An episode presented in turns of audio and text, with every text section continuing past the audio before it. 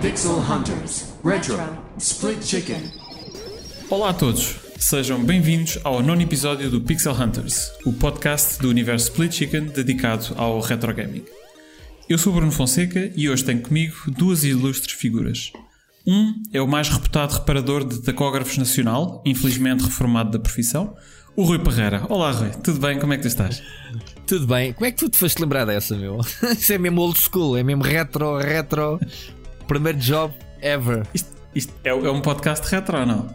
É, sim, senhora. Podemos falar sobre a profissão. Estar aqui 3 horas a falar sobre tacógrafos, estás à vontade. Os discos, afinar, as aflições aos caminhões, etc.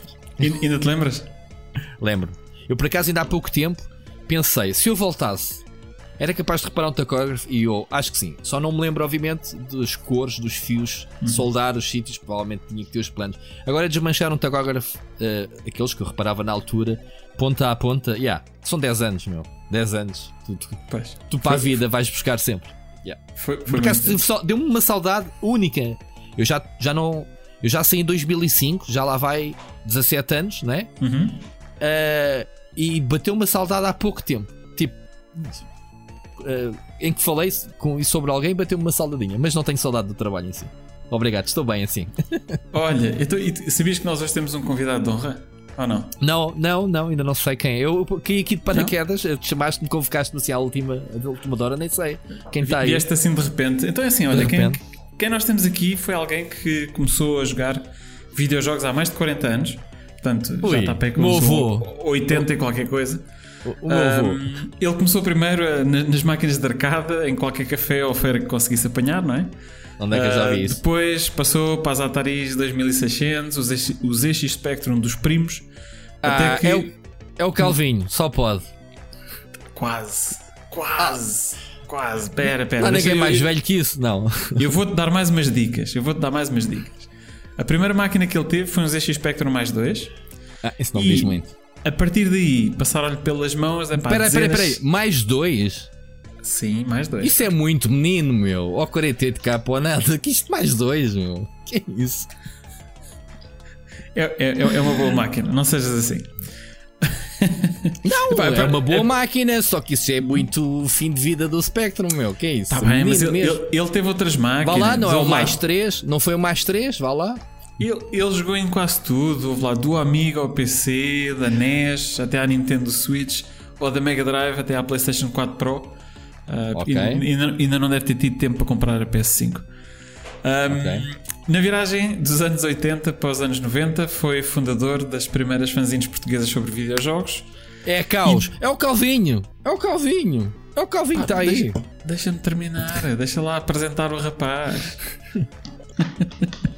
e depois foi espalhar as prosas eh, por revistas como a Micro, a Megascore, a revista oficial, oficial PlayStation, a Hype e agora sim a Smash e a Big Ah, Gamer, onde Smash- deixou as críticas e reflexões sobre o mundo dos videojogos. Espera, se não foi a Smash, então se não foi o Calvinho, que o Calvinho não teve na Smash, é o Gonçalo Brito. Ganda Gonçalo! Tens aí o Gonçalo, meu, não dizes nada. Eu, se calhar agora vou-te dar a, a dica final. Há 10 anos, há 10 anos, portanto, eu sei que o Gonçalo também é por lá mas há 10 anos juntou-se à Nintendo e tem ajudado a casa do Mario, do Link e companhia a ganhar cada vez mais presença e visibilidade em Portugal.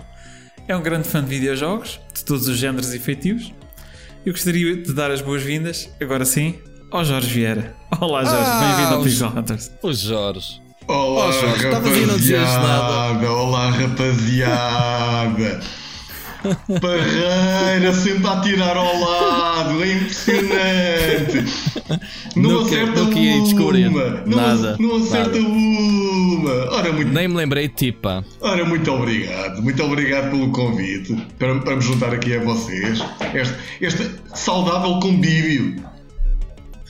É verdade. Ó- Ouvi dizer que o Jorge é fã do Pixel Hunters. Já ouvi escrever nas redes sociais que era o melhor podcast nacional. Não sei se, se era só para dar jeito, se continua a ter a mesma, confirmação, portanto só vais aos melhores. Eu já, É eu já não me recordo se escrevi que era o melhor nacional, mas da rede Split Chicken é de longe o melhor. Compa Ah, com- já está a mudar. comparado- É, tem que ir buscar o, o print screen. Com- Isto sem print screen já não vai lá. comparado, com- comparado com, o podcast original da rede, é- está 10 a 0. É, é que nem se compara.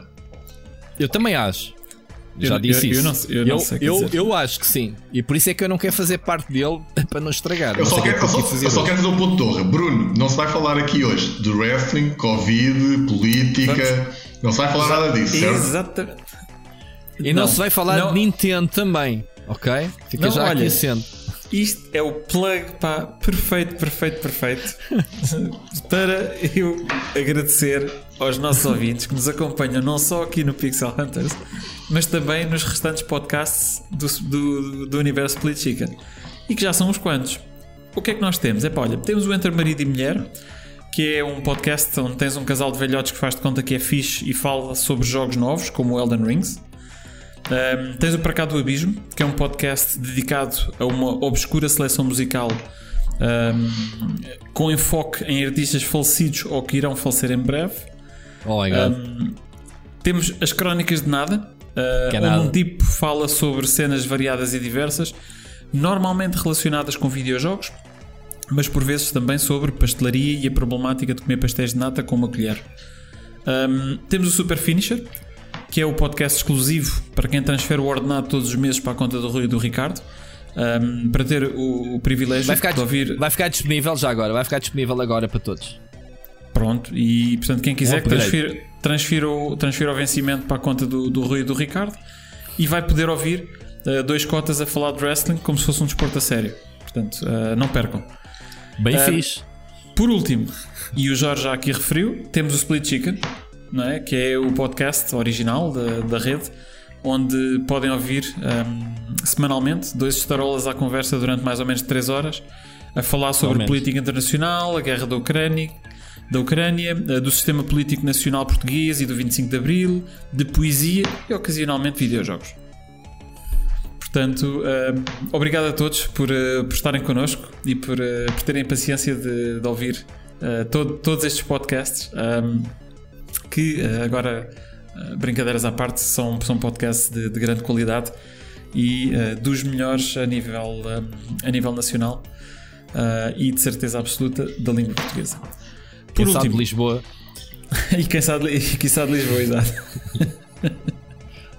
Só dar aqui um, um- deixar aqui um grande beijo também aos patrons ah, do Split Chicken que contribuem todos os meses para que o Rui e o Ricardo possam continuar a pagar a conta de eletricidade e gravar podcasts. Portanto, muito obrigado e, e estamos prontos então aqui para arrancar com, com o nosso programa hoje ou não? Epá, eu acho que o programa vai ser excelente hoje. Independentemente do tema, ter aqui o meu amigo Jorge, diga de passagem, a gente andamos sempre aqui às turras, que é uma coisa muito saudável que a gente faz. Até na bola. Jorge, Jorge, eu só aceitei estar aqui hoje porque sabia que estavas aqui, ok? A brincadeira ao início de eu tentar eh, mandar ao lado, disse logo ao Bruno: epá, eu só vou. Para já o tema, pronto. A seguir o Jorge. Vá. Ah, ah, hoje temos minos, Jorge. Agora é que eu estou a ver. Eu aqui beber a aguinha e eu pumba. Ok. Não, eu já vi a minha conta hoje. Eu vim de uma festa de anos. Yeah, boa, boa, boa, boa, boa, boa. Já vi algumas hoje. Se eu bebesse mais, se calhar já não estava aqui. a história já estava apaixonado. Não, mas é assim, isto, isto de, de convidar o Jorge aqui para o, para o- o podcast e, e- e termos esta, esta nova rotação de, de pessoas, to- todos os meses aqui a trabalhar no podcast, é, um- é um bocadinho uma, uma tentativa de subir, de subir o nível da coisa, não é? Portanto, temos o Exatamente. Sérgio também agora a participar connosco. Sim, sim, Um, sim, sim. Aliás, o Sérgio devia estar aqui do meu lugar, mas pronto. eh, O tema em si eu acho que sim, que eu faço sentido estar aqui. Agora é assim: o Jorge é um desperdício estar na Nintendo, deixa-me que vos diga. Eu tenho saudades do Jorge jornalista. Ui. Hã, Jorge? Ui. Pensava que o querias na PlayStation. Portanto, não. Estou a dizer que é um desperdício estar do outro lado, do, do, do lado contrário onde eu estou, ok? É, é isso. E daí que, que andamos aqui com estas cabeçadinhas saudáveis de vez em quando. Ui, deixa-me Eh, deixa deixa, deixa lá estar, deixa-me lá estar, senão os senhores da Nintendo ainda, ainda, ainda te ouvem e ainda, ainda me mandam para o outro lado da cerca novamente. De- de- Deixa-te lá estar quieto, deixa-te lá estar deixa, quieto. deixa, deixa de estar, deixa de estar que estás a fazer um excelente trabalho. É, eu estou só a dizer que é um desperdício, não estou a dizer que estás a fazer um mau trabalho, não, não faças confusão. Queria ter-o ao meu lado, mas pronto, como já tivemos. Enfim, Olha, Teremos tempo, se calhar, para falar nisso mais tarde. Siga.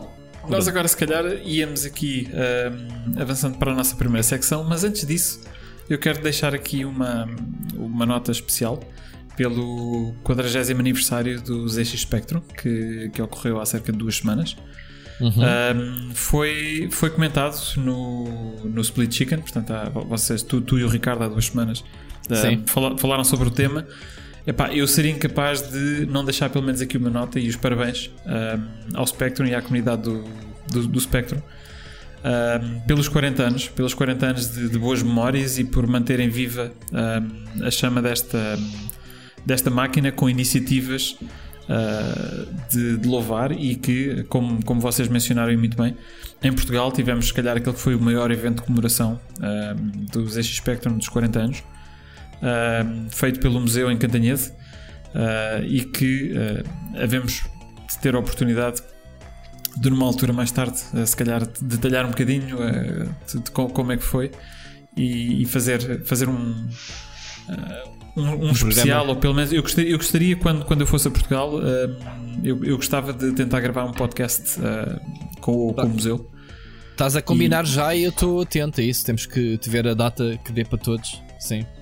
Temos que ver se conseguimos acertar a data, mas, uh, mas vamos ver. Pronto, fica aqui a, a, a promessa, mas sem compromisso. Uhum. Um, dito isto, um, vamos para a nossa primeira secção, um, que é à mesa com, com os ouvintes. Uh, este, este mês temos, temos aqui duas mensagens de ouvintes que, que vamos, vamos ver e ou vamos ouvir uh, e, e, e, já vamos. O primeiro é, é o do Sarbecas. Uh, vamos ouvir o que é que ele tem para nos dizer. Olá, Bruno. Olá, Sérgio, eventualmente. E acho que olá, Rui. Portanto, um gajo agora nunca sabe bem quem é que anda aí. Um, uma mensagem curtinha. Comentar umas coisas que vocês estavam a falar. Um, no último episódio, o Sérgio estava a levantar aquela questão, e, e o Bruno também, daquela questão dos IPs Uh, e da compra de IPs e se isso condicionava ao mercado e lançamentos de alguns jogos também. E lembrei-me de, um, de, um, documentário que eu acho que existe, feito pelo NoClip no YouTube, sobre o GOG, uh, portanto, da, da CD Projekt Red, uh, em que eles falam um bocadinho de, de, um problema muito engraçado, que na altura se calhar ninguém se lembrou disto, mas que hoje em dia é uma questão que é, eles falam da dificuldade que às vezes ressuscitar certos jogos por causa dos royalties e dos direitos de distribuição porque muitos desses jogos tinham uh, partes que eram mesmo cinematics gravados com, com atores. Uh, e, e, acaba por ser engraçado, né? Quer dizer, uma, uma coisa que na altura se calhar tentavam, tentavam passar uma. Era uma inovação, era qualquer coisa que eles tentavam acrescentar de valor acrescentado aos, aos jogos. Hoje em dia uh, impossibilita que de forma legítima algumas plataformas os distribuam e acaba por ser, acaba por ser engraçado, na verdade. Um, depois ia perguntar aqui uma coisa ao Sérgio, rapidamente. Eu acho que já ouvi o. Portanto, do que eu ouvi do Sérgio, apesar de ele ter referido alguns jogos recentes que me parece que joga, um, e, e, tenho ideia que eu ouvi a mulher do Sérgio, portanto, Alex, a falar disto à luz num programa, penso que na RTP Arena, não tenho a certeza. Um, mas que é curioso com uma coisa, que é, fiquei com a sensação que o Sérgio nem sempre acompanha algum do mercado uh, mais atual, ou pelo menos dá essa ideia, portanto, se não, peço desculpa. Uh, mas foca-se mesmo muito no retro e, e, e, eu tenho alguma curiosidade em perceber porquê. Se é porque o, de facto não tens interesse nenhum por coisas uh, uh, mais recentes porque entraram num, num campo de, de, tecnologia e de realismo, por exemplo, que, que, não te interessa, ou se é mesmo só porque gostas mesmo muito de, de, das coisas retro e se isso te motiva mais, de facto. Mas é, é, é acima de tudo uma, uma curiosidade. Por fim, e aqui um breve comentário. Uh, eu tenho 30 anos, portanto, disclaimer, nasci em 92. Epá, vou-vos dizer uma coisa, são grandes boomers com a história das disquetes. É que vocês acham que, ou parece que acham que a questão dos anos 90 não sabe o que é que é uma disquete, mas então eu vou-vos dizer. Alguns entre os meus 8 e os 12 anos, e portanto isso significa que alguns entre 90 e. Uh, portanto, entre 2000, 2002, por aí, 2004 eventualmente. Uh, eu meti emuladores e ROMs de Game Boy em disquetes para jogar no trabalho da minha mãe. Ou seja, eu no final dos anos 90 e ali no início dos anos 2000 ainda usava disquetes e eram, para mim, o que eu, se calhar hoje em dia a gente faz com pendrive ou com smartphones, eu fazia com disquetes. E pronto, é isto. Esta vez são, são os grandes boomers com essa conversa das disquetes, pá. Um, bom episódio. Uh, aos 3 ou 4, uh, ouvimos daqui a um mês, neste caso. Ora, aí está. Muito bem. Aqui o Sarbecas a deixar um recado aos boomers. Uh, sobre a conversa que nós tivemos no último episódio sobre, sobre a utilização de disquetes. Uh, é assim, eu fico, eu fico satisfeito por saber que uh, houve pessoas uh, a sofrer com, com os disquetes como mídia principal até os anos 2000. Portanto, não fomos só nós nos anos 80 e 90. mas, mas na realidade, olha que eu conheço muita gente que, com, com 30 anos que, que nunca tocou numa disquete na vida. Portanto, São os computadores se... do trabalho. A mãe do Sir Becasas trabalhava nas finanças. É normal então ter eh, computadores na altura com disquetes ainda. Estou a brincar, não sei. Provavelmente Mas... os, filhos, os filhos dos funcionários das finanças ainda hoje sabem o que é que é uma disquete. Epá, eu, eu já nem tenho o meu computador, já nem tem uh, drive de disco CD-ROM. Portanto, quanto mais disquetes, né? Uhum. Mas, mas pronto. Olha, outro, outro dos temas que, que, que o Sr. Becas eh, abordou aqui um, foi o tema de, das royalties para fazer remakes. Eu penso que nós abordámos isto ligeiramente no, no, no episódio passado, uh, em que nós falámos na questão, por exemplo, das músicas, não é? Portanto, em que quando tens um determinado jogo que é feito, portanto, que licencia músicas, mais tarde, 20 anos mais tarde, quando se tenta fazer o remake, isso acaba por ser um problema uh, ou, ou, uma sobrecarga adicional na tentativa de fazer o remake, porque eles têm que voltar a fazer o licenciamento. Muitas vezes as bandas já não estão disponíveis. Uh, pronto, seja qual for o motivo, é complicado. Uh, pode ser, por exemplo, também com, com marcas. Por exemplo, é raríssimo vermos um jogo feito, feito remake que tenha acordos com marcas. a saber, o Outrun é um excelente exemplo. e alguma Exatamente, algumas das, eh, dos remakes que existem uh, retiraram o, logo, o logotipo da, da, Ferrari e tiveram que alterar o carro ligeiramente. Um, o, portanto, os jogos do Lotus nunca houve, nunca houve remakes de, uh, do Lotus. E pronto, eu penso que isto está tudo relacionado com, com o facto de ser, de ser realmente mais difícil eu, o, eu não, Eu não sei se agora o remake do Tony Hawk se conseguiram ter as bandas sonoras da altura. Uh, e, e, agora falava-se no, no, remake do Crazy Taxi, que o pessoal queria a música de Offspring e não sei o que que também havia na altura. Como é que, como é que vai ser? O último que fizeram, o último que fizeram do, do Crazy Taxi não, tem, não tinha a música dos off, Offspring. Portanto, o último lançamento que tu tiveste do jogo não teve Sim. exatamente por uma questão de, de royalties. Exatamente. E havia, havia agora Portanto, recentemente também o caso clássico do GTA, não é? Que por causa. Sim.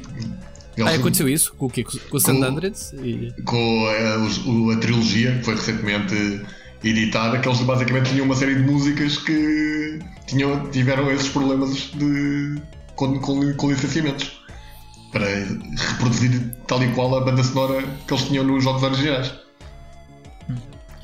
Ah, pois, isso é curioso. É curioso, realmente. É, pois, porque as licenças têm uh, são feitas para aquele jogo, mas quer dizer, o jogo não é retirado do mercado porque acabou a licença de royalties. Isso acontece com alguns jogos, né? A Activision já tem tirado alguns jogos da Marvel e não sei o que do, do Steam, do Spider-Man e isso. Mas na, na prática, pronto, mas na, pra, licença. na prática acaba por ser plataformas diferentes, não é? Ou seja, o jogo é originalmente editado por uma plataforma e tu, passado 20 anos, estás, estás a ok que o jogo é o mesmo, ou pode ser eh, praticamente idêntico, mas a plataforma é diferente, ou seja, o meio é diferente, a forma de distribuição se calhar também é diferente, portanto são uma, Tem que renegociar. uma série de coisas que não estavam acauteladas de certeza no contrato original de, de licenciamento. Sim, depende, depende, depende, do contrato, não é? Portanto, tens, se, se, o contrato é mais específico ou não, se diz, olha, eu, a licença é durante dois anos e depois tens que, tens que retirar do mercado se, quando, claro. quando terminar os dois anos, ou então diz, ok, é nesta plataforma para o resto da vida, não é? Portanto, está tá feito. Uh, mas depois o problema é que quando tu fazes um remake, a plataforma original já não existe. E, e tens aqui que, que, fazer outra vez, ok, eu licenciei isto para a PlayStation 1 e agora estou na PlayStation 5. Tens, tens que, que licenciar tudo novamente. Uh, e sim, é, assim, é, é, é, um problema. Eu acho que isto é, é conhecido, portanto, não é uma coisa nova, mas que continuamos, no fundo, eu, eu diria, a cometer se calhar os mesmos erros. Uh, e, e a não perceber que isto é tudo muito giro. Nós temos aqui uh, marcas conhecidas ou músicas conhecidas, mas na realidade isto vai depois representar um problema mais tarde. Uh, quando, quando pensarem em fazer um remake dos, dos jogos. Portanto, não sei se, se, tem mais alguma coisa que queiram adiantar em relação a isto, mas. Estou a dizer é que na altura isto, os remakes e os remasters é um fenómeno relativamente recente, portanto Na altura, há 20 anos atrás, ninguém se lembrava que um jogo uh, pudesse ser, uh, sem mexer no código, basicamente, ser relançado outra vez, não era? Como, como acontece com a música, né? basicamente faz o remaster, né? De, de, mas não vão, as bandas não vão para estúdio novamente gravar as músicas. É, é um remaster, lá está, a comparação direta, não é? Não, Sim, acho que é assim. É, é assim, está mais na moda agora, mas tu já tinhas, já tinhas remakes na, na, na década de 80. Ah, tinhas, uh, na altura era mais portes, era mais a cena do. do ia, certos jogos ia acompanhando a evolução das máquinas. Um Tetris sempre subiu para todas, um Lemmings, por uhum. exemplo, subiu para muitas. Uh, mas lá está, era, era um remaster. Era, agora chama-se remaster, na altura era um port, pronto, era uma adaptação direta. Não, não, não, não tínhamos estes termos. Sim, mas, mas sim, tu, estás a dizer, acontece. Tu, tu tinhas, por exemplo, se calhar aquele que eu me recordo mais antigo será talvez o Oregon Trail, que é um jogo da década de 70 uhum. uh, e que foi feito um remake epá, no início dos anos 80 com gráficos. Portanto, no, no portanto a okay, primeira versão sim, do Oregon Trail era só, era só texto. texto. Sim, e eu joguei, eu joguei com imagens já. Pronto, eu, eu, eu, também a primeira vez que joguei o jogo já foi a versão com, com imagens. E entretanto esse, o Oregon Trail é conhecido por ter remakes feitos quase, quase a cada 10 anos. Eles, eles fazem um novo. Uh, um novo não, desculpa, um remake novo. Uh, mas, mas isto já se fazia, por exemplo os Carmen San Diego uh, também tiveste os originais que depois quando, quando vieram para o PC fizeram os remakes em VGA uns remakes em alta resolução também, se não, se não estou em erro. Sim, Portanto, mas oh Bruno, isso não era negócio, não é? é, é como agora é. Agora é uma fonte de rendimento brutal para, para todos.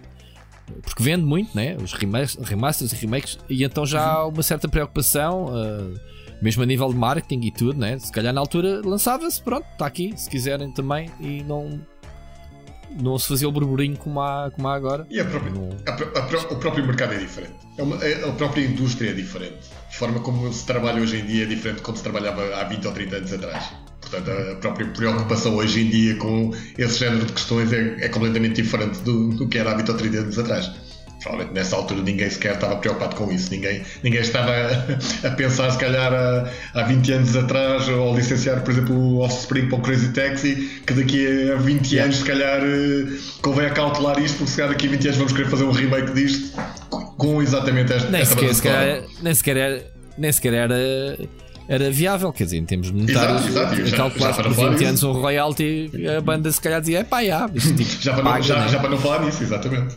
Uhum. Yeah, yeah. Não, mas olha, mas, mas isto, isto, por acaso é um tema interessante. Ou seja, se, se eu perceber bem aquilo que tu estás a dizer, é que no, hoje em dia os jogos, quando são feitos e utilizam royalties, seja daquilo que for, que já estão a pensar, portanto, achas que os contratos hoje em dia já estão a ser feitos a pensar num remake que vai acontecer daqui a 15 anos ou 20 anos? Eu não, não, não sei, não estou, não por dentro, obviamente, de, em termos de desenvolvimento, se, se isso é uma questão que se coloca ou não, mas acredito. Hum sei lá, vamos dar um exemplo. Multiplataformas, podem não dizer, mas. Sim, mas. Podem, podem assegurar multiplataformas no futuro, ou, Sim, mas... ou, ou, se calhar por tempo, se calhar é o mais fácil. Acredito, acredito que há uma série de editores que trabalhem mais com, com jogos onde a presença de marcas ou a presença de banda sonora seja uma componente importante, que eles próprios se comecem a preocupar com esse género de questões, não é? Porque obviamente a perspectiva sempre é cada vez mais o, a questão da, do IP cada vez mais importante e às vezes podes ficar com basicamente um IP preso por arames, não é?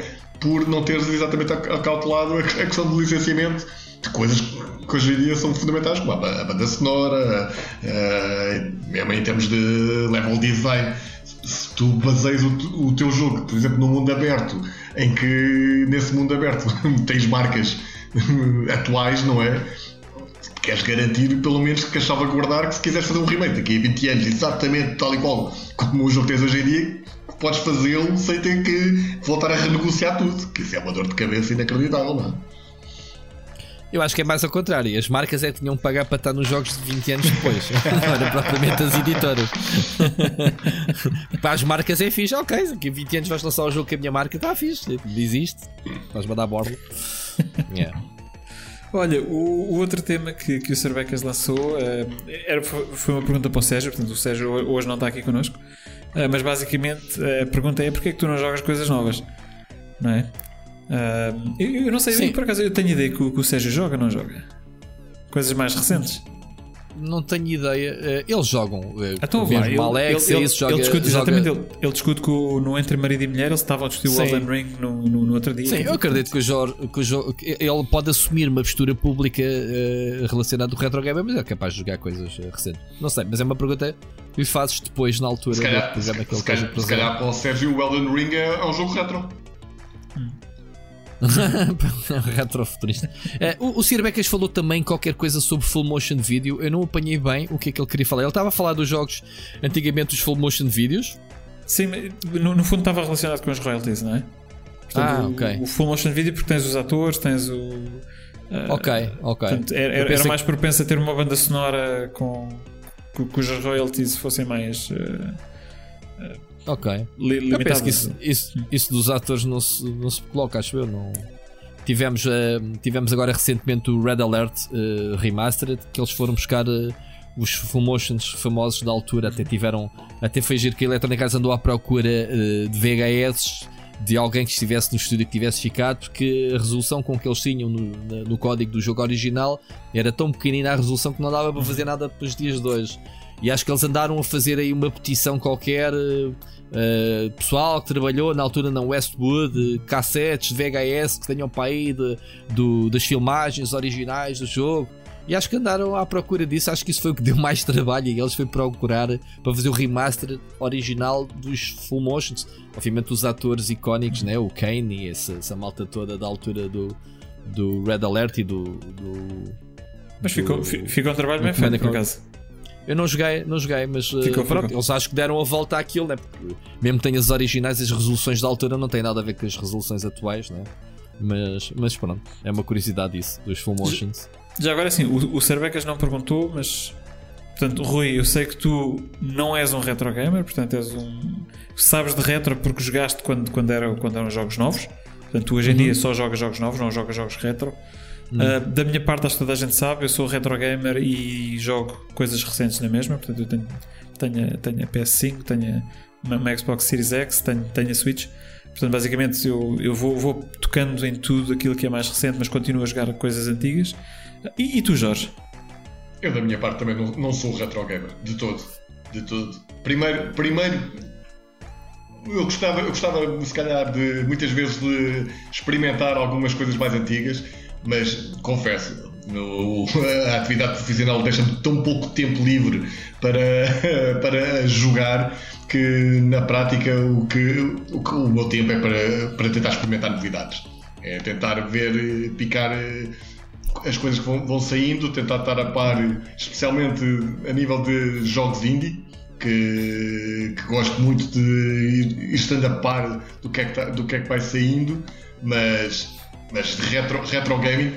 Tirando agora um caso muito especial que vocês já sabem. Era o que eu ia dizer. Eu ia dizer, olha que as caso, redes sociais desmentem já. Tirando um caso muito especial uh, recente, é, muito, é muito raro eu, eu voltar, a, voltar, voltar atrás no tempo. Portanto, eu diria que estou mais no, no, no campo da, da, equipa do Rui. Do Rui. Então, e, e diz-me uma coisa, e, e, quando tens aqueles uh, remaster, eu, eu vou-lhe chamar remaster uh, não, não um remake. Mas uh, aqueles remasters basicamente epá, é, é trazer o jogo tal e qual como ele era, mas, mas hoje em dia corre numa Playstation, corre numa Switch, corre, corre no, no que, no, no, que seja. Uh, tocas nisso ou ok, vês, ok, é giro, joguei isto quando, quando, tinha, quando tinha 15 anos e agora já não tenho paciência. Depende, vou dar, vou dar um caso muito concreto. Por exemplo, agora o, o, a trilogia de GTAs que saíram, saíram na, na Switch. Fiquei curioso para, para ver o quão bem é que os jogos se aguentavam.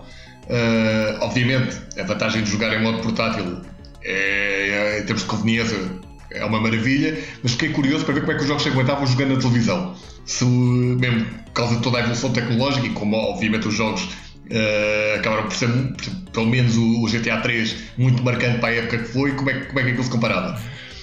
E, e é mais essa curiosidade de, se calhar, de, lá está, game, do gamer mais da velha guarda, de perceber como é que em termos de evolução as coisas se vão aguentando, do que propriamente aquela nostalgia de. Por exemplo, gostei imenso do Vice City na altura, mas não há, não há assim nada que me. que me desperte mais curiosidade para ir jogar, por exemplo, ao Vice City do que jogar um novo GTA, por exemplo. Ter curiosidade do que é que eles vão fazer no, no, no novo GTA. Portanto, há casos, é, são casos muito raros. São casos muito raros que são capazes de me puxar para trás no tempo. Muito bem, muito bem. Olha, vamos então se calhar aqui ouvir a mensagem do, do nosso próximo ouvinte, uh, que vai, vai certamente trazer aqui mais uns temas para, para cima da mesa para que nós possamos discutir. Antes de avançar, só para perguntar alguma coisa sobre a mensagem do Serbecas que queiram adiantar ou avançamos? Não, não. não. Siga. Avançamos. Ok. Vamos embora, vamos então ouvir aqui uh, a mensagem do Oscar Morgado e já voltamos. Saudações galináceas. Uh, fico muito contente aqui por ver a continuação do, do Sérgio no Pixel Hunters. Que aqueles outros dois não percebem nada disto, portanto, Sérgio e Bruno, ainda bem. Uh, não, estou a brincar, a gente gosta de vocês todos. Uh, venho lançar-vos aqui um tema que pode dar pano para mangas ou pode não dar coisa nenhuma porque é complicado de debater. Que é como é que nós podemos prever ou antecipar o nosso retro futuro. Vou-vos dar um exemplo. Um, por exemplo, géneros de jogos um, muito clássicos de, de tempos de, de, arcadas, retro shooters, uh, certas coisas em 2D que, uh, não sendo o core do mercado de videojogos hoje em dia, do, do mainstream, uh, vive perante, perante os nichos de, retro gaming. A questão é até onde é que o interesse por esses nichos irá, irá no tempo? Ou seja, malta dos anos 70 e 80 que está, em princípio, na idade adulta, agora cresceram com esses jogos, portanto, o revivalismo irá uh, seguramente continuar a alimentar este mercado.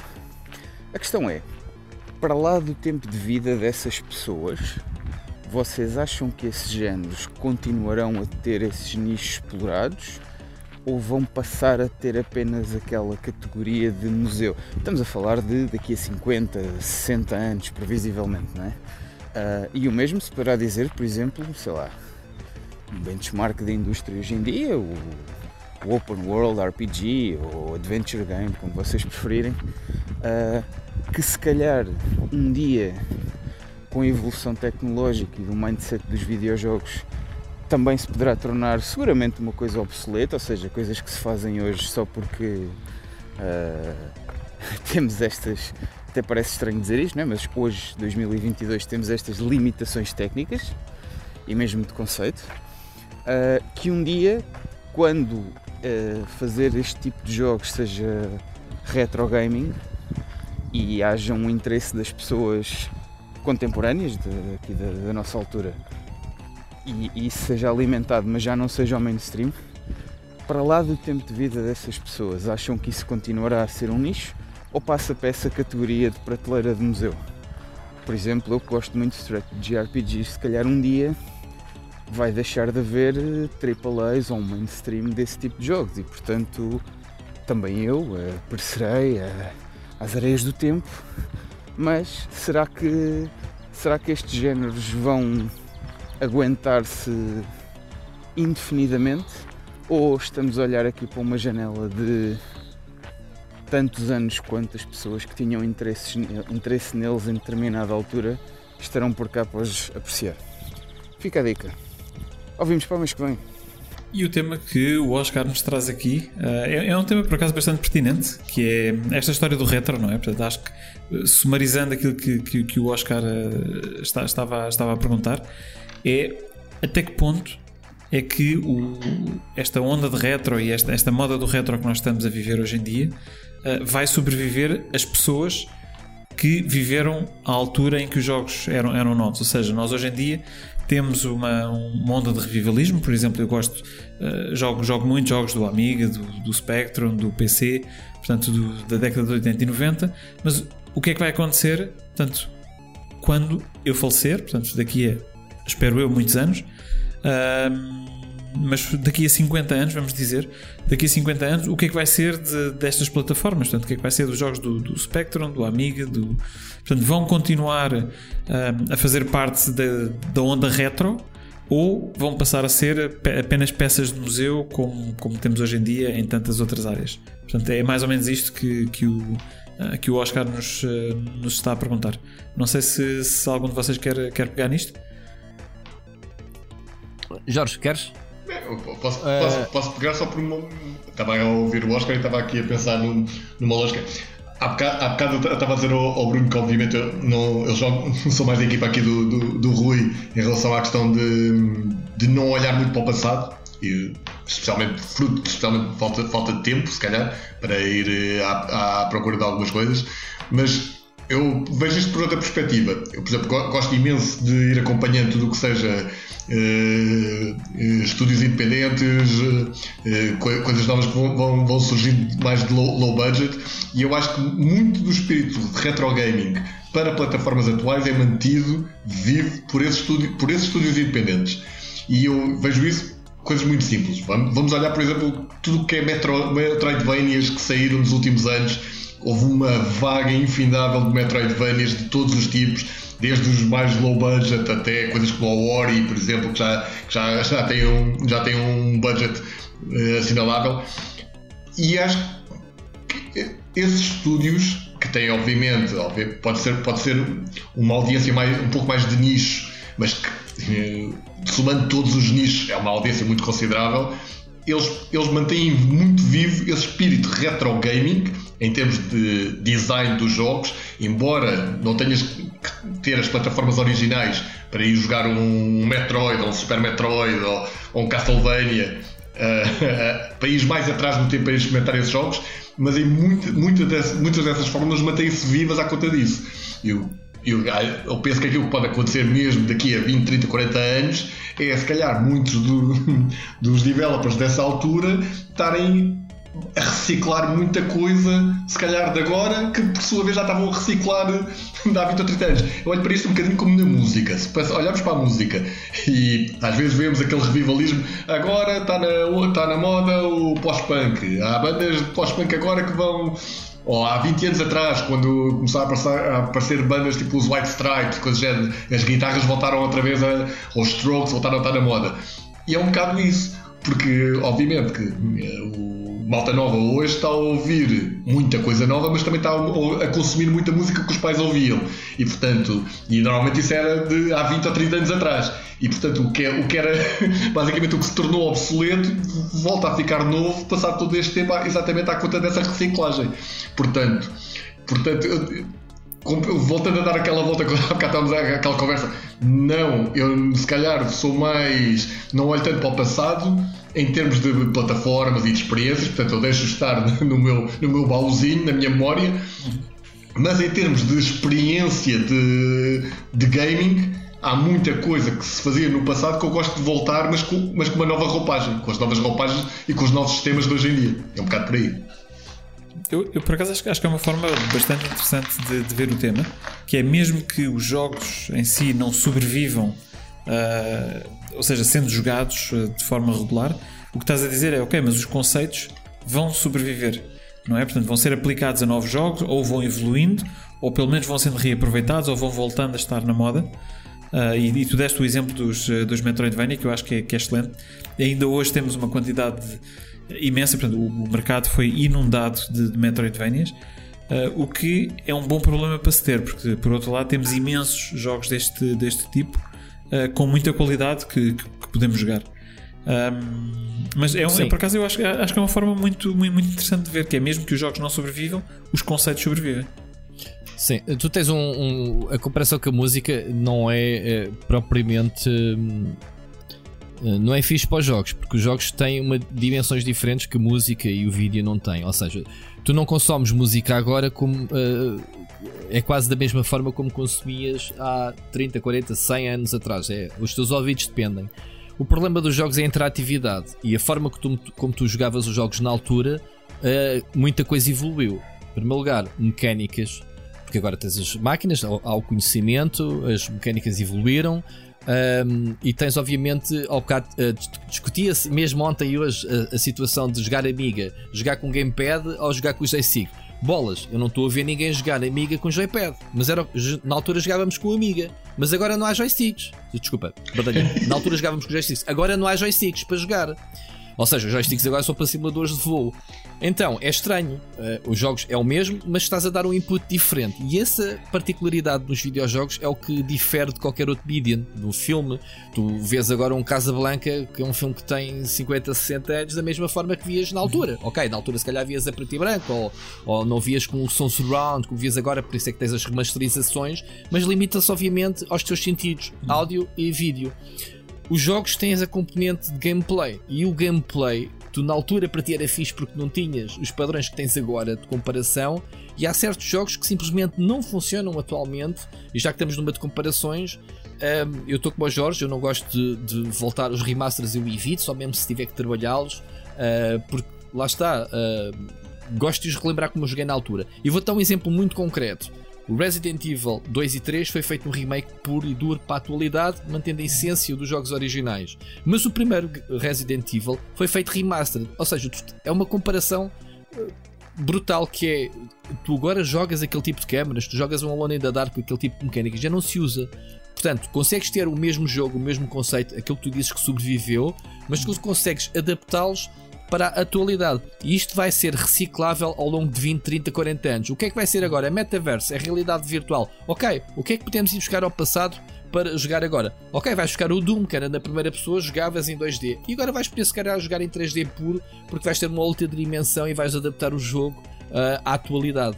E é isso. Yeah. Os jogadores mais recentes vão vendo o que tem à sua volta e vão estando constantemente a comparar. Sim, sim. Eu, Há jogos que simplesmente eu, já não funcionam. Eu percebo, eu percebo, isso, ou seja, é, o que estás a dizer está, é absolutamente correto.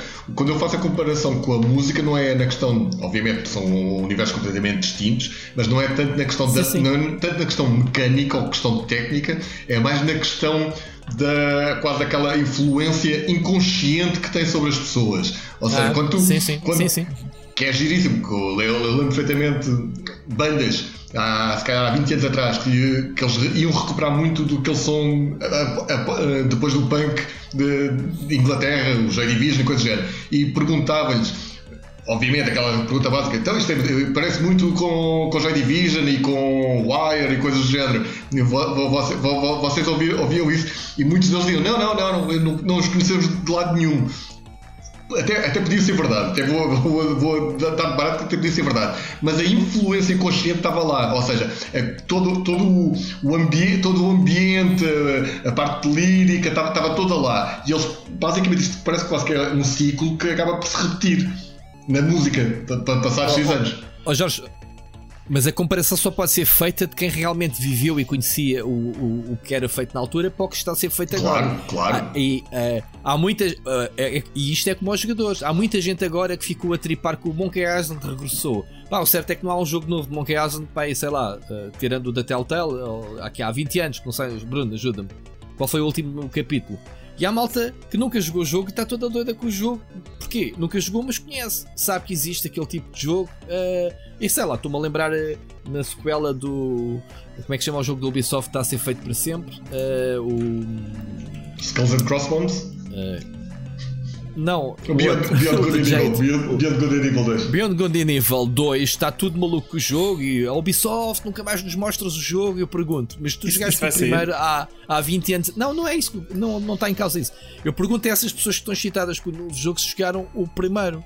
Ou seja, isso que o Jorge está a dizer um bocadinho. Uhum. O pessoal não tem consciência, mas está cá o subconsciente uh, das influências que o Jorge dizia muito bem. De, eu se calhar comparava mais a, essa recuperação da música com a moda, né? A moda, a roupa eh, também se está sempre a reciclar e de repente agora temos o bucket scene, que era aquilo que a nossa mãe usava nos anos 70 uhum. e que agora se calhar torna outra vez na moda, ou está-se a recuperar o preto do, do metal dos anos 80 e agora o pessoal está mas agora chama-se cena gótica. Né? Eu sei que são coisas diferentes, mas pronto, em termos estéticos parece um bocadinho semelhante. A cena punk, como o Jorge dizia, agora está outra vez o punk na moda. E se calhar o pessoal não ouvia na altura Bad Religion, um Pennywise ou, ou whatever. Uh, e, e, neste momento há outras bandas que têm uma, um som semelhante, não é? Uhum. é? Para ti, olha, isso é punk rock, man. Se ouvia-se bem na altura, não conheço. Ou conheço isto agora, novo. Uhum. Novo, entre aspas, a cena recicla-se. Os jogos tu tens essa tendência.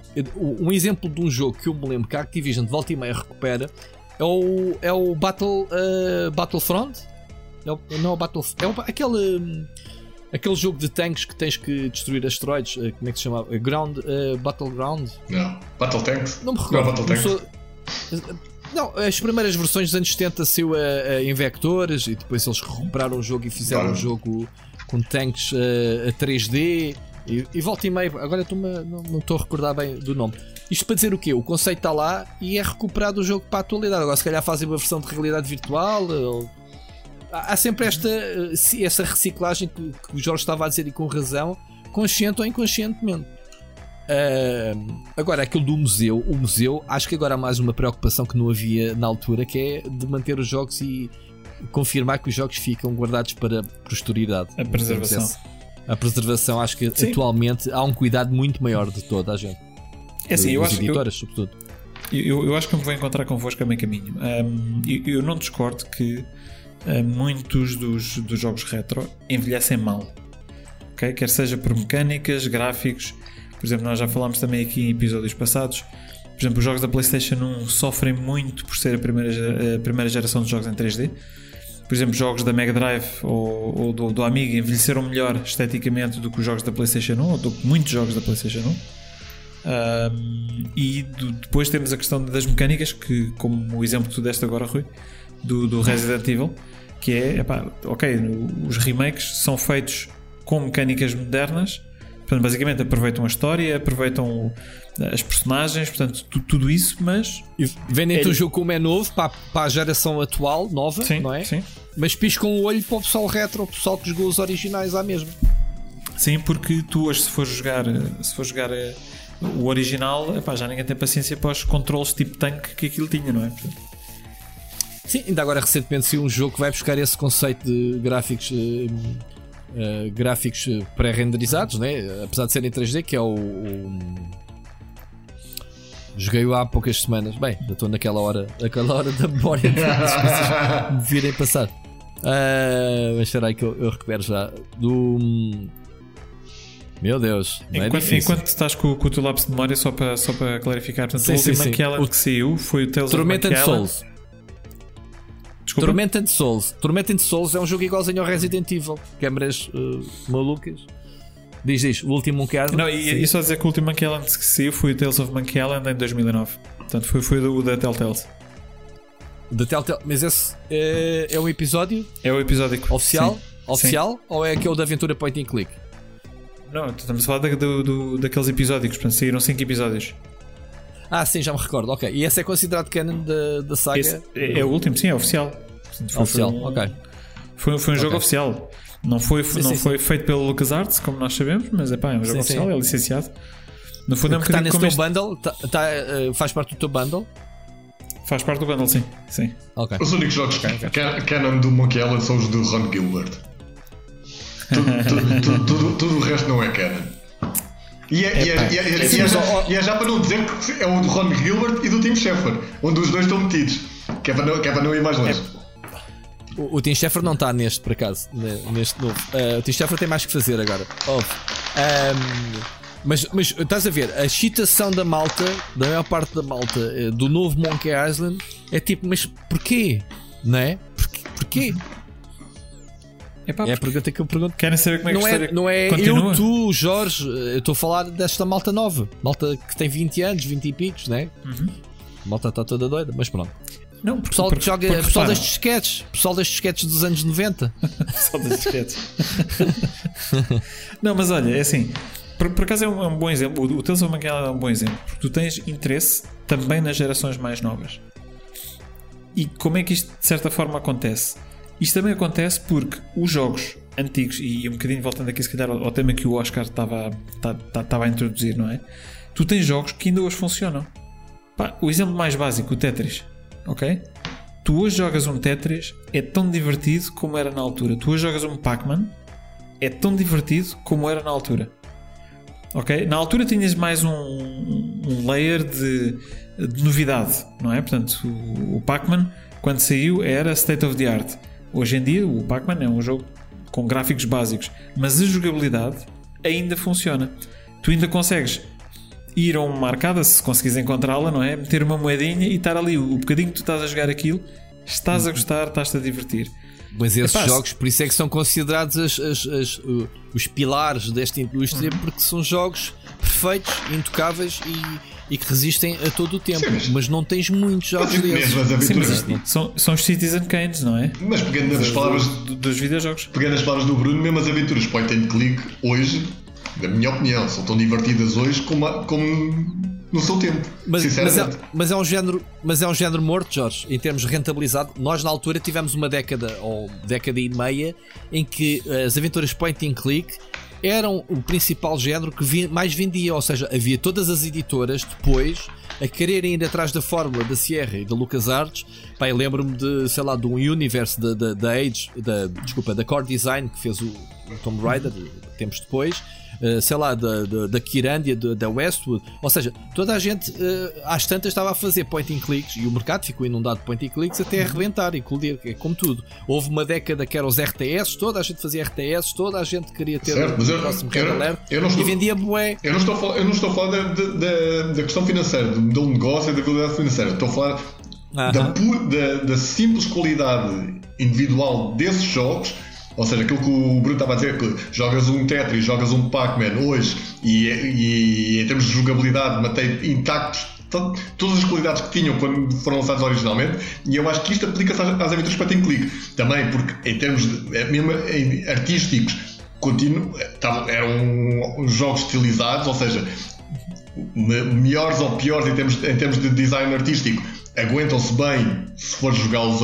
hoje em dia se calhar hoje em dia até se aguentam melhor, tendo em conta o revivalismo pixel art e, e, afins, se calhar muita gente, até, até malta nova é capaz de apreciá-los, e se olharmos mesmo para a questão do sentido do humor, para a questão dos puzzles, tirando obviamente tipo puzzles da cabra e coisas do género do, do Broken Sword, mas todo, todo, todo esse tipo de, de, mecânica, eu acho que mesmo assim as aventuras para ter clipe até são dos jogos retro que se aguentaram melhor hoje, hoje em dia.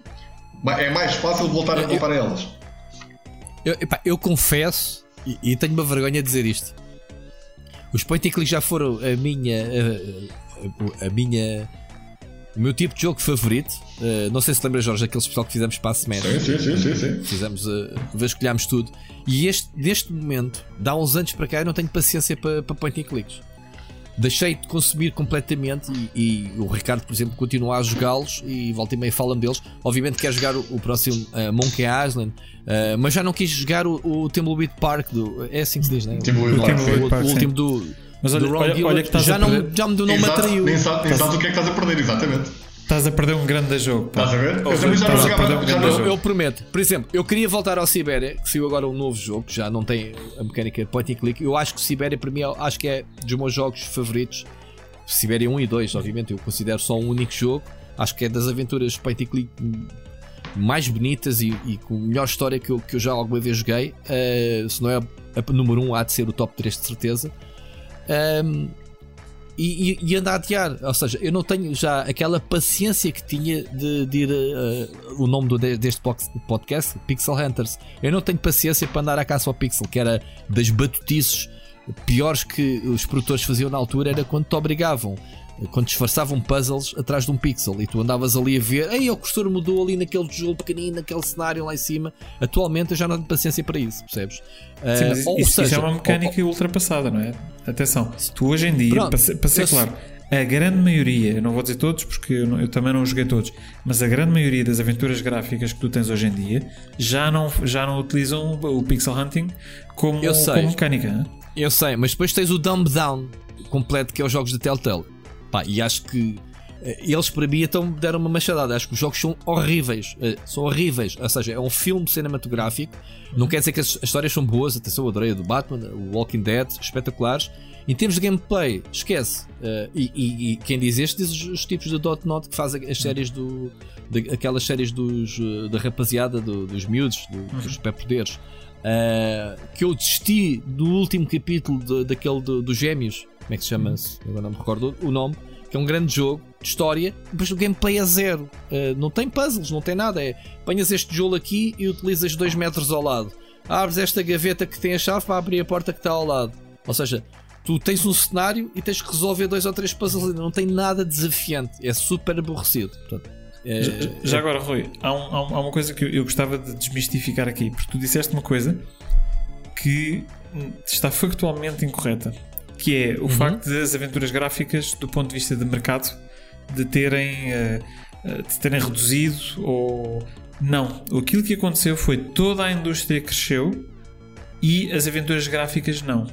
Ou seja, aquilo que, ah. por exemplo, a Widget Eye vende hoje em dia é comparável ao que a LucasArts vendia e é comparável ao que a Sierra vendia. Ok, ok, a diferença, a diferença é que é hoje retorno. em dia venderes 200 ou 300 mil unidades Exato. não mexe Exato. o ponteiro, não é? Portanto, se não forem 3, 3 milhões de unidades ou 5 milhões de unidades, não mexe pois. o ponteiro. E na altura, 200 ou 300 mil unidades de um jogo já era considerado um jogo com, era, com boas era. vendas. Portanto, aquilo, aquilo que aconteceu. Recursos, não era? Exato, aquilo que aconteceu foi houve um flatline de, do mercado, portanto, o mercado não cresceu, não diminuiu, portanto, tudo o resto cresceu e então as pessoas ficaram com a ideia de que ah, as aventuras gráficas desapareceram ou o mercado já não existe. Não, o mercado existe, uh, ainda vende em quantidades semelhantes, ok? Ou, ou comparáveis. Eu, eu, eu, na altura lembro-me de ter lido, uh, Bruno, e tu se calhar uhum. vais-me dar razão, porque acho que isso é factual uh, o negócio das aventuras point and click, ou seja, o momento em que as editoras deixaram de investir, obviamente a LucasArts, por exemplo, foi quando os americanos deixaram de comprar aventuras point and click, ou seja, uh, passou a ser a Europa um nicho. Europa, estamos a falar da Europa nórdica, digamos assim, porque ao longo dos anos houve excelentes aventuras gráficas. A Pendulum Studios, aqui ao lado, em Espanha, fez o Runaway e fez aventuras brutalíssimas que eu ainda joguei é na altura, mas já foi no declínio disso. Ou seja, tu consegues, obviamente, Uh, sei lá, uh, Revolution, que é o One Man Army, basicamente, mais Assume Studios, né, que é o, que o, nosso, o amigo do, do, do Ricardo. Uh, e ele, ele, se for preciso, se ele juntar uma equipa para fazer um novo Broken Sword, o jogo é capaz de ser rentável. Obviamente, se calhar, não a nível de uma editora grande uhum.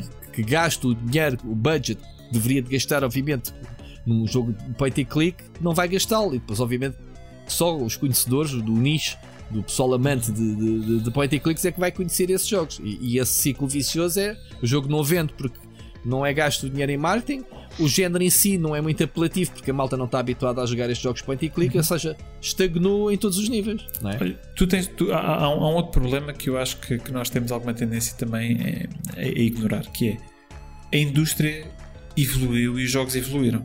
Ok? Portanto, na altura em que nós temos as aventuras de point and click, ou aventuras gráficas, aquilo que nós lhe quisermos chamar, a, a, grande maioria dos jogos eram péssimos a contar histórias. Eram péssimos, não é? Portanto, as histórias dos videojogos eram ou extremamente básicas ou extremamente pobres. E o único sítio onde tu conseguias ter uma história decente era nas, no, neste género de, das aventuras gráficas ou, ou point and click. Hoje em dia, qualquer género consegue contar uma história com muita qualidade, não é? Uh, e então eu acho que muito, muitos de, oh, dos clientes, quer seja dos clientes, quer seja dos, dos developers, uh, que na altura recorriam uh, a este formato porque tinham uma história complexa para contar e este era o formato certo para fazer, hoje em dia. Uhum. Uhum.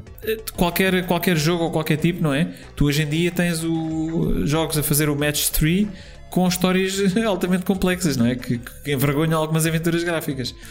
Portanto, eu acho que houve aqui também uma certa uh, fuga para outros géneros, porque os outros géneros puderam ou começaram a poder uh, contar a história com a qualidade que, que, que, os, que, portanto, que os developers queriam e que no fundo disseram: Ok, eu já não preciso da aventura gráfica, para contar a minha história. Eu consigo contá-la neste momento. Uh, no, eu acho que tens toda, tens toda a razão. E aliás, os jogos de aventura point and click tentaram evoluir da forma incorreta. Transformaram-se em jogos 3D. Epá, e basta ver a transformação da série. Um, por exemplo, o, o Green Fandango já foi um jogo diferente, já mais adaptado ao, ao comando. Mas, por exemplo, o Broken Sword, tu tens as várias experiências que a Revolution fez do clássico 2D para o 3D, que era horrível. Uh, ou seja, o pessoal não queria jogar aquele jogo 3D porque não acrescentava nada àquilo que já se fazia bem em 3D uhum. e depois acabavas por ter, uh, sei lá, aquela, aquele prazer que era termos o, o ratozinho, temos com uma chávena de, de, de cacau na mão e com a outra no rato, era esse uhum. tipo de consumo que nos fazia vibrar com esses jogos. E pensares um bocado, porque é assim, tu agora tu encurralas no jogo e vais rapidamente à internet buscar a solução, não estás para pensar. Nós na altura estávamos dias a pensar num puzzle, o puzzle da cabra que o Jorge disse há bocado. Pá, sabes como é que eu descobri esse puzzle, já, já que falamos? Uh, estávamos há dias enrolados nesse puzzle e eu descobri o puzzle, a solução do puzzle, a explicar a um amigo meu que nunca tinha jogado um jogo, porque tínhamos esta do pessoal que sentava do nada, pá, clica lá e tenta lá fazer qualquer coisa. Tínhamos essa cena do vai lá e coisa. E então estava-lhe a dizer ele: olha, a gente não consegue passar a caba, porque sempre que eu clico aqui, a gaja, a gaja dá-me amarrada. Ou seja, eu tenho que clicar e depois cliquei sem querer duas vezes, porque tu tens que clicar, era double click, não era? Clicar e bazar. E de repente dá uma cutscene na cena do Oh, peraí, meu, passei um puzzle, está aqui, meu, estava-lhe a explicar como é que, se, que não consegui passar aquela cena. Ou seja, já não há esse clique, já não há essa cena. Ou seja, eu próprio assumo uhum. que se enrolar num jogo, point and click, no meu caso, vou jogá-lo, man, eu 15 minutos depois eu já não tenho paciência, eu vou à net ver a solução para avançar. Até posso depois logo de seguida fechar o walkthrough e tentar ir por mim. Eu não sei se vocês sentem isso. Eu já prometi que se jogasse o Sibéria agora, o pessoal diz: Ah, não vai jogar o novo, relembrar o primeiro segundo. Eu vou jogar os primeiros, mas vou jogar com o walkthrough ao lado, que eu não vou perder tempo com os puzzles. Porque já os conheço, já os fiz na altura, não sei o quê.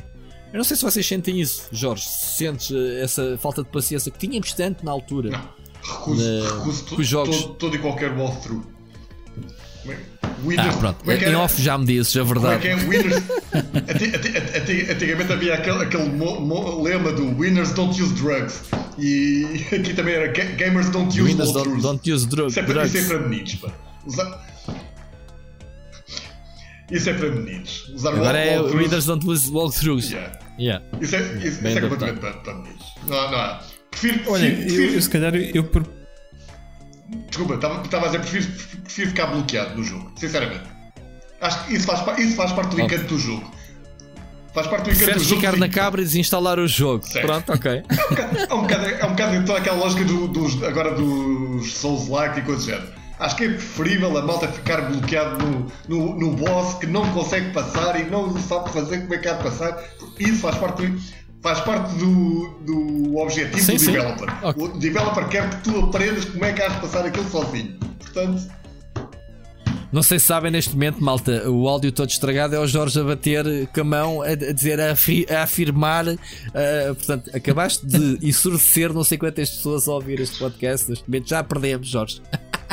Estou a brincar, siga, siga. Olha, deixa-me deixa propor nós avançamos, porque já vamos aqui com uma horita e ainda nem sequer ouvimos uh, o, nenhum dos nossos sons da nostalgia. Portanto, uh, eu, eu propunha-vos que, que nós avançássemos aqui então, pronto, isto vai ser, isto vai ser, isto vai ser como, como, os podcasts do Split Chicken, vai ser uma coisinha curta de 5 horas e meia. Pronto. A culpa é do Jorge, eu, só, eu tenho estado aqui muito caladinho, só fiz uma intervenção ainda. Tens, hoje, tens, tens, tens, tens. Vá, vamos lá então, ouvir e, e já regressamos. Som da nostalgia.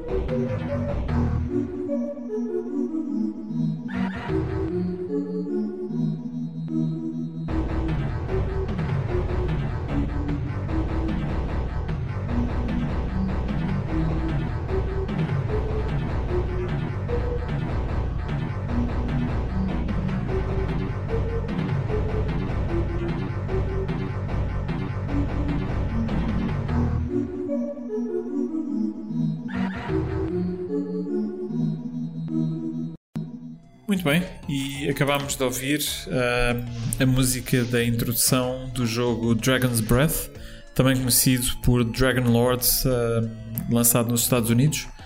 Uh, na sua versão de Commodore Amiga, o compositor foi Dave Hanlon e é uma música que eu até hoje tenho esta uma memória muito muito viva de ter ido à casa de um colega meu Portanto, eu tinha visto a amiga duas ou três vezes uh, e ele arrancou com este jogo e de imediato, de imediato, uh, no meu, portanto, na, na, minha mente se formou, uh, obviamente ajudado pela, pelo tema medieval, de dragões, de, portanto, que, que o jogo tem e os, os, gráficos que eram, que eram bastante, bom, bastante bons para, para a altura, formou-se de imediato na minha mente todo um ambiente de de, de, perigo, de, portanto, o jogo também arranca com, portanto, com uma história uh, de que uma rapariga, no fundo, que estava presa, é libertada, começa a correr. Uh, e quando vai a, a, meio caminho num campo, o, portanto, vem um dragão uh, por trás e, e come-a. Uh, e isto acho que coloca logo o jogador, o jogador no sítio no sítio certo em termos de eh, portanto, de como, como, é que vai, como é que vai abordar o como é que vai abordar o jogo. Uh, e... Portanto, oh Bruno, eh, o dragão veio por trás para pôr com a boca. Nham nham. Sim, sim, mas inteira. Tentou... Okay, mas okay, inteira, para, para, ser claro. Pronto, é só para esclarecer. Ah, nem, nem, nem sequer ficaram os pezinhos de fora. Ok, ok. Não, era, não, é preciso, não é preciso tantos uh... detalhes, não é preciso dar tantos detalhes. A, a, música, assim, a música foi aquilo que vocês ouviram, portanto, um, um, ambiente fantástico, a utilização de, de instrumentos uh, de, de, percussão e de que, que, que nos dão aquele, vai, aquele, aquele ambiente um bocadinho como, como, como que dizer, misterioso e que coloca o tom uh, no, no, no, jogo, que, que, depois é um jogo basicamente que é um jogo de gestão de, de dragões e conquistas. Uh, que é, que é, um, dos, é um dos meus favoritos do, do Commodore Amiga. Uh, acho que o Jorge tem uma história também para nos contar sobre, sobre este jogo, não é? Tenho, tenho. Quando. quando, Sim, quando... Eu, eu, a mim não me diz nada, eu não joguei este jogo. Eu quando, quando, quando eu vi o. Parece mal eu dizer isto. Quando eu, quando eu vi o Bruno a, a referir este, este, este, jogo para o, para o som da nostalgia, é, achei curioso porque este jogo a mim diz-me diz particularmente só por uma pequena questão que é uh, tu, o Bruno já tinhas referido na introdução como um dos meus primeiros passos nisto da, da, do, do jornalismo de videojogos foi com fanzines e, e, na altura com uma fanzine que era a Caos, mas antes, antes da Caos houve uma fanzine que, foi, que, que, que fiz com, com o Nelson Calvin e com mais uns amigos nossos na altura, que só teve um número que se chamava 100% e que essa fanzine, o jogo de capa era o Dragon's Breath. E portanto nunca mais, esqueci, nunca mais esqueci, nunca mais esqueci o Dragon's Breath exatamente disso foi o, o, o, único número que nós fizemos dessa fazenda foi com o Dragon's Breath na capa. Eu confesso que a minha memória do Dragon's Breath é muito, muito turva. Eu não lembro muito pouco de jogar ao Dragon's Breath. Mas, mas pronto, achei, achei só piada. A, a, a, coincidência de alguém neste mundo, para, para, para além de, de, de, de alguns tipos na, na, na pontinha, também jogava ao Dragon's Breath, pelos vistos. Não, é, é, é, um jogo relativamente de, de nicho uh, e acho que. Oh, oh Rui, contas lá o que é que, tá, o que, é que estás, a, o que é que estás a, tentar mostrar? Nada, nada, nada, continua. Estou só a fazer um teasing, lembrei-me que tinha aqui coisas. Ok, so, oh. para, para os nossos ouvintes, é aquilo que o Rui está a fazer. O Rui está-nos a, a, mostrar uh, disquetes do, do Amiga que, que, por qualquer motivo ele tinha ali na prateleira. Não sei se, se, se tem estado a jogar jogos do Amiga ou oh, Rui. Que, o que é que se passa? Eh, não, eh, eu não sei por que razão, eh, eu trouxe lá de cima da arrecadação que eu tenho lá umas caixas de jogos, disquetes. Disquetes, ah, que ainda tenho. Uhum. Pá, eu nem, não faço a mínima ideia. Há aqui umas que já nem, o metal já nem mexe. Uh, e lembrei-me que tinha aqui na prateleira, curiosamente, demos que, oficiais que vinham na Amiga Power. Alguém se lembra da Amiga Power? A Amiga Power é das, minhas, das minhas revistas favoritas de sempre. Também eu, também gosto muito da Amiga Power. Então tenho aqui religiosamente religiosamente uh, estas disquetes que, caso vocês não, não conseguem ver, estão furadas para ficarem em alta densidade. Portanto, eu acho que estas já foram até convertidas a PC para caberem cá mais jogos. Portanto, na altura era pessoal, pessoal pobre. Pessoal pobre, pessoal que não tinha dinheiro para comprar disquetes de alta densidade, porque o pessoal diz que se lembra destes disquetes, mas depois se calhar não se lembra deste pormenor de alta densidade que é ter um furo adicional do outro lado não é? Uh, o que eu não percebo a tecnologia, fazes o furo do plástico e a disquete fica com mais capacidade. Bruno, se soubes isso, ao Jorge, do que percebi. Uh, tecnicamente, por que razão é que, é que ficávamos com mais, mais capacidade? É assim, tu não ficavas, não ficavas automaticamente com mais capacidade, atenção. Uh, nem todas as disquetes, nem todas as disquetes funcionavam bem com, com, com o furo, né? portanto tinhas que ter disquetes com alguma qualidade. Mas, mas basicamente o furo era aquilo que dava à, à Drive, ou que dizia à Drive, se uh, as cabeças de leitura e escrita deviam ler e escrever em alta densidade ou em densidade normal. Basicamente. Portanto, por isso é que o furo, quando tu punhas o furo, o que fazias era estavas a enganar a Drive e estavas a dizer que não, a disquete que está aqui dentro é uma disquete de alta densidade. Foi fabricada de alta densidade, não é? Olha, Zarinho, epá, não tínhamos internet, era do it yourself. Muitos sabíamos nós já na altura estes truques do Burquim. Quem é que sabe isto? Quem é que fazia disquetes de alta densidade? A, a, minha, a, minha, questão para ti, Rui, é: tu fazias isso com o Burquim ou era mesmo com uma caçadeira? Como é que tu fazias esses furinhos na disquete? Opa, eu esta era com um burbequim que fugia de certeza a cena, que isto parece um oval, uh, sei lá como é que eu fazia. Era, era com um burbequim. Tu não tinhas, não, tinhas, não tinhas aqueles furadores de folhas para Lembro-me ter, lembro ter estragado uh, disquetes a fazer furos. Uh, sem querer fugia e, e, depois era assim ao meio. Tipo, olha, já foste. Mas, sabes o que é que é engraçado? Se tu retirares um canto da disquete, imagina, estás a ver onde tens esse, esse furo extra que tu fizeste, não é? Se tu retirares o, o canto completo, de forma a que não danifiques o disco, ok? Uh, funciona. Portanto, ele, ele pensa que está lá o furo. Espetacular. Whatever. Espetacular. Whatever. More you know. More you know. Não é, tecnologia, não é tecnologia muito avançada, mas pronto. Olha, isto por acaso é o, é o segue perfeito para nós avançarmos para o nosso tema central. Tema central. Porque hoje vamos falar do Amiga e mais é? especificamente vamos falar do, do A500 Mini ou do lançamento basicamente de, desta, desta mini, deste mini computador uh, ou mini consola, porque ele, ele está a ser lançado em formato de consola. Portanto, esta, esta mini consola que uh, no fundo tal como aconteceu com, uh, com, com, com, a Nintendo Entertainment System, com a Super Nintendo, com o Mega Drive, com, com tudo isso. Uh, está a ser lançada agora uma versão, uma versão mini dessa, portanto, desse, desse computador uh, que se parece com o Amiga 500, que no fundo corre jogos como se fosse um Amiga 1200. Uh, e o Rui está-nos neste momento aqui a mostrar o Amiga 600 uh, que ele tem lá em casa, que está tá, tá, tá desligadíssimo, que já não veio eletricidade há, há uns 20 anos. Pelo, pelo menos. Pelo, pelo menos, pelo ah, menos. Esta já tem disco rígido, atenção, é? Sim, é o 600. Os 600 já traziam disco claro, rígido. Drive. Já com, tem uma história este 600, mas já podemos mais à frente. Lembrem, do conto. Uh, e o tema do, do Segway que, que, que, eu estava a falar é exatamente porque uh, o Dragon's Breath faz parte dos jogos, uh, embora seja bastante de nicho, uh, faz parte dos jogos que vêm com este, com este A500 Mini. Jorge, eu sei que tu compraste um, não foi? É verdade, sim senhora.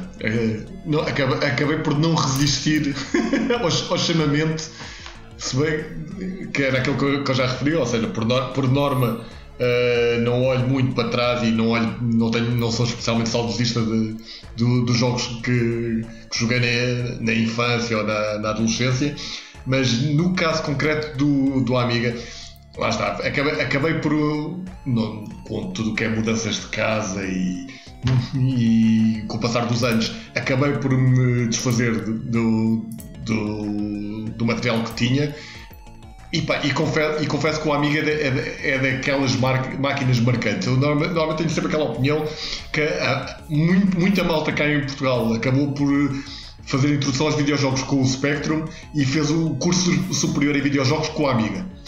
Foi, foi onde, tirou, onde, onde tirou o curso, basicamente, foi no, foi no Amiga. E, e acabou por deixar uma marca tão grande que quando eu acabei por ver especialmente a, a questão de, da simplicidade, de, ou seja, dos jogos todos que, que vêm incluídos na máquina, ser um bocado quase uma lógica de plug and play, de a, a qualidade de, de, das adaptações estar, estar, estarem bastante bem feitas.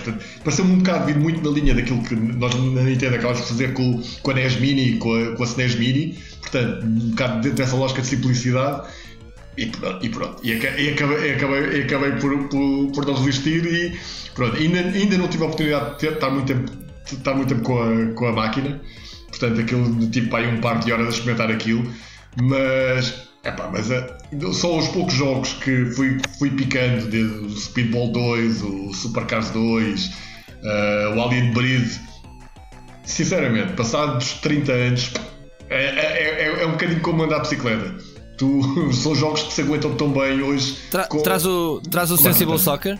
Não.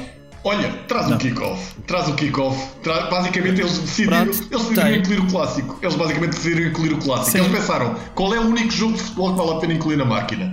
E pronto. E, é o Sensible é... Soccer e então. Não, não, é o Sensible Soccer da Wish. Não é? é exatamente, perderam como cliente. Foi logo, não tem Sensible World of Soccer. Não quero. Mas, Kickoff oh, 2, what? Oh, Estragou. Rui, Rui, é o Sensible Soccer da Wish, ok?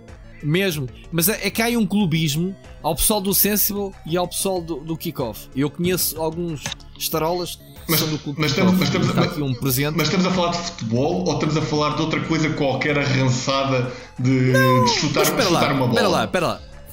Hoje toma bola, mas queres que é um jogo de patinagem? Um, um, jogo em que passas o campo todo de carrinho? Sabes aquela do foste de carrinho Foi por causa do kickoff de, 2. De patinagem, de patinagem. É? Mas estás a falar, Sim, estás a falar do, dos. Anda sempre, mas, mas tu... anda sempre com o pezinho à frente, sempre a rastejar, mas, sempre a deslizar. Mas tu estás a falar, estás a falar daquela, da, da, daquela coisa que basicamente os campos estavam todos encharcados de água, em que parecia que eles andavam sempre a deslizar de um lado para o outro, um lado para o outro, com a bola que falta de um lado para o outro, é isso?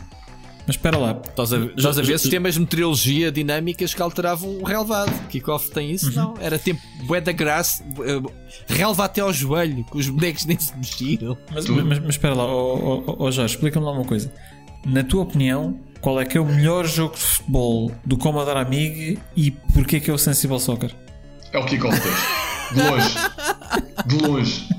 E a seguir, e a, e a seguir ao Kickoff. E a seguir ao é Kickoff kick 2. O Kickoff 3. E a seguir ao Kickoff 2. O Kickoff 3 é melhor que o 2 e é muito mal. Atenção, a seguir ao Kickoff 2, o melhor jogo do, do, do Commodore Amiga é o Player Manager, que é feito pelos mesmos gajos. Portanto, são os dois jogos. Ia dizer que era o gol, gol, gol. O Dino Dini fez o gol depois. Sim. O gol, o gol já não tem a mesma magia do Kickoff 2. Não é a mesma coisa. Yeah. Não é a mesma coisa. Yeah. Mas normalmente a, a malta até, até tinha, tinha, essa questão. O Sensible Soccer era um jogo que todos, toda a malta conseguia jogar. O Kickoff era para a malta que sabia jogar já um bocadinho, estava um nível um bocadinho acima. Portanto, estava, fazia-se só uma distinção entre a malta que sabia jogar realmente à, à bola e, portanto, fazia-se um torneio de Kickoff 2 e quando querias fazer uma festa com os amigos, chamavas o resto da malta para jogar o Sensible Soccer. Pronto. É que aí toda a gente conseguia Não dar os toques. No Sensible Soccer toda a gente conseguia Mas, dar, dar os toques daquilo. Mas Rui, eu juro-te que eu, já, eu juro que sabia que íamos ter esta discussão meu, neste podcast. Quando disse se falar no amigo, já sabia, lá mas, vem mas, o defensor, ele e o Calvinho. Mas qual Daqui a bocado temos aí o Calvinho a mandar mensagem do ouvinte a dizer: Ah, o Kickoff 2 é que era. Era um jogo, eram os únicos dois. Calvinho e Jorge, na, no tempo do Amiga, jogavam os dois sozinhos, não tinham amigos, porque os amigos estavam a jogar sensível de soccer. Eles estavam os dois ali, a casa de um, na casa do outro, a jogar kickoff. Mas, qual, mas, qual, mas é que não há sequer discussão, a questão é essa. Não há, é, nem há discussão, nem há discussão possível, quer dizer. Mas olha, Rui, para não ficares, para não ficares triste, uh... vamos fazer uma sondagem no, no Twitter depois, quando lançarmos o programa, que é Sensible Soccer mas isto não, ou Mas isto não é, uma questão, não é uma questão de popularidade, é uma questão de qualidade. É não, Exatamente, não é a popularidade vem da qualidade. Não é, uma questão, não é uma questão de popularidade, é uma questão de qualidade. Portanto. Oh, oh, oh, o, Bruno, o Bruno nem quer falar porque o Bruno, coitado, somos aqui dois contra um, não é? Porque, não sei, não sei, Bruno, diz não, lá tu. É, assim, eu, eu, eu, para mim, como, como nem sequer, eles nem sequer estão a jogar no mesmo campeonato, não consigo perceber o, o Jorge. Aquilo que eu estou a ver o Jorge dizer neste momento, aquilo que começou no cérebro é.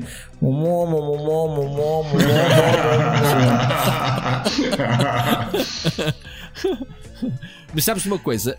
O Sensible Soccer, ou seja, oh Jorge, eu aposto tu, se fosse jogar agora ao kickoff, tens aí o jogo. Claro. Tu não sabes jogar o kickoff. Não sei jogar um kick ao kickoff com o joypad que vem com, com, com a máquina. Isso, isso, é, isso é claro. Espera lá, mas mas supostamente esse joypad é o do CD32, portanto é um joystick um joypad oficial. Sim, claro, inspirado, claro, sim. inspirado, inspirado, inspirado, exato. Inspirado, inspirado okay. mas, sim, mas, mas, é, mas é completamente esquece. Mas tu compraste um, um, joystick, não compraste claro, a parte? Claro, claro, obviamente. Claro, ok. Ok, mas é assim, o Sensible Soccer mesmo com um comando, se eu for jogar agora, eu fiz este teste com o Bruno, o Bruno tem, não me deixa mentir. Se eu for jogar agora o Sensible Soccer, eu marco de gols e jogo como jogava há 30 anos atrás. Mas como, ficou, mas, uh... mas como é óbvio, porque qualquer um marcava gols no Sensible Soccer, a questão é essa. enquanto, que no, enquanto que no kickoff é, já tinhas que ter algum bocadinho mais de técnica, com, mesmo com o joystick, para conseguires marcar um gol. A questão é, a questão é essa. Já para não falar. Claro que não, Já para não falar na qualidade dos guarda-redes. Já para não falar nos guarda-redes, que os guarda-redes de Sensible Soccer basicamente parecem os guarda-redes de solteiros e casados, quase. A única coisa que podes criticar no Sensible Soccer, e que eu sou crítico a sempre única, fui, a única. é o, o buraco que, que, que, Ou seja, o jogo, as equipas não se adaptam. Se tiveres um jogador lesionado, ficas com aquele buraco preencher, porque os jogadores defendem ao setor, ok?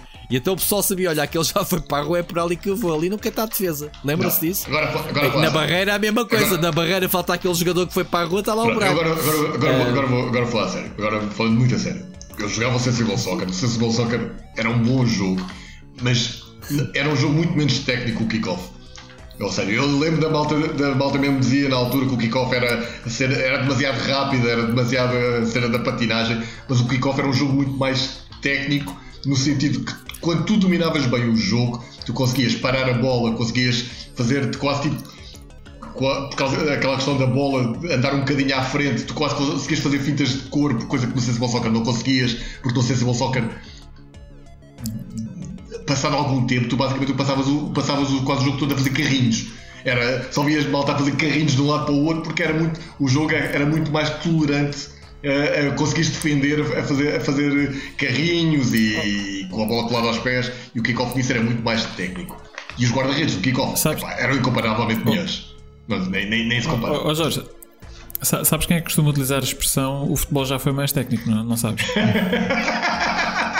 Quem? Diz-me lá. Diz-me lá agora para, para, para tirar para o Marco. É o Nuno é, é Marco. É o Nuno Marco. Que como, yeah. que como toda a gente sabe, é, não será das pessoas a, a, a par da minha pessoa percebe menos futebol no país. Portanto, tu, tu vis-me aqui dizer que ah, e tal, o Kickoff 2 era mais técnico. Epá. Mas muito mais. Olha, Mas eu acho mais. que nós conseguimos aqui desta, desta breve discussão estabelecer, pronto, ok, há, há claramente dois, portanto, dois, dois campos, não é? Portanto, há, há o campo de, de, de, daqueles que jogaram o Sensible Soccer e que gostam do Sensible Soccer, e há o campo daqueles que estão errados.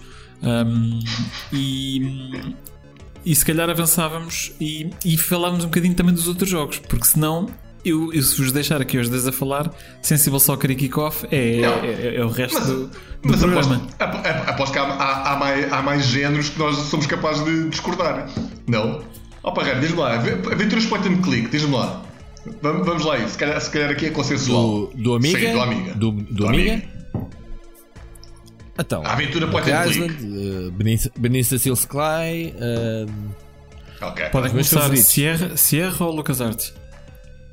A, Sierra não tem muitos jogos de Amiga, pois não. Tem alguns, tem, tem, alguns. Police tem, Quest. Tem, tem uma série deles. Pronto. Mas era o melhor no PC, era, era sempre melhor no PC.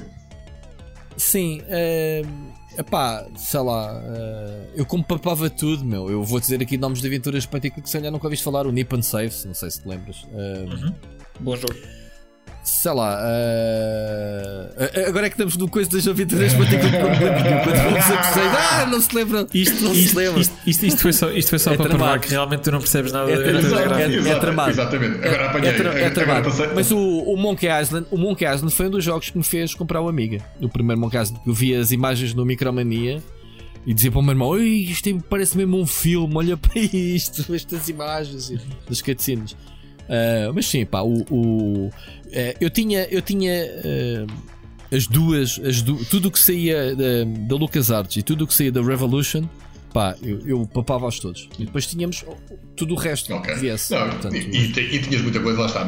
O que eu, portanto, agora, agora mais, mais a fundo no tema, o que eu acho, o que eu acho muito mais interessante de uma, de uma máquina como, como a Dar Amiga até foi o lado quase mais experimental do, da máquina porque ainda apanhou muito daquela onda um bocado de caseira dos jogos feitos no quarto do Spectrum. Ou seja, muita da malta que fez jogos para a Amiga ainda veio muito dessa linha de jogos de Spectrum.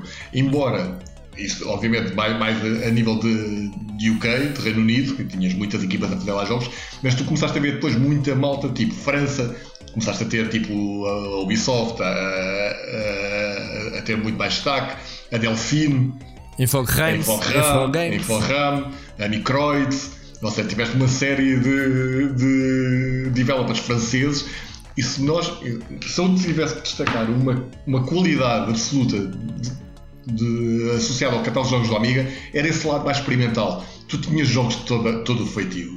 Tu nunca, havia jogos que tu não, não, não fazias puta ideia o que, o que é que os developers queriam fazer com aquilo e muito, muito, muitos na altura nem sequer vinham com manual, é? Porque na, na altura, ainda quando compravas lá, os jogos da Feira da Ladra ou, ou não sei qualquer, basicamente, basicamente não, não, não, não, trazia absolutamente referência nenhuma Nada. E, tu chegavas, uhum. e tu chegavas ao jogo e ficavas completamente perdido. E um dos encantos do jogo era um bocado esse também, era um bocado decifrar o que, é, o que é que o jogo te pedia.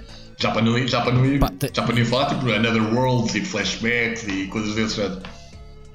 Uh, sim, a, a, questão de, do Amiga também houve um choque muito grande daquilo que tu estavas habituado no Spectrum, ou até no Commodore 64, que foi a máquina que, que, que eu tive em vez do Spectrum.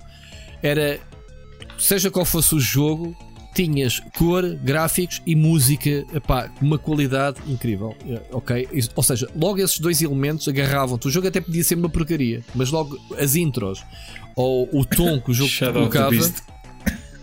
O, jogo, o Shadow of the Beast é um bom exemplo de esteticamente bonito e depois o jogo em si não era nada de especial. Eu, música fantástica, primeiro... música sim, fantástica, sim. gráficos pá, brutais. É, eu joguei primeiro o Shadow of the Beast 3, foi o meu primeiro. Por acaso, Mas o Shadow of the Beast 3 é o único Shadow of the Beast que é bom na jogabilidade. Ok. Pronto, eu estou a dizer que eu tive um choque porque joguei um e o 2 e depois pensei. Eu, eu, eu, sincer, eu sinceramente, já há muito que não jogo o 1, mas eu não desgosto do 1. Não, sinceramente. O problema é que é um jogo com muita, muita inimiga vir e tu és uma cabra. Aquele tipo. só tem murros, só dá murros, não é? É um bocado esquisito. Mas a, mecânica, a mecânica era terrível. A mecânica, a mecânica do, do jogo em si era terrível. E envelheceu, envelheceu ainda pior.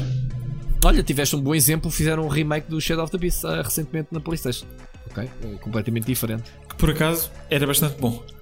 Eu sei, eu sei que não vendeu muito, mas o, eu gostei bastante yeah, do jogo. Ironicamente, ironicamente. Mas, exemplo... mas tu tens, o Jorge, tem, tens razão. O experimentalismo, havia jogos de género que tu hoje não consegues catalogar aquilo. Tu tens jogos como. Como é que chamava aquela, aquele estúdio que cada jogo que fazia era totalmente diferente um, uh, ah, do. Um, como é que se chamava? Uh, pá, uh, os jogos fizeram Red Baron, fizeram. Uh, que, como é que era? O, aquele jogo, jogo medieval. O Defender of the Crown. Era um, Defender of the Crown. O Defender of the Crown. É como é que se chamava o estúdio? Cinemaware. Cinemaware. A Cinemaware. A Cinemaware, cada jogo que fazia era um jogo. Uh, isto é de quê? Pá, percebes? Havia muitos jogos que não conseguias catalogar hoje em dia. Tu hoje em dia, onde é que metes um Lemmings catalogado em que género? Exato, exato, exato. Havia muito isso que estás a dizer do, do experimentalismo. Exato. Yeah. Porque acabava por, eles acabavam por ver muita coisa, obviamente, das máquinas de arcade e muita coisa que vinha do Japão ainda, em que seja a parte dos fighting games e os shoot, shooters, e tinhas muito disso, mas de, por outro lado, tinha, tinhas coisas completamente completamente inesperadas que tu não conseguias catalogar de forma nenhuma. Muita coisa da Psychnosis, por exemplo, não, era difícil de catalogar porque eles estavam sempre a, a mudar, a, a, a, combinar muitos de influências. Tudo que era jogos franceses, então era, era um fartote. Porque eles basicamente andavam ali. Uma... Jogos da Crew. Olha, tens o Dune. O, o Dune, Dune da Crew. Olha, por exemplo, exato. Um jogo que. Uhum. O, o, Dune. Sim, o da Crew. Uh, e, e é assim, já falaste um, um, um, toque muito interessante que é o pessoal do Amiga com versões das máquinas arcade eram quase fiéis. Se jogares um, sei lá, o Street Fighter 2 ou um Golden Axe ou, ou um Silkworm, tu vias em termos gráficos, em termos de som, uh, jogabilidade, muito próximo da experiência que tinhas na máquina arcade. Oh, oh Rui. Não sei se concordo, tu... Bruno. Não. Não. Não, a sério? Não, não. Na altura tu... era o que eu sentia. Agora se calhar, agora se calhar com os emuladores já consegues comparar. Eu... Epá, desculpa, mas vai dizer isso são jovens de 15 anos, Bruno. 15 anos, ou, ou 13, 15 anos, em que jogavas o Street Fighter 2 da máquina e depois ias jogar num Commodore Amiga, a experiência era muito semelhante oh, oh, da oh. nossa, do nosso ver. Eu, okay? repara, para explicar o porquê é que eu te estou a dizer que não. Eh, é verdade que o Commodore Amiga tinha muitos portos de, das arcade que estavam muito próximos do original, ok? Mas tu foste buscar os dois piores exemplos que Epá, podias buscar. Com... Golden Axe. buscar três. Ok, okay pronto. Eu sei que tu gostas. O, o, terceiro, o terceiro é bom. É que eu Golden joguei Axe... o Silkworm, o Silkworm na máquina, no Spectrum e no Amiga. E depois pronto. vês a diferença. O Silkworm, é? Olha, o Silkworm é um bom exemplo. O Silkworm do Amiga é uma boa conversão da, das máquinas arcade. Mas, o... mas isto agora consegues fazer essa dedução. Tu na altura. Na não, altura, o, o Golden Axe, desculpa lá, o Golden Axe e o, e o Street Fighter sempre foram péssimos no Amiga. Okay, sempre, sempre, foram péssimos no Amiga. Assim, o, o Golden Axe, uh, a jogabilidade em si é pá, os bonecos mexiam-se de forma. Ah, olha, o Mortal Kombat era mau também? O Mortal Kombat era ligeiramente melhor, mas padecia do mesmo problema que o Street Fighter padecia, que era o facto do joystick só ter um um okay. botão de disparo. Um botão, claro que sim. O yeah. que dificultava imenso, o que dificultava exato, imenso exato. Nestes, nestes, jogos. Mas sim, sim. mas o problema do tanto do, do, Street Fighter 2 como do Golden Axe era também o próprio jogo em si, a forma como foi programado não foi bom. Epá, não, os comandos não eram não, não, não, respondiam bem, os gráficos estavam muito longe de ser uh, uh, de ser aquilo que poderiam ser no Amiga. Portanto, para, para ser claro, uh, fizeram agora uma demo há coisa de pai de um ano, uma coisa assim, um ou dois anos, uma demo do Street Fighter 2 a correr no Amiga que é quase uma cópia daquilo que, se, daquilo que existe na, nas máquinas arcade e que está a anos-luz daquilo que foi lançado. Não é? Porque esse, esse é outro dos temas, é que quando tu fazes uma conversão, claro.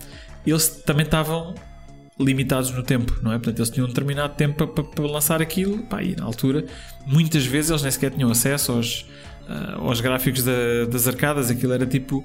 Uh, ouviam vídeos do, do, do, jogo e quase que copiavam aquilo à mão, não é? Uh, e então os resultados umas vezes eram muito bons, outras vezes eram muito maus.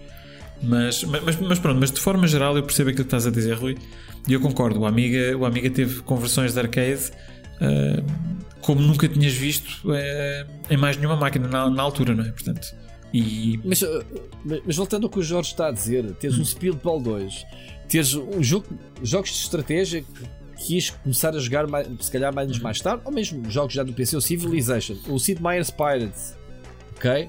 Uhum. Uh, o North, North, North and South, o North and South, alguém se lembra do North, North and, and South? South?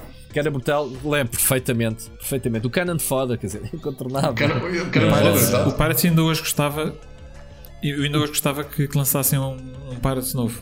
School and Bones uh, é o mais próximo que vais ter agora. Deixa ver, deixa ver. Olha, se calhar vamos aqui dar uma vista de olhos naquilo que são os jogos que vêm com, com este Amiga 500 Mini. Yeah, uh, Digam-me lá, eu não sei por acaso não sei de cabeça. Tem o Turrican algum? Eu vou, eu, vou, eu vou correr rapidamente e, Ok, boa, boa, boa. E vamos ver. Boa, Portanto, boa. traz o Alien Breed uh, 3D. Claro. Traz o, o 3D. O, 3D. 3D. Sim, sim. What? Espera, calma, traz o outro também. Espera. Calma, traz, traz dois, também, traz dois, calma. Traz também o ah, o Alien Breed, okay. uh, o Special Edition de 92. Ok. Traz o Another World. Traz o Arcade Pool. Traz o okay. All Terrain Racing. E o ATR, sim. Ok. Uhum. Traz o Battle Chess. Ok, Traz o também. Cadáver. O Cadáver. California Games. O Dragon's Breath, que nós já aqui falamos. Ok. Uh, e, e, já agora eu vou só deixar aqui uma nota uh, que é, eu não percebo muito bem como é que eles uh, trazem, trazem um jogo como o Dragon's Breath e não trazem os manuais do jogo. Porque boa sorte tentar jogar o Dragon's Breath sem, sem o manual. manual das poções. Sem o manual das poções. É impossível. É, o jogo tem boa, alquimia, não é? Sim, sim porque tens, tens uma componente de alquimia grande Uh, eu estava aqui a ver um bocado do vídeo e não passava disso. Pensei, isto jogo é de alquimia, cara. E é complexo. Portanto, a parte da alquimia do jogo é complexa e tu precisas de um do, do, manual, aquilo basicamente é um manual de feitiços. Portanto, o jogo vinha com dois manuais: vinha com o manual de instruções do jogo, uh, que trazia história e depois trazia como é, que, como é que tu jogavas, e trazia um manual só de feitiços. De, de, de, portanto, para fazer os feitiços através da alquimia. E é impossível jogar este jogo sem manual. Portanto, eu não percebo muito bem como é que eles o colocaram aqui. Claramente, quem colocou não faz muita ideia como é que isto se joga. Não, mas. Certeza que ele vai pedir para buscar ao, ao manual uh, o, o, código para desbloquear o jogo? Assim? Não, não, não, não, não, não, não. Mas tens. Não, não mas repare, não, mas funciona, funcionava na mesma. Sim, sim, mas fica, fica a nota que pode, tens os manuais dos jogos disponíveis no site. No, no site do A500 Mini tens lá os manuais de todos os jogos. Não tens. Não Boa, tem, ainda não, não tinha visto. Não está não tá incluído na, na, na, máquina, portanto. Tudo bem, tens que ir ao telemóvel. Não. Portanto, obriga-te a ir ao telemóvel ao lado. Mas olha, por acaso, para, para, ser honesto, não, não tinha reparado que, que, estava disponibilizado online, mas sendo assim, estão perdoados. Continuando, uh, tem o, o, F-16 Combat Pilot, tem o okay. Kickoff 2, tem o Paradroid o 90. O, o, o, o Paradroid 90, não sei qual é esse. Um, Deixa-me aqui fazer uma pesquisa. Tens o Pinball Dreams. Uau. Tens o. O Illusions Pro... é melhor, mesmo assim. Uhum. O Fantasy é melhor. Tens o Project X. O Fantasy é melhor, sim. Ah, o Fantasy. Eu disse Illusion. O Illusion é o terceiro, né? O Fantasy, uhum. sim. Uh, sim, sim. Tens o Project X, uh, edição especial 93. Tens o. Uau! Grande. Tens o Quack. Uh, Epá, eu adoro o Quack. Adoro o Quack. Tens o Simon the Sorcerer, o primeiro. Adorava. Olha, é. grande aventura point and click. Sabes que eu fiz essa tradução para português? Sei Já vos contei essa história. Sei sim, senhor, mas nunca Sabes? vi. Tu ainda tens isso ou não? Tenho que ver estes sketches lá para tu, cima. Tu de, ver, às vezes tens estes sketches disso, que isso era uma coisa por acaso Epá, importante de recuperar. Joguem, joguem o Quake, pá. Epá, é tão bom. O Quake não é o Quake, o Quake é o patinho. É o Quack. É, Quack, é, Quack, vá, Quake. Epá. Uh, tens o Speedball 2. Claro. Tens o Stunt, o Stunt Car Racer. Olha, okay. é esse Tens o Super Cars 2.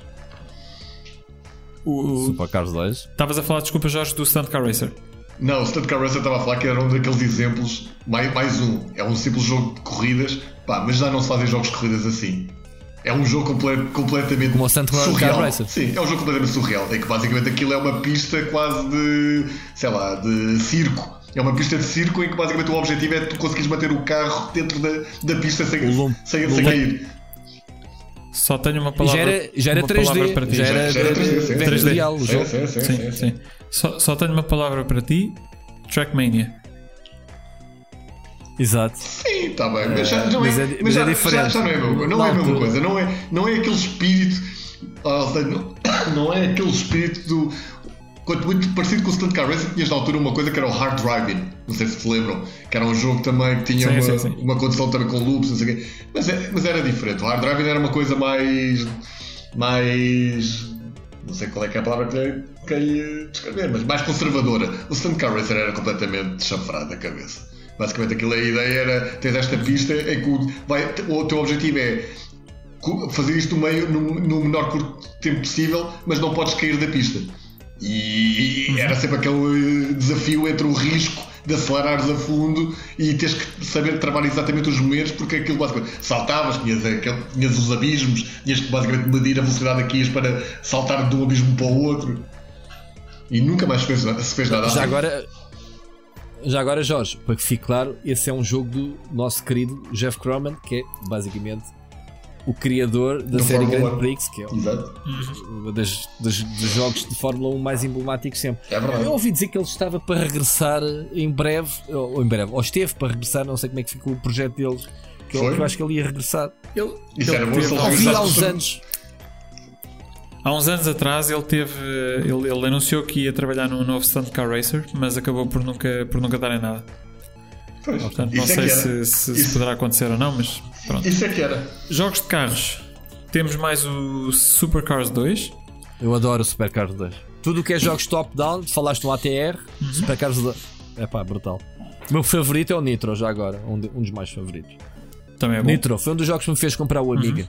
Uhum. A música, a música. Já aqui trouxe no som de nostalgia, não já? Acho que já trouxe. Sim. Depois tens o The Chaos Engine.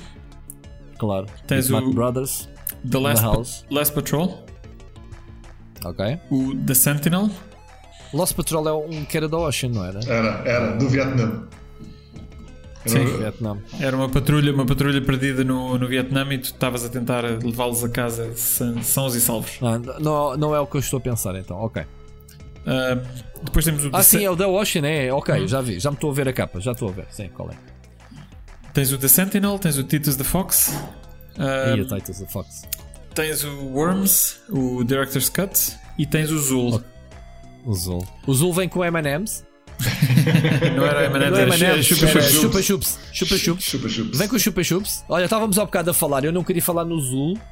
Uhum. Porque era um jogo product placement em primeiro Sim. lugar, né? foi um jogo feito para, para a Chupa Chups, mas era um jogo muito bom para o Amiga. Uh, vem, vem, vem, vem, vem, é vem, vem, eles acho que mantiveram, mantiveram tudo, tal e qual. Vem o original, vem o original. E assim, okay. e é isto. Uh, assim, podemos ver claramente que tens aqui uma, uma carga grande de jogos da Bitmap, da Bitmap Brothers. E da Team 17. O, o, que não é mau, e, e da Team 17, o que não é mau, porque foram duas, uh, duas grandes editoras. Uh, mas também tens aqui muitas, muitas omissões, não é? Portanto, nós já aqui isto abre, abre, isto abre, abre um. um é, como é que é o negócio deles no futuro? Eles vão vender packs de jogos? Não. Vão distribuir gratuitamente as ROMs uh, para isto? Como é que é? Não, é assim, se, se nós olharmos. Oh, eles, eles ou fizeram. É, na net. Eles, tá na eles. É, é um bocadinho está na net. Mas, mas, é, mas é está na net assumido, ok? Portanto, tu podes colocar qualquer jogo que tu queiras uh, em formato WHD Load, que basicamente é em formato de disco rígido. Uh, qualquer jogo através do USB. Portanto, metes no, na, na pen USB, metes a pen USB no, no Amiga 500 Mini e ele lê-te o jogo. Eh, já agora, o Siri já disse que eles já oficialmente já distribuíram um jogo extra. Uh, sim, sim, sim. Tens, tens um jogo extra, espera lá. Eu, eu até te disse qual é que é? Qual é, que é. é o Citadel, acho Citadel, exatamente. É um jogo chamado Citadel. Ok. É. Mas, mas é assim, é, é, o está na net. Basicamente consegues jogar tudo aquilo que queiras. Uh, se, ou, ou criares tu o teu próprio, a tua própria versão do teu original, porque podes fazê-lo, ou então pronto, está na net e, e, e podes jogar. Uh, os jogos que vêm, epá, eu, eu acho que é uma seleção equilibrada. Uh, eu ouvi. Falta-te aqui o Turrican, claramente. Fogo. Oh, oh, Rui, é assim. claro, calma. Dá-me dá dá 10 segundos. Secret of Monkey Island, Settlers, Turrican, Dune, ou Dune, Dune e Dune 2, Lemmings, Sensible Soccer. Uh, não, não é? Sensible, Sensible Soccer. Só, só este aqui. Não, não, não. Wings, o, Wings é grande Flashback, também. Não é? Wings Flashback, Civilization, o Fórmula 1 Grand Prix. Não é? O Another World. O Another World está cá. Ah, tá? Tá, tá, tá, tá, tá. Olha, okay. agora, agora estás a falar dessa lista para casa, é giro. Por exemplo, estavas a referir o Fórmula 1 Grand Prix. Esse é daqueles jogos que eu era incapaz de voltar, de certeza. Porque. O Grand Prix, eu acho também acho. Sim, hoje em dia, hoje em dia não. Ou seja, consigo voltar ao Stunt Car Racer exatamente por ser um conceito tão diferente e aí consigo facilmente eh, passar por cima de toda a componente técnica o Fórmula 1 Grand Prix acho muito difícil, porque dependia absolutamente. Na altura era um, um marketing inacreditável em termos técnicos, um jogo de Fórmula 1 daqueles, passados estes anos todos, é quase impossível voltar atrás. Yeah. É difícil. Jogos de desporto é, é tramado. Olha, falta-te aqui James Pound, falta-te aqui o Beach Volleyball, uhum. falta-te aqui o Cannon Fodder, falta-te aqui. Ei, podemos cada um de nós fazer uma lista com 20 jogos que faltam. O, que só, o, o, o catálogo do amigo é tão grande. Exato, o que só e já nem vou para géneros, porque é assim, tu falaste, ah, não tem Monkey Island, ah, mas tem o Simon Sorcerer, ok, representar um género. Uh, estou a dizer a diversidade tão grande que, de, de géneros que ao bocado estávamos a falar. Uhum. o Lost Vikings, onde é que anda? Pronto, uh, podíamos estar aqui, sei lá, a, a falar do, do que falta Sim, e, e, e, se calhar estamos a diminuir o que tem. Portanto, há uma seleção. Não. A minha questão é, é essa. A, seleção. a minha questão é essa. Eu, eu, quando decidi comprar, foi exatamente por isso. Acho que é uma seleção mesmo assim, apesar de não serem muitos jogos, é uma seleção fortíssima de vários géneros. Obviamente, para mim, comprava logo só por ter incluir o Kickoff 2, pronto, para mim chegava, mas em cada género acho que vão buscar jogos muito bons de cada género. O Project X, o Speedball 2, o Simon the Sorcerer, ou seja, vai buscar muita coisa boa em, em cada género. Olha, e, já agora por acaso é uma questão que eu, que eu gostava de, de discutir convosco, que é para quem é que é esta Amiga 500 Mini? Porque tu consegues fazer o mesmo emulando no PC, consegues ter isso num Raspberry Pi, ou se fores um bocadinho até mais uh, orientado para retro gaming, provavelmente tens uma FPGA como, como o Mister. Uh, ou seja, é assim. exatamente para quem é que é isto? Quem, quem, quer jogar Amiga por e duro não precisa disto para nada, já, já está mais comprovado, ok? Eu acho que isto está na onda do, do colecionismo de tiveste a NES Mini, tiveste a Mega Drive Mini, tiveste a PlayStation Mini, tiveste o Commodore 64 Mini, ok? Agora tens aqui o Amiga 500 Mini que, tem um catálogo de jogos eh, eh, exemplificativos de uma época, ok? De, de videojogos como exemplos mais que isto. Eu, eu, eu, eu quero comprar, eu, eu era para comprar, mas uh, até aliás tinha combinado com o Sírio, uh, quando ele encomendasse dele, trazia, uh, encomendava para mim, só que subiram o preço à última da hora. Ele disse: Pá, eu neste momento fiz o investimento, até por acaso foi aqui nas luzes do setup, no mesmo mês, e pensei: Este mês já não consigo, eu vou comprar mais tarde. E então foi por isso é que não vejo. Espero que não esgota, não sei como é, como é que é esta edição. Uh, gostava muito de ter este, este, este, este Amiga, este A500, como quiser chamar.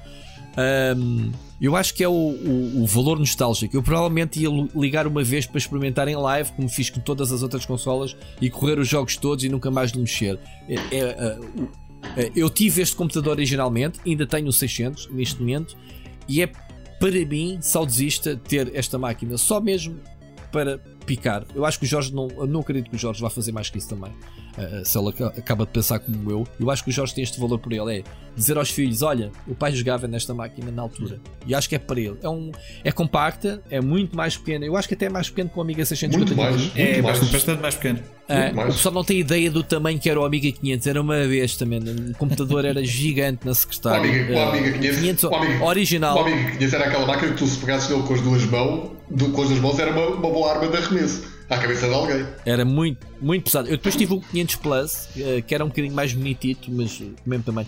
Este 600 é o 1200 cortado ao meio, ou seja, numa altura em que os chips diminuíram o tamanho, eles diziam, pá, não precisamos. Que era esta carcaça toda, né? Provavelmente. Eh, a arquitetura AGA não era, era já, já, era mais compactada. Sim, isso, foi, um, isso era no no 1200. É verdade, este, este Amiga 500 é falso, porque isto corre 1200, portanto a sim, arquitetura sim, já é AGA, não é? Ok, é. ok. Portanto, já estamos a aldrabar, já estamos a aldrabar aqui, já, já não somos puristas. Não, uh, isto, isto, isto, não é para puristas, atenção. Isto não é, isto não é para puristas. Não é para puristas. Pronto, eu, é por isso é que eu estou a dizer. É por isso é que eu estou a dizer. É uma peça gira. O rato é parecido com, com, com o que jogávamos na altura, portanto, o, lembro o rato, olha, desculpa, já agora deixa-me dizer uma coisa. Uh, duas coisas sobre, sobre o rato curiosas. Portanto, a primeira, o rato original do Amiga era muito pouco ergonómico. Ponto número Era. Um. Na ponto, altura nem pensavas e nisso. E ponto número 2, eu sei, eu sei. Na, na, na, altura teres um rato já era, já era muito bom. Não é? Uh, e ponto número 2, os ratos não eram como são hoje, laser ou óticos. Portanto, Ninguém se lembra da bolinha que tinhas que lavar a, a, bolinha, e lá com uma caneta raspar a porcaria acumulada, não era? E lavar com sabão. Porque aquilo começava a funcionar mal. Uh, portanto, a experiência com o rato original do Amiga é, eu diria, má. E, é, é má. Especialmente é, hoje. Especialmente hoje, se tu fores ter essa experiência, é uma experiência má. Uh, eu acho que é uma das coisas que eu gostei imenso. Acho, acho que fizeram bem foi, para já, este, obviamente este rato é um rato recente, não é? Portanto, é um rato USB, aliás, pode usar o rato no, Exato, no computador. No, PC. Um, mas ele também é um bocadinho mais pequeno, ou seja, ele é mais ergonómico por ser ligeiramente mais, mais pequeno do que o, do que o rato original. Um, e honestamente, é pá, olha, acho que fica muito, muito giro. Uh... Mas só, oh Bruno, uma coisa: o rato no Amiga era um acessório e poucos jogos, point e clicks, jogos de estratégia, jogavas com o rato. Pá, tu passavas, sei lá, não digo 90%, mas 70% do tempo agarrado ao joystick para jogar jogos de carros, uh, futebol, plataformas. Uh, a maior parte dos jogos eram jogados com, com o joystick. Dito não sentires que uh, as horas que tu passavas com o Amiga, é até porque a facilidade de trocar dos jogos não tem nada a ver com o Spectrum, uhum. experimentavas muitos mais jogos por dia, jogavas, trocavas muito mais as disquetes e o rato não estava sempre agarrado, portanto não tinhas a noção de ah, agora dei-me o pulso para jogar. Não é como agora atualmente, tá, usas o rato para tudo e mais alguma coisa, não é? Uhum. Sim, é verdade. Não sei se te lembras, Jorge. Não sei se, Jorge. Sim, sim, sim. Tu não jogaste Amiga na altura, para não, uh, Bruno. Já não, não eh, foste. Uh, joguei, eu, eu, não tive, eu não tive um Amiga na altura do Amiga, mas joguei bastante uh, em casa de, de, amigos. Pronto, mas percebes o que eu estou a dizer? Em termos do nosso uso diário, não, não, o rato não era uma coisa que tu usasses sempre.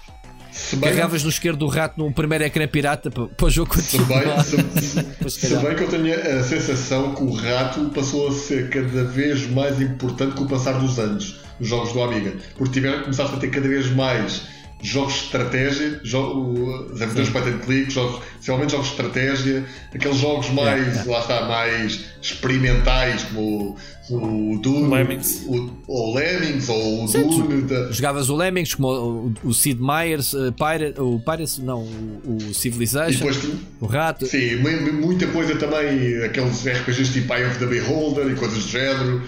Jogavas com, com, com o rato. Acho que isso ainda era com o joystick. Não, não, não, não, não, não, não. Não, já era com o rato? Com rato. Não, com, com certeza.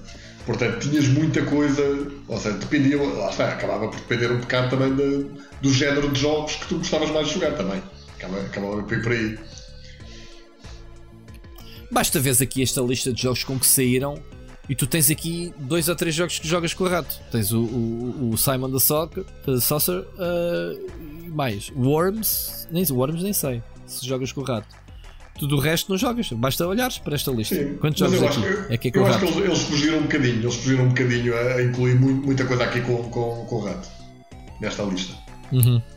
O, o, Mas funciona o, bem é uma pena, esse, O que é uma pena porque o rato funciona muito bem. Era isso, aliás, era bem, isso que eu estava a tentar, a tentar dizer. É que okay. o rato para mim foi, é uma experiência muito positiva e que de certa forma contribui para a nostalgia porque estás a trabalhar com um rato que é semelhante esteticamente. Uh, embora, obviamente, do ponto de vista de qualidade de, de vida, uh, não é? é? é? muito melhor uhum. do, que, do, do, que o rato original. O, o teclado é funcional não, não? Ou é não, não, não, não, mas uh, existe neste momento uma discussão se eles vão ou não fazer uma versão maxi no fundo, portanto isto é a mini, se vão fazer a versão maxi com um teclado funcional de, de um Amiga, porque eles fizeram isso com o Commodore 64. Ou seja, eles As fizeram o, sim, o, eles fizeram o, antes desta, portanto desta de, deste computador ou deste, deste A500 Mini, eles fizeram o da C64 Mini e depois fizeram o da C64 a versão Maxi com um teclado funcional, 100% funcional. Mas o, mas o Commodore 64, esse então não usava as teclas para nada, a não ser para programar. Uhum. Os jogos do Commodore 64, mesmo um second player, um no joystick e um teclado, nem funcionavam. Ou tinhas dois joysticks ou foste. Lembro-me disso uhum. na altura. Não era um computador. Fa... Os jogos não eram Sim. programados para jogar com teclas. Sim. Ao contrário mas, do Spectrum. É verdade. É? é verdade. Que era tudo. Mas repara, mas isto, isto para dizer que não está anunciado se vão fazer ou não um Amiga Maxi ou um A500 Maxi, ou provavelmente se queres que diga.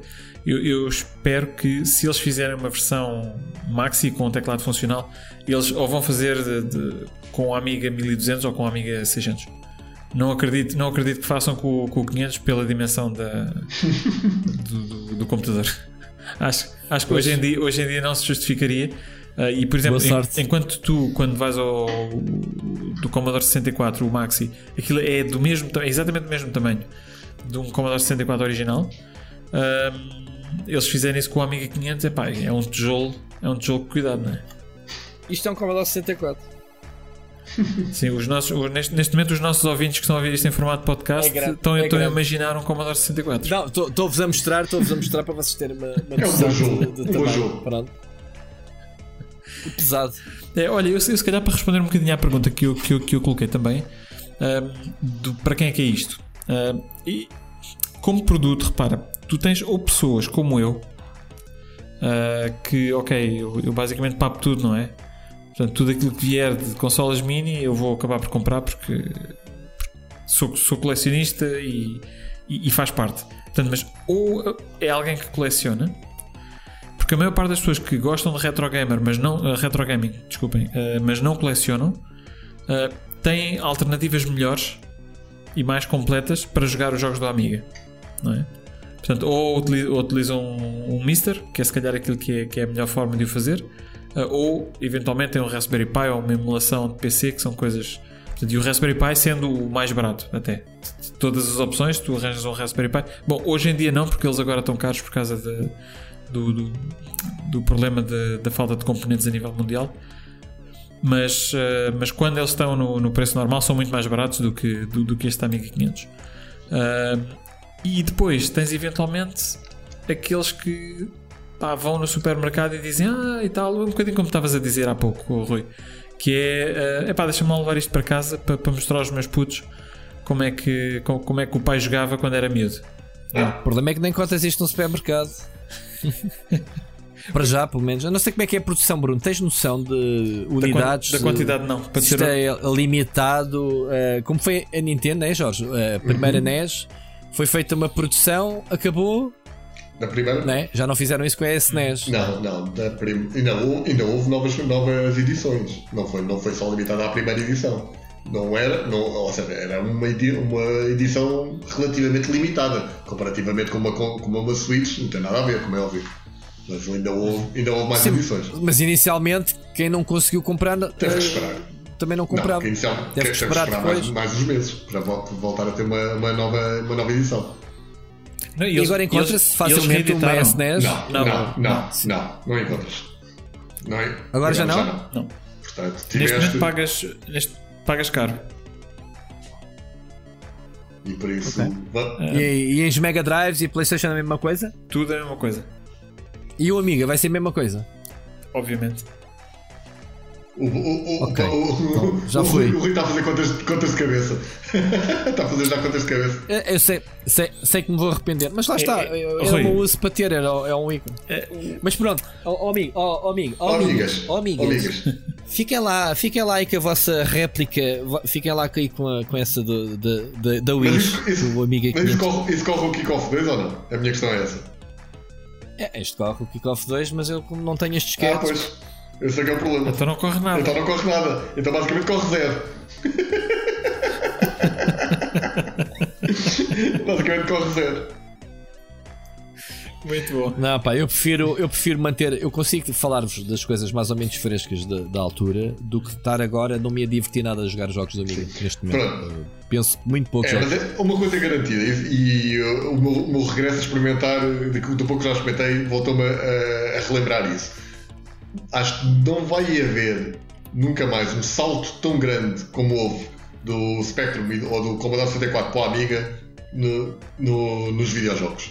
Porque não. foi um salto tremendo, absolutamente tremendo, e passados estes anos todos aguento, continuo, olho para aquilo e continuo-se a aguentar muito, muito bem. E portanto isso é um sinal de como aquilo estava muito à frente do, do seu tempo. Foi, foi Houve muitas tentativas houve muitas tentativas de, do regresso da Commodore, a, a, empresa Commodore, né? Uhum. que há uma história por trás do Commodore e Amiga, que é a junção né, de, de, de duas empresas. A Commodore depois foi comprada por uns alemães e, e mais não sei o quê. A, a, Commodore houve algumas transformações. Eles tentaram depois entrar no, no mercado dos PCs a vender uh, computadores personalizados topo de gama uh, e tentaram entrar também no negócio de jogos para telemóvel pré-Android e Apple, o que é engraçado, que era quando tínhamos os jogos tipo o Snake da Nokia, aqueles joguitos que tu compravas, e então o conceito deles era venderem uh, em máquinas tipo cápsulas, uh, ou seja, tu pagavas o jogo e sacavas a Roma, não sei como é que, como é que, como é que se fazia isso. Lembras desse conceito, Bruno? Se gajo está a ouvir falar. Sim. Eles vendiam, eles entraram nesse negócio de diferenciador, ou seja, numa altura pré-internet, digamos assim, como temos atualmente, em que tu compravas os jogos em formato digital, ou não sei em que formato é que era aquilo, para telemóveis. E a Commodore tentou-se, uh, tentou-se, né? Ou, ou, só pelo nome. Uh, como é que está o estado atual, Bruno? Sabes? Uh, é pá, está um caos. A Commodore tá, existe? Tá, não. Está um caos. Existe, existe até mais do que uma Commodore neste momento. É, é assim, como, como, como tu disseste, a Commodore quando faliu foi comprada pela Escom a ESCOM, a ESCOM ainda uhum. vendeu o estoque restante dos Amigas 1200, portanto ele criou, 200. ele criou aqueles uh, Magic Packs um, do Amiga E CD32, provavelmente, não é? Aliás, o meu, o meu Amiga CD30, uh, eh, desculpa, o meu Amiga 1200 uh, é um Magic Pack. Portanto, é, um, é uma versão da ESCOM, não é uma versão da Commodore. Uh, depois aquilo, a ESCOM faliu, foi comprada pela Gateway 2000. Ah, pá, pronto, é assim, aquilo tem dado aí aos trambolhões. Portanto, neste momento, o que é que acontece? Tens a marca uh, que está. A, a, a, marca que até é agregadora de, dos jogos. Representa todos os jogos que saíram para o Amiga, lembro-me disso. A marca Commodore, ok? A marca Commodore neste momento existe uh, uma na América, ok? Que eles vendem computadores enfiados dentro de, de caixas que parecem ou inspiradas no, no, no Commodore Amiga, ok? Hum, okay. Uh, tens uma na Itália, uma Commodore na Itália, que está a disputar a marca com aqueles que são realmente os verdadeiros donos, que é tipo um, pá, um, uma sociedade de investimentos que, se não estou em erro, está no Reino Unido ou na, ou na Alemanha. Que são esses que são os verdadeiros donos hoje em dia do, do Commodore. E depois tens uns, uns, uns outros tipos italianos, que são os tipos da Cloanto, que fazem o Amiga Forever. Basicamente é quem licencia uh, o Kickstart. Portanto, o licenciamento ah. do, do, Kickstart. Uh, okay. tá, ou seja, neste momento, é pá, tudo o que é Amiga está distribuído por todo lado, ok? Uh, e aliás, é um dos principais problemas na comunidade. E a comunidade muitas vezes não se consegue entender exatamente por causa destas situações. E aliás, não vais mais longe este produto que nós estamos aqui a discutir hoje chama-se The era, A500 exatamente. Mini exatamente por causa disso. Exato. Ou seja, é uma coisa completamente indie, fora, não é? Sim. Sim. Ou, ou seja, uh, eles foram buscar uh, o design e está livre, é? Sim. Para eles poderem usar. uh, mas depois não tem a real marca. Isto é a tal discussão que tem havido.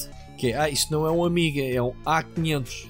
Sim. É exatamente por causa de, da questão do, da marca do nome. É assim, toda a, gente, to, toda a gente lhe está a chamar o Amiga 500 Mini, ok? Porque é, Sim, vamos claro. ser honestos, é aquilo que é. Claro. É aquilo, é que, é. que, é. Mas eles não podem utilizar a marca. Portanto, não podem utilizar okay. o Amiga. Mas, uh... ou seja, com isto tudo está-se a rir estes tipos que não têm nada a ver com essas guerras que tu estás a dizer e estão neste momento a reviver, reviver digamos uhum. assim, a, a, máquina e os jogos, torná-los comercialmente uh, não é? Sim. viáveis. Sim, sim. Quer dizer, os jogos não em si, mas os jogos inseridos dentro deste pack, digamos assim. Eu, eu honestamente, eu acho que havia, com toda a honestidade, eu acho que havia aqui mercado para tu fazeres aquilo que estavas a sugerir há pouco. Que era, eles vendiam isto com 25 jogos e a seguir vendiam packs de 20, 20 jogos, ou seja, seja aquilo que for, não é? Um, um bocadinho como a, como a Evercade está a fazer. não sei se, se sabes o que é, que é Evercade.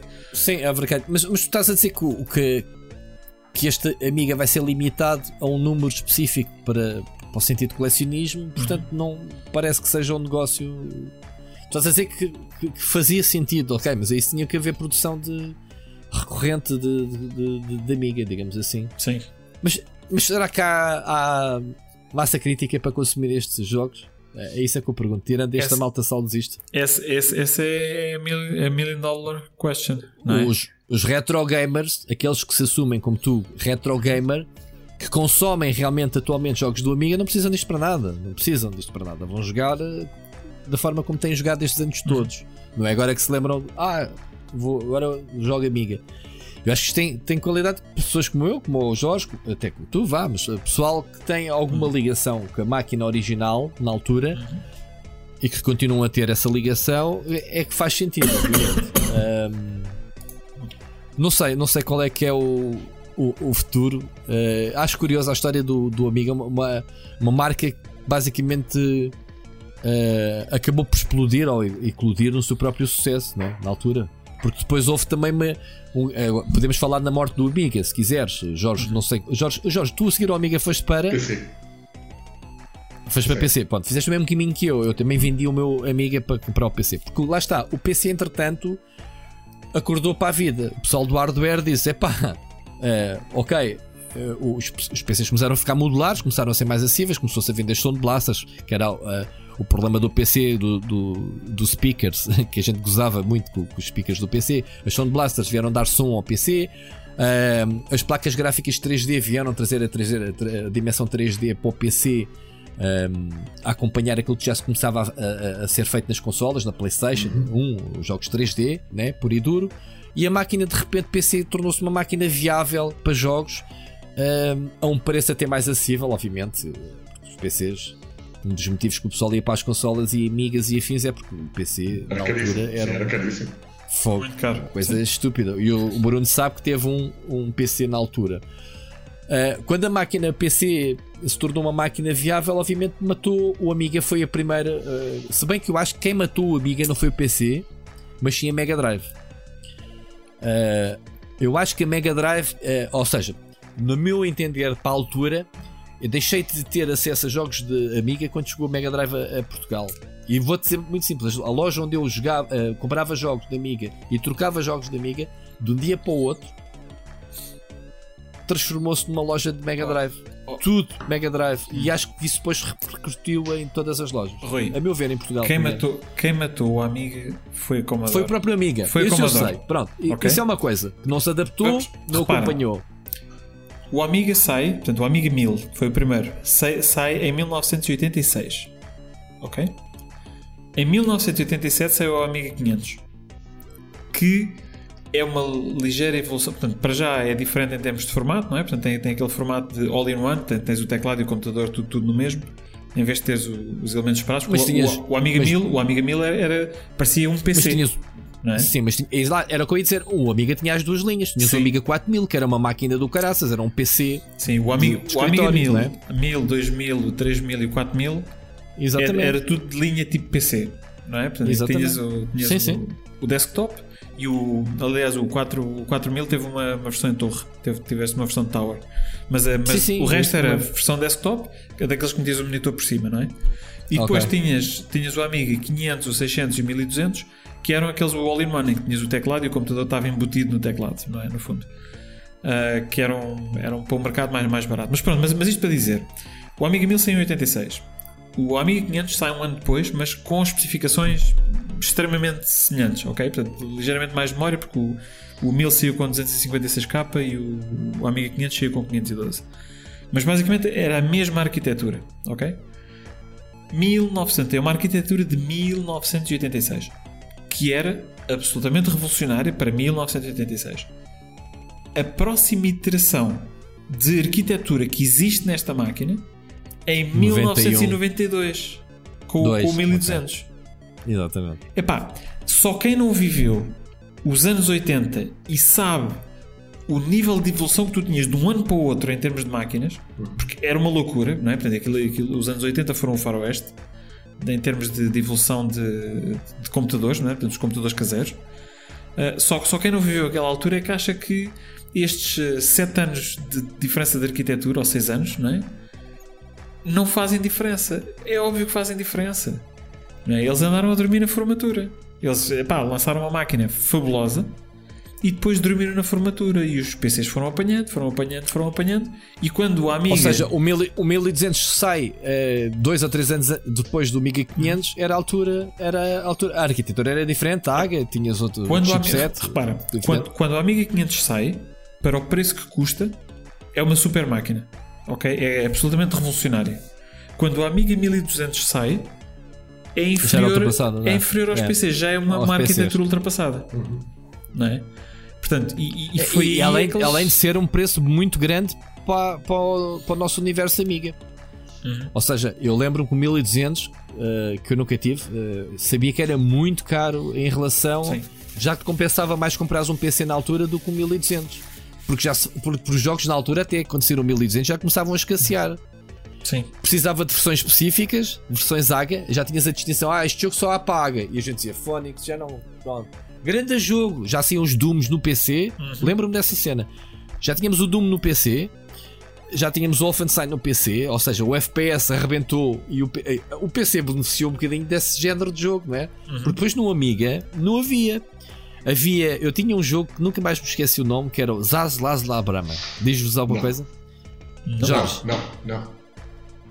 Era um jogo croata, não me lembro de que país de leste é que era. Era um FPS muito arcaico. Eh, eh, era quase, sei lá, uh, andares de quadro em quadro, já não tinhas aquela fluidez que tinhas no Doom do PC, não era? De, de andares. Um, e então, o, o, o pessoal quis, foi a explosão dos shooters. O, pessoal, o PC beneficiou muito dessa explosão. Um, e o 1200, quando saiu, ainda saíram FPS na altura, não me lembro quais, mas saiu qualquer coisa de FPS. Mas o pessoal já estava embarcado nos computadores, já já estava noutra, noutra onda. Já, já, e depois o facto de serem jogos específicos para a versão AGA, máquina que não vendeu, foi até o coquetel, não é? Explosivo para, para, para a Commodore na altura. Já Sim, tive, repare. Tiveste mais coisas. O, por exemplo, o, Amiga, o CD32, o CD32 para, combater, Portanto, para combater a Mega Drive, lá está. Antes, antes do CD32 tiveste o Amiga CD-TV. Okay? O Amiga CD-TV não era mais do que okay. um Amiga 500 dentro de uma caixa que parecia de um, de um VHS. Ok? C CDTV? Sim, sim Amiga sim, CDTV. Lembro, perfeitamente. Esse, esse, esse, foi o primeiro. Basicamente, o Amiga CDTV era um Amiga 500 dentro de um, de um leitor de CDs. Era um vídeo, era um vídeo. Parecia um vídeo, é o que eu te estou a dizer. Mas, mas por dentro era um Amiga 500. E depois o Amiga CD32 era um Amiga 1200. Ok? Portanto, Sim, as especificações. Exatamente, em formato consola. Isso, isso, ainda vi, isso ainda vi nas lojas. Que também Mas saiu. aqui, o CD32, não, não me lembro dele. Que também no saiu TV, CDTV. a tarde e mais horas. Portanto, o Amiga CD32 sai a tarde e mais horas. E na altura em que sai, epá, eu não te quero mentir, mas acho que a Commodore faliu uns meses depois do Amiga CD32. A tua Mega Drive com o Sonic tinha sido. explodiu, não é? Uhum. E o Amiga, o, Amiga, o Amiga CD32 sai nessa altura, quase. Sim, atenção, atenção, Rui, tá, tá, estás a referir muito a Mega Drive, mas estás a referir muito o contexto português. Em que basicamente é. Sim, epá, então, man, claro, não internet, não, claro, então tenho que referir o meu contexto. E beneficia claramente das, da, da, da, aposta da Ecofilmes, na altura com com a, com a SEGA. Portanto, basicamente, yep. acaba, quase que acaba por haver, no, no, momento quase que o Amiga já está em declínio, há aqui quase uma bifurcação entre a aposta da, da, da, da Ecofilmes a entrar em força com o mercado legalizado de videojogos em Portugal, muito também por via, primeiro da Porta e Data, mas muito também pela Ecofilmes, na altura, com a, com a, com a Sega, com a Mega Drive, e quem, yep. e quem se desviou de, de, do lado de consolas e foi para o PC, com o Wolfenstein, com o Doom, com o Myst, portanto, com todas essas experiências que não tinhas no, no Amiga. E, que foi o que aconteceu connosco, comigo pelo menos. Portanto, e houve muito essa bifurcação nesse momento. Aliás, eu lembro-me de ter mudado do Amiga para PC, sabes quando é que foi? Hum. Quando começaram a ser montes de jogos point and click para PC que já não são para Amiga porque precisavam de 550 mil disquetes, como o Benito da Seal Sky. Exato. Foi o primeiro ponto que me fez pensar no Amiga. Segundo ponto, onde é que estão os outros jogos a seguir ao Dune 2? Foram para o PC. É o Westwood começou exato, a lançar exato, os Red Alerts, o Command Conquer no PC. Onde é que está? Os Dunes 2 do Amiga morreram. E foi isso que me fez saltar. Eu lembro-me, lembro-me de, da mesma forma como eu contei, uh, contei no Split Chicken, que comprei montes de jogos de Spectrum uh, e depois recebi o combo da 64. Ok, comprei muitos, comprei muitos jogos de Spectrum porque era o que eu jogava na casa dos amigos. Às vezes era eu que levava as novidades, eu comprava para jogar com os amigos. Uh, Aconteceu-me antes de comprar o PC, a primeira coisa que eu fiz antes de comprar o PC foi um disco rígido, que eu não tinha dinheiro para comprar um PC, mas vou comprar já o disco rígido para o meu amigo meter lá jogos. ter lá os jogos. Quando eu comprei o PC, eu tinha o disco rígido cheio de sempre, jogos. Lembro Warcraft 3, Warcraft 3, uh, Red Alert, as aventuras point and click que havia tudo na altura da Sierra acumuladas e da LucasArts, então os da Sierra brutais, que eram mais, por isso é que eu estava a dizer que havia muito mais aventuras no PC do que no Amiga. Tudo originais. Uh, era, grabadinho, como dizia o Petit. ah, foi Nuno Gomes, ou Petit, foi, foi um deles. Acho que foi Nuno, foi Petit. Um, e foi aí que se deu a minha mudança para o PC. Foi quando eu deixei de poder jogar RTS e aventuras para. Aliás, eu comprei no Amiga uma segunda drive para não ter que trocar tantas disquetes. Tinha sempre duas disquetes medidas. Não sei se vocês tiveram uma segunda drive. Eu tive. Não. Sim, mas, não, mas, eu, eu, acho que eu, eu, acho que ter, ter, ter, uma amiga, ter uma amiga sem, sem ter uma segunda drive era daquelas coisas que era para o homem, não é? Para fazer crescer pelos no peito. Para quem jogava aventuras point and click, precisavas. Eu, oh, oh, oh Bruno, lembras? Eu deito o, o Beneficil Sky, era o único original. Uhum. Uh, eram 15 disquetes. 15 disquetes para o Amiga. Passavas mais tempo a fazer swap de disquetes do que a jogar o jogo. E já faço ideia o resto. Pá, pois, pois, o PC também permitiu evoluir o género. Melhores uh, full motions, melhores. Uh, uh, introduziu o voice acting, muitos jogos, uh, as aventuras eram maiores. Pá, o Indiana Jones, o Fate of Atlantis. não jogavas o jogo no Amiga. Certo? Não, eu, joguei, eu joguei no PC. Eu joguei no PC. Não, tu acho que não houve não, Amiga. Houve, essa, houve, essa aventura já. Houve, houve. houve. houve. A aventura, a aventura original. A aventura original de Indiana Jones. O Last Crusade, não é a adaptação o Last Crusade, o Last Crusade houve o Action Game e aventura point and click e o Fate of Atlantis point and click e o Fate of Atlantis point and click também. Mas se o amigo o Fate of Atlantis? Sim, sim. É uma das melhores aventuras point and click.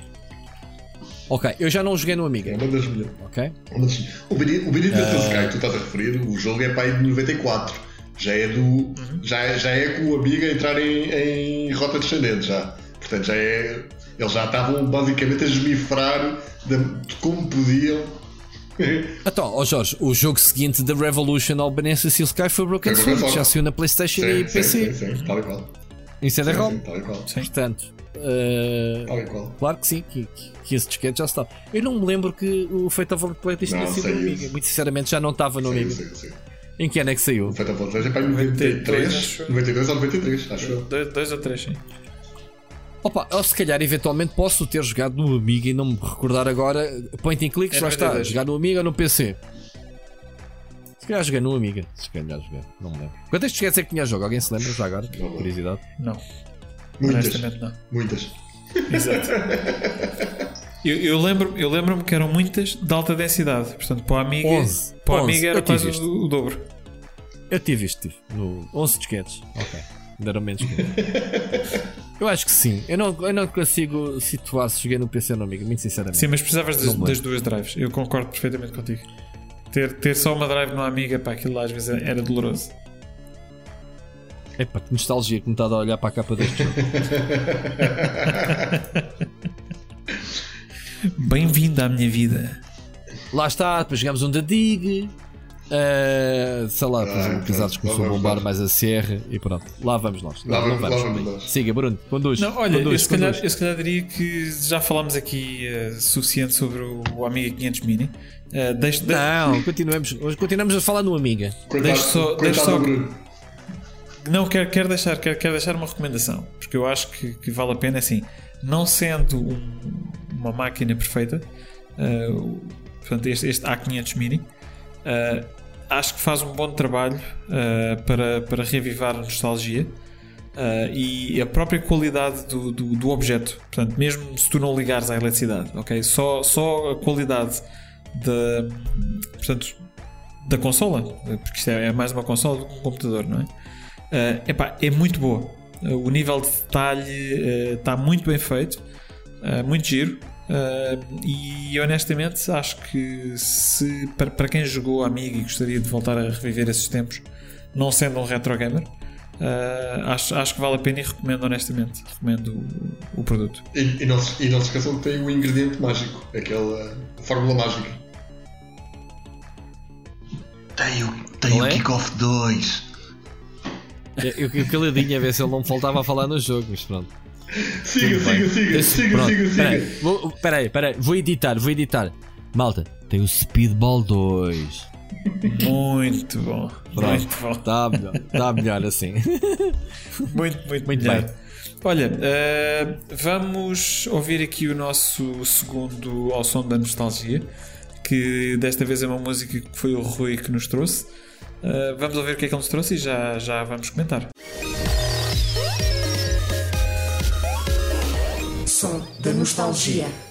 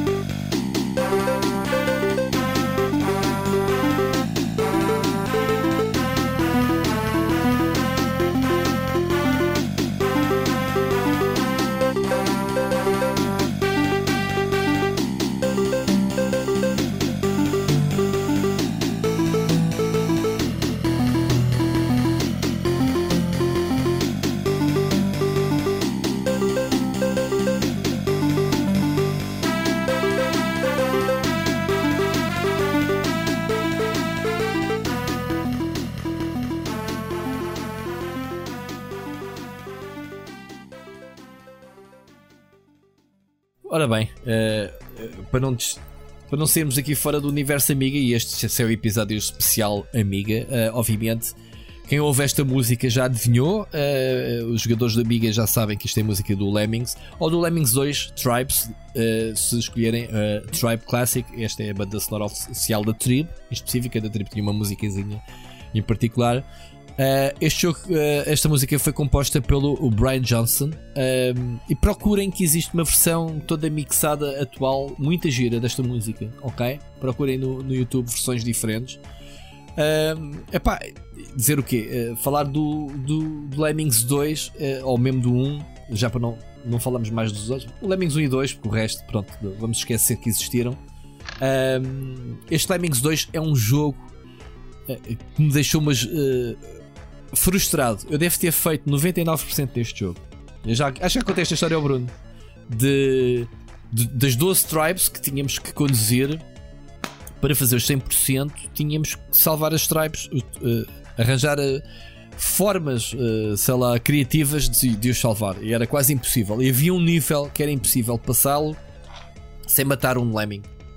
E era esse lemming que nunca conseguimos resolver o puzzle de como salvar toda a gente sem matar esse.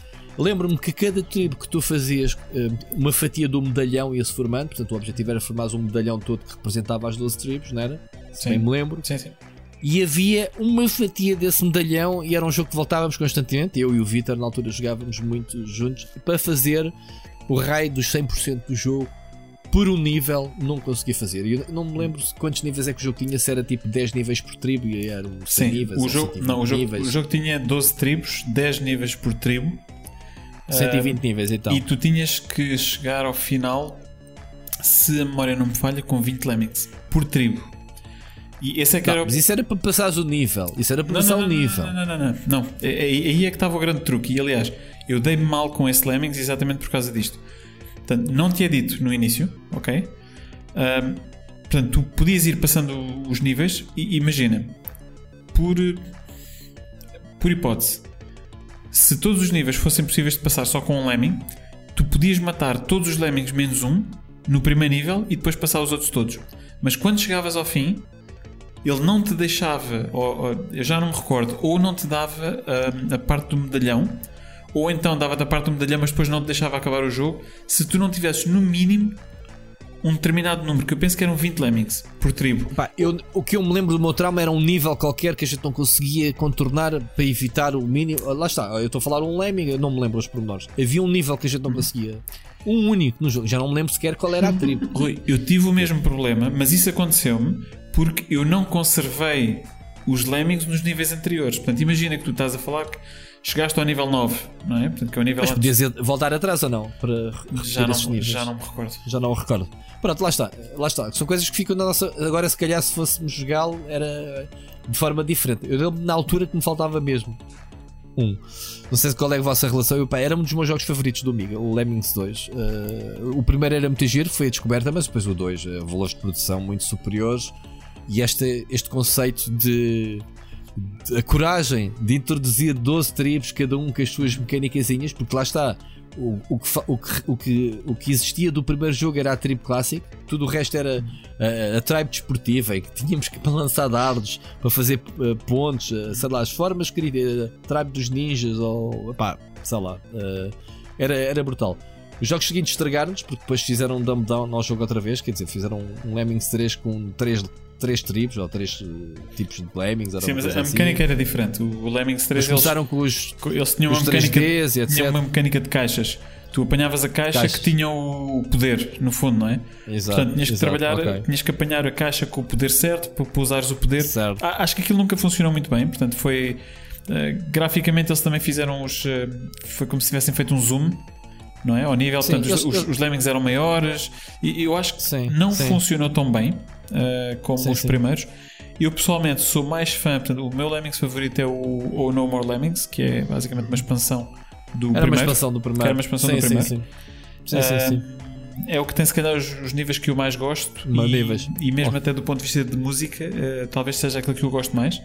Acredito, acredito. Aquilo que eu achei no Lemmings 2 é verdade que tecnicamente era melhor, mas eu acho que ao tentarem encontrar ações diferentes para as 12 tribos, Não havia um equilíbrio tão grande. É? Exato, perdeu-se ali um bocadinho. Uh, o gameplay não era tão tão tight. Não sei se. Era super, super divertido. Jorge, a tua relação com o Lemmings já agora? Com o Lemmings? Já tentado ali com não, eu, dois jogos, um ou dois. Ou seja, eu joguei na altura e, e achava, achava o conceito do jogo muito, muito, muito giro, mas nunca fui particular fã, ou seja, achava, achei que a mecânica acabava por se repetir demasiado, demasiadas vezes. Ou seja, dentro, dentro daquele género de puzzle gaming, eu, havia alguns jogos do Amiga que eram um bocadinho menos conhecidos que eu acabava por, por, eh, por gostar mais. Havia um jogo que eu não sei se vocês alguma vez jogaram, que era um jogo da, da Ocean. Não, não, não, da Ocean, que era o Pushover. Ah. Que era um jogo em que, que controlavas que basicamente tinhas que fazer cair uma formiga. Uma formiga, que fazia, fazias cair uh, um, parecia fazer um dominós. dominós. Fazer, eu mandei os códigos dos níveis para a capital, foi publicado. Foi? Tenho aí, tenho, tenho, aí o scan. E, por exemplo, eu gostava muito mais desse género de, de jogo do que propriamente o Lemmings, porque o Lemmings acabava, eu acabava sempre por. Eh, pá, não sei, chegava um ponto que eu, que eu fartava. Fartava-me da, da mecânica do, do, do Lemmings. E, mas, mas sim, mas em termos de conceito, o original, então o primeiro Lemmings, em termos de conceito, lá está. É mais um daqueles casos que é um jogo completamente fora da caixa. Tu olhas para aquilo. Tu tens sons. Tu tens sons do Lemmings, a abertura da Portinhola, tu ouves isso hoje em dia, em qualquer lado, tu vais saber, mano, vai ser Lemmings ali. Let's, let's go! Let's go! Epá, tipo, oh não! Já sabes, vai. Epá, há coisas que tu lembras-te hoje em dia. Há 30 anos que eu não jogo o jogo. Epá, claro, fui jogando versões, entretanto, né? Uh, mas há coisas que, uh, não só as músicas, como os próprios sons dos Lemmings os pop, pop, pop, sim, quando eles começavam a explodir, parecia pipocas. Epá, coisas que não saem. É, por isso é que por isso é que, é que ficou. Há um Lemmings muito giro, que se calhar pouca gente conhece, que foi lançado uh, para, a PlayStation, para a PSP, que era aquele cilíndrico. Não sei se foi para a PSP ou foi para a PlayStation 3. Tinhas para o uh, PC também. Para PC também saiu. Sim, que era, sim. era o, era, era, era o Lemmings Revolution. Revolution. Muito giro esse, esse jogo, uh, a meu ver. Bonito e atualizado e buscando muitas mecânicas do clássico, não era? Sim. Uh, era só porque só por dizer que não era uh, side-scrolling, era uma cena mais cilíndrica, um, uhum. um, design diferente. Mas pronto. Sim, eles, eles, pronto, é eles voltaram, voltaram ao, uh, ao, ao gameplay original. Para quem não sabe, para quem não sabe, o Lemmings era um jogo da Psygnosis, mas foi uh, feito pela DMA Design, que deu origem à Rockstar. Portanto, o pessoal do GTA tem aqui um Walker, uh, o Lemmings, né? feitos pela DMA Design na altura pré-Rockstar, antes daquela. Já na altura antes de GTA 1 e 2. Já na altura tinha um pedigree. É? A pedigree para a, maluca, para a violência, né? o Walker também é outro jogo bem barato que eles fizeram. Pronto. Já agora, só, só aqui uma nota muito rápida: o Jorge falou no, no, no pushover. Uh, uhum. pronto, claramente, Rui, tu também, se, se, enviaste códigos é porque também gostaste bastante de, de, de jogar o pushover. Uh, só uma nota, porque eu sei que houve muita gente que não, não tinha conhecimento que o pushover teve uma sequela. Uh, só como não se chamou pushover 2, passou um bocadinho despre, uh, despercebido para muita one, gente. One Step Beyond. Exatamente, portanto chamava-se One Step Beyond Uh, e era a sequela do, do, do Pushover que, que, que, também foi bastante bom.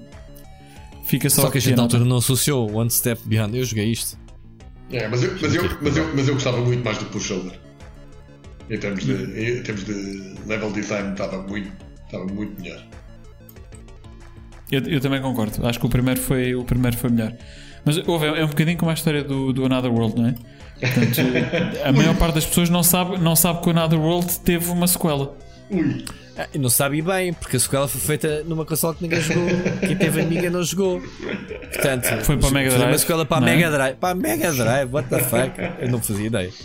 Não fazia ideia. Só soube antes mais tarde que houve. Também eu. Aliás, também eu. nós, não sei se tu és do. Ou Jorge, não, é, não sei se és do mesmo, do mesmo pensamento de pessoal que pensava que o flashback é que era a sequela do Another World. Era? Sim, sim, sim. Era? Sim, sim, sim. Não havia internet, sim, malta. Sim. A gente associava jogos pelo género aquele.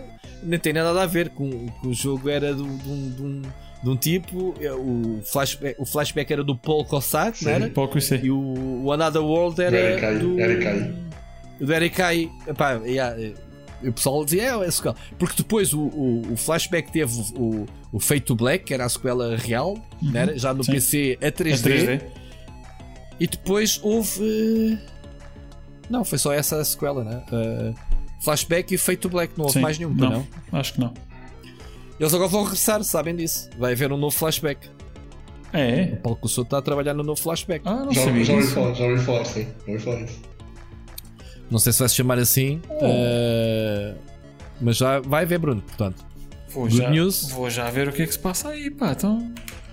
E ninguém me diz nada. Não ouves o split chicken, não, não, não, estás atento ao split screen.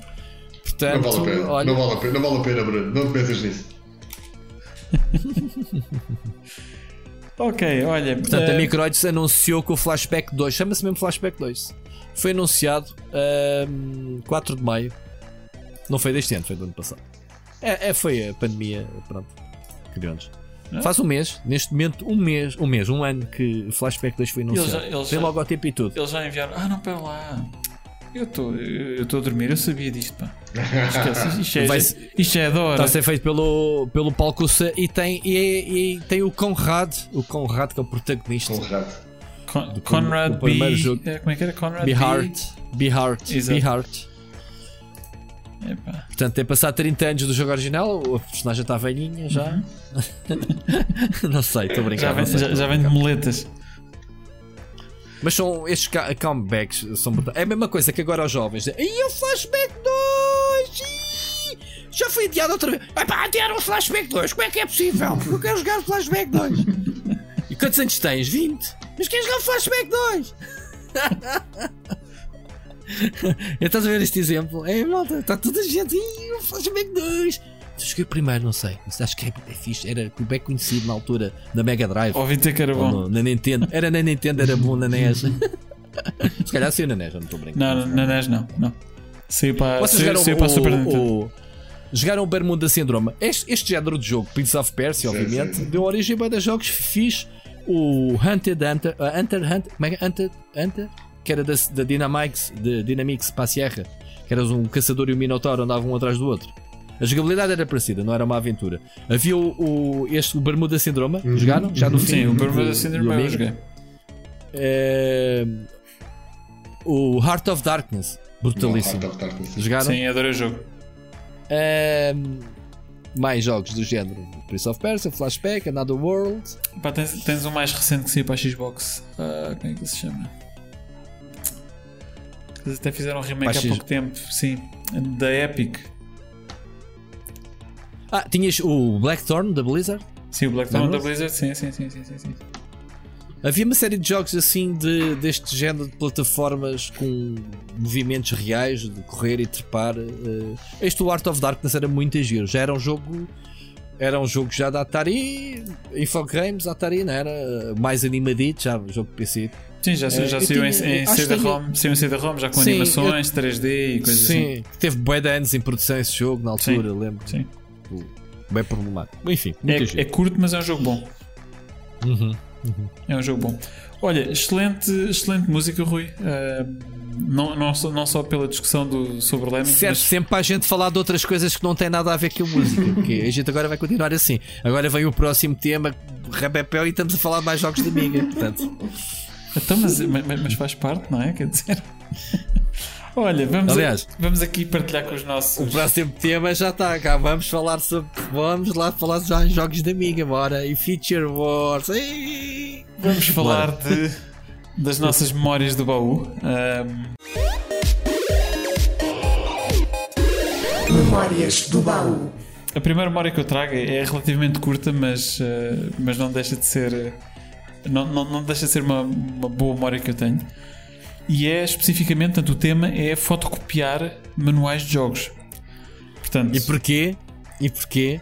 Então, por vários motivos. Primeiro, porque não havia dinheiro para comprar originais. E antes disso, não, não havia wrong. originais. Wrong, again. Então. Tu para jogares muitos jogos de Amiga, tu precisavas de desbloqueá-los através dos códigos que vinham dos manuais dos jogos. sim, claro.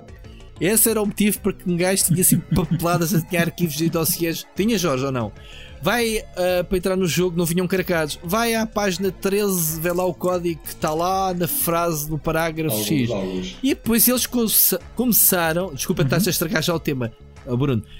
Começaram a, a, a criar sistemas anti-pirataria, sejam uh, impressões uhum. tão manhosas que não passavam nas fotocopiadoras. Uhum. Primeiro. Segundo, como uh, a introduzirem uh, mecânicas de cheiro e isso. Que, não, o Larry. Pera, lá. Lembra-se. O, o, Larry. Do, do, o, do, sim, mas o Larry aquilo que tinha. Do La Forcel tinha isso. Isso era um extra, sim. sim mas era um extra. aquilo que ele tinha no, no manual era o número de telefone das raparigas que quando tu arrancavas okay. com o jogo, ele apresentava-te uma, uma, fotografia, vá, não era uma fotografia, era, era aleatório. Uma imagem de uma rapariga e perguntava qual é o número de telefone desta, desta rapariga. E tu tinhas que ir lá ao manual, não é?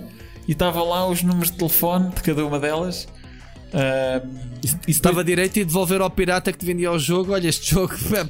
Mas elas, elas okay. algumas delas eram muito parecidas. E aquilo depois nas fotocópias, como era fotocópia da fotocópia da fotocópia, pá, tinha assim um, um aspecto muito tamanhoso. E tu às vezes vias a rasca para conseguir identificar qual é que era a rapariga certa.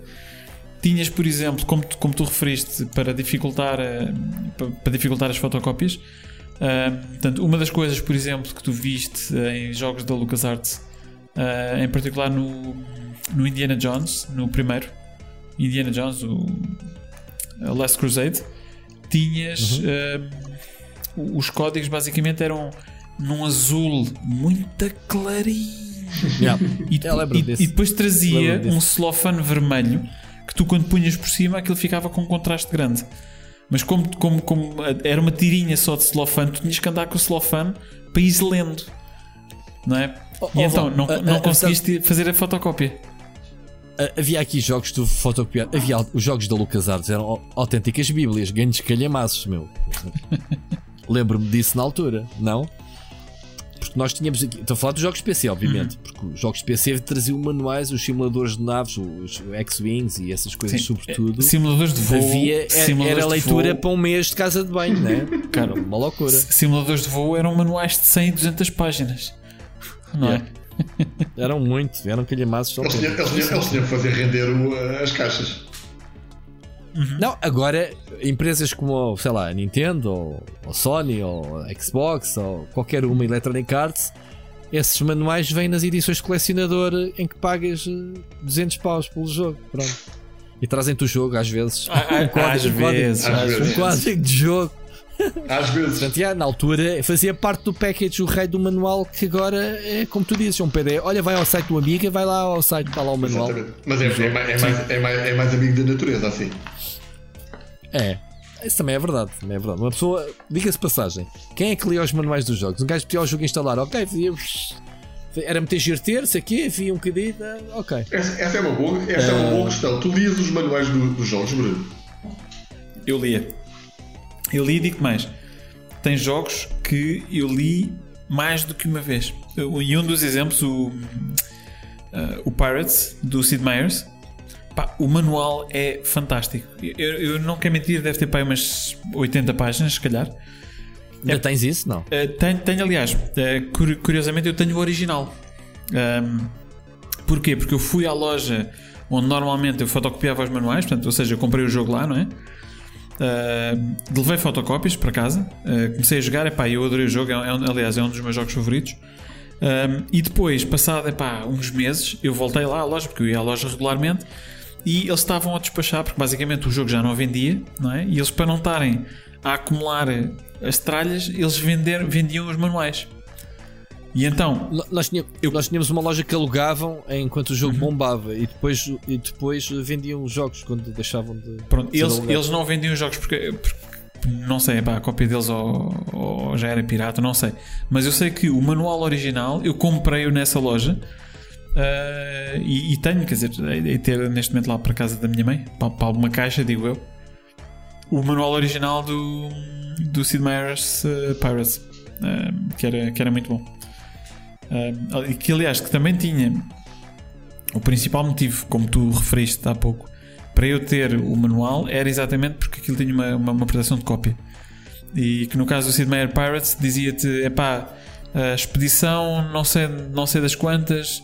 Uh, passou no ano de 1685 uh, em março onde é que estava esta expedição, a expedição do ouro e tu ias lá, ah, a expedição Bem, do ouro estava em... quase aulas de história, quer dizer, tinhas que ler uma sim, sim, sim. a resposta. Ah, a expedição estava em Curaçao, estava a passar em Curaçao em março de 1600 e e não sei o quê. Falhavas, o jogo formatava do computador.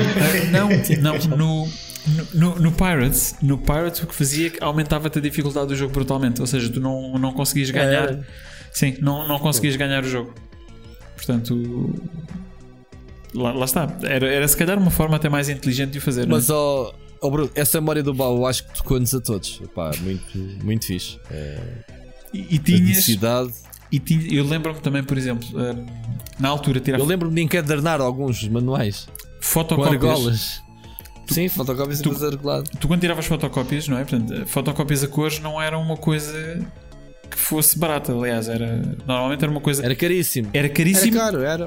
E, e quando tinhas acesso, não é? Portanto, nem, nem toda a gente tinha acesso. Às vezes estava mais caro que o jogo original, só que não havia jogos originais para comprar também. Nem, nem toda a gente tinha acesso. Uh, e então, uma das coisas que eles faziam era uh, basear a proteção de cópia em, em coisas com cor. Ou seja, por exemplo, o Future Wars tinha uh, na, na proteção, basicamente tinhas uma imagem que era, que era, que era a capa do jogo, que era basicamente um gajo com umas calças pintalgadas de, de, de, tinta, não é? Mas cada bocadinho de tinta era de uma cor diferente. E tu, para arrancares o jogo, o gajo perguntava-te: Olha, esta pinta aqui de que cor é que é? Lembro-me disso. De que cor é que é? E tu, como, como, tinhas o manual fotocopiado a preto e branco, tu dizes: É pá, olha, isto parece claro, é, se calhar é amarelo. Ainda por cima isso, fotocópias a cores nessa altura era esquece, não esquece, esquece. Era muito caro. Sim, foi muito sim, caro. Sim, sim, Uma coisa que demos por garantida agora a qualquer impressora fazer as dificuldades que a gente tinha. Uh... aliás, a dificuldade às vezes era conseguir que as lojas emprestassem os manuais para tirar fotocópias, que era que era hum, outra coisa. Aliás, na altura também não havia as proteções. Eu estou a falar isto num contexto em que os jogos de PC ao início uh, nós copiávamos direto dos jogos da loja. Ou seja, nós alugávamos os jogos, uh, que era mesmo para isso. Eles tinham jogos para alugar, levávamos para casa, gravávamos já na altura, já com CD-ROM e não sei o que, já se gravava. E depois uh, tínhamos de tirar muitas vezes, como tu dizes, as fotocópias dos manuais para, para ter. Aliás, eu tinha isso no clube de vídeo. No uhum. clube de vídeo onde eu, no mesmo centro comercial em que é luz, o clube de vídeo nós gravávamos tantos os filmes as novidades, eu tinha uma coleção de VHS brutal que o gajo já tinha nas, na casa das fotocópias as capas dos originais, já para o pessoal não ter que andar lá sempre a pedir eh, no clube vídeo capa, já lá estava. a gente dizia, ah, deixa tirar a capa, já lá está. Ele só dizia, já lá está. Eu já seguia lá, olha, que era a capa do Força Demolidora, do Desaparecido de Combate 2 e de caraças. E a senhora ia lá, para ela era business, para vender fotocópias. Uh, pronto, o vídeo alegava filmes a gente gravava. Uh, era, era um mundo. Era um mundo. E eu ainda me lembro, já agora, só, só, só se calhar para, para fechar o tema, esta história das, uh, das fotocópias com, com, com, com cor. O, o, que eu cheguei a ver muita vez era malta que tirava a fotocópia a preto e branco e depois ia com canetas de feltro pintar, pintar as corzinhas. Isso é muito errado. Para ter... Rançoroso, mas tipo porcaria. Caneta da Carioca ou da Molin. Pois da, da... Porque na altura só havia, não sei, Jorge, lembras? Canetas de filtro era da Carioca ou da Molin. Pelo menos por mim, quando andava na primária. Isto é, claro, isto, isto é, é, claramente conversa da geração de esquetes, pá. Claramente, pá. Boomer. Lembras-te ou não? Lembro, Dessas claro, duas marcas? Claro sim. Jesus. Bom, Jorge, tu, tu também tens uma memória para partilhar connosco hoje, não tens? Eu tenho uma memória para partilhar, mas não tem nada. Vamos, vamos fugir agora um bocadinho aqui ao, ao, ao amiga. Vamos um bocadinho mais para trás. Não vamos pode. Um bocadinho, vamos, vamos um bocadinho mais para trás. Eu já te lixo.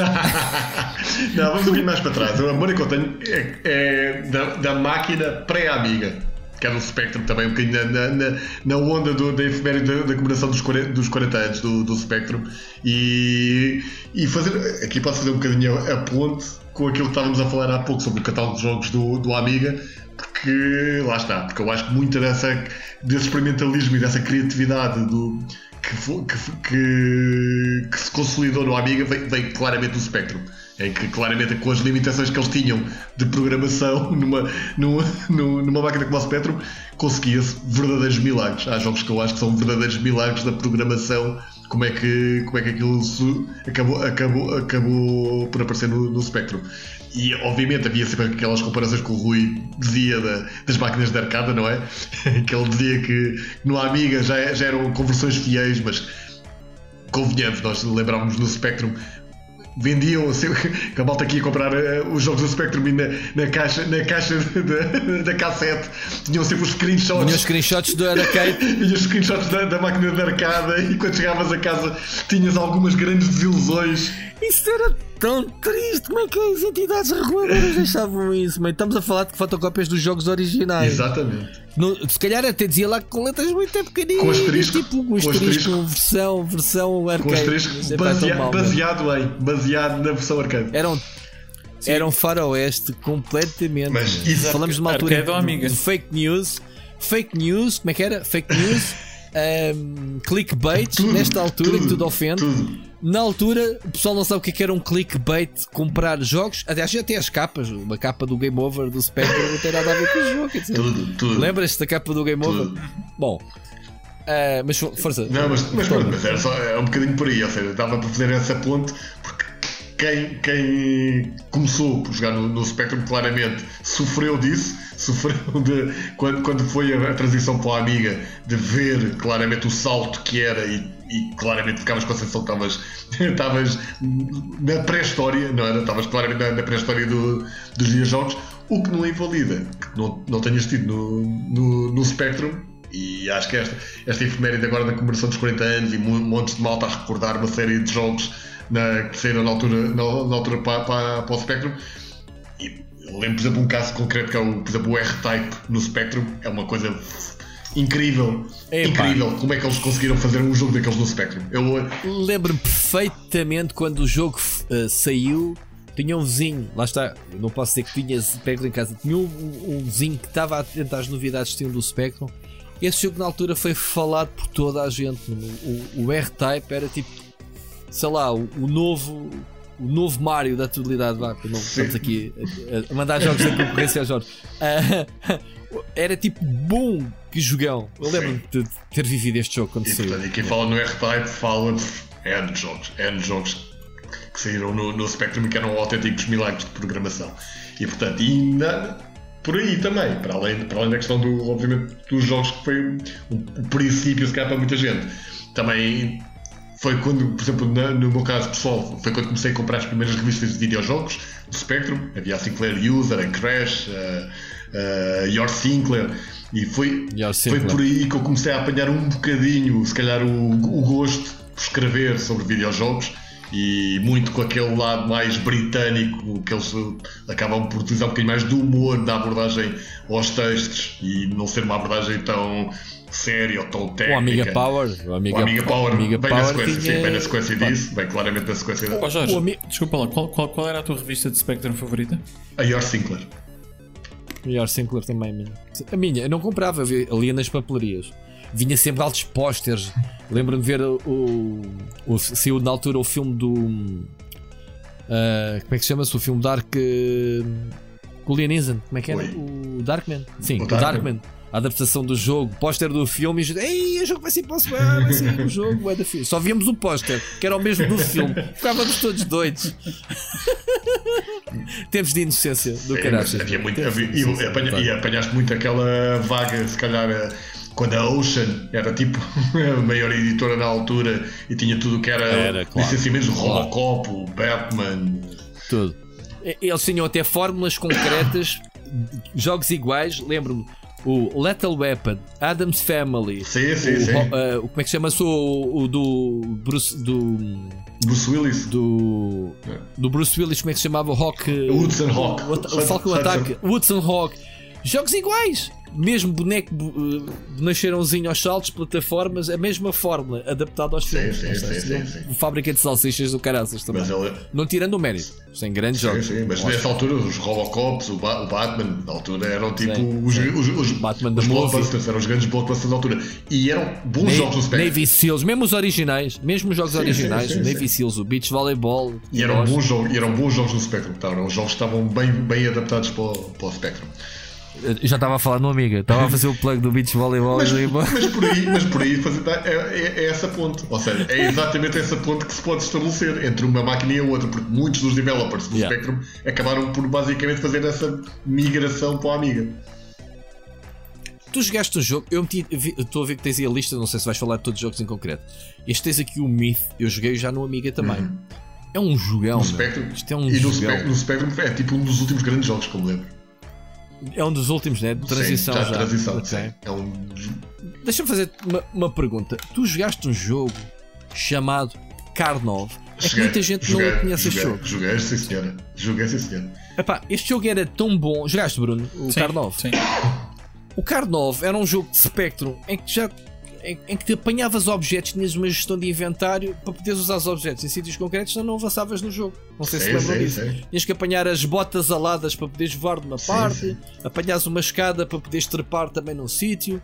Havia aqui uma liberdade no, Spectrum que era uma coisa normal na altura. Tipo, como é que é possível um, um jogo tão. Não é? Tão evoluído, digamos assim. Sim, mas e mesmo, uh, era brutal. Era, e, mesmo brutal. Pensando, e mesmo pensando noutros, noutros jogos mesmo para o, para o Spectrum, sei lá, tu tinhas o Castle, o Castle Buster, que era um, um primórdio de jogo de aventura 3D em que era visto na primeira, na primeira pessoa, tinhas o Sentinel, tinhas muitos uhum. jogos, lá está, desse lado mais experimentalista, em que se tu não tivesses manual, e como muita malta não tinha, ficava completamente perdido. Uhum. E, e Isso já... era com, com, o motor, com o motor Freescape. Com... Todos Sim. eles. E, e, já para não. Já para Dark, não... Side, Dark Side of the Moon, o Castle Master. Sim, sim. E já, e, e já para não falar no, no, no Elite. Que é tipo, é tipo considerado sempre o Big Daddy, não é? De tudo o que é. Ainda era, era o David Braben, já, era, não era? Sim, na altura? Sim, sim, sim. sim, sim, Elite, sim. Mas pensar no jogo, Mas tinhas, no jogo daqueles. Tinhas a Blizzard, a Blizzard da altura era Ultimate Play the Game, certo? Ah, também. Uhum. Também.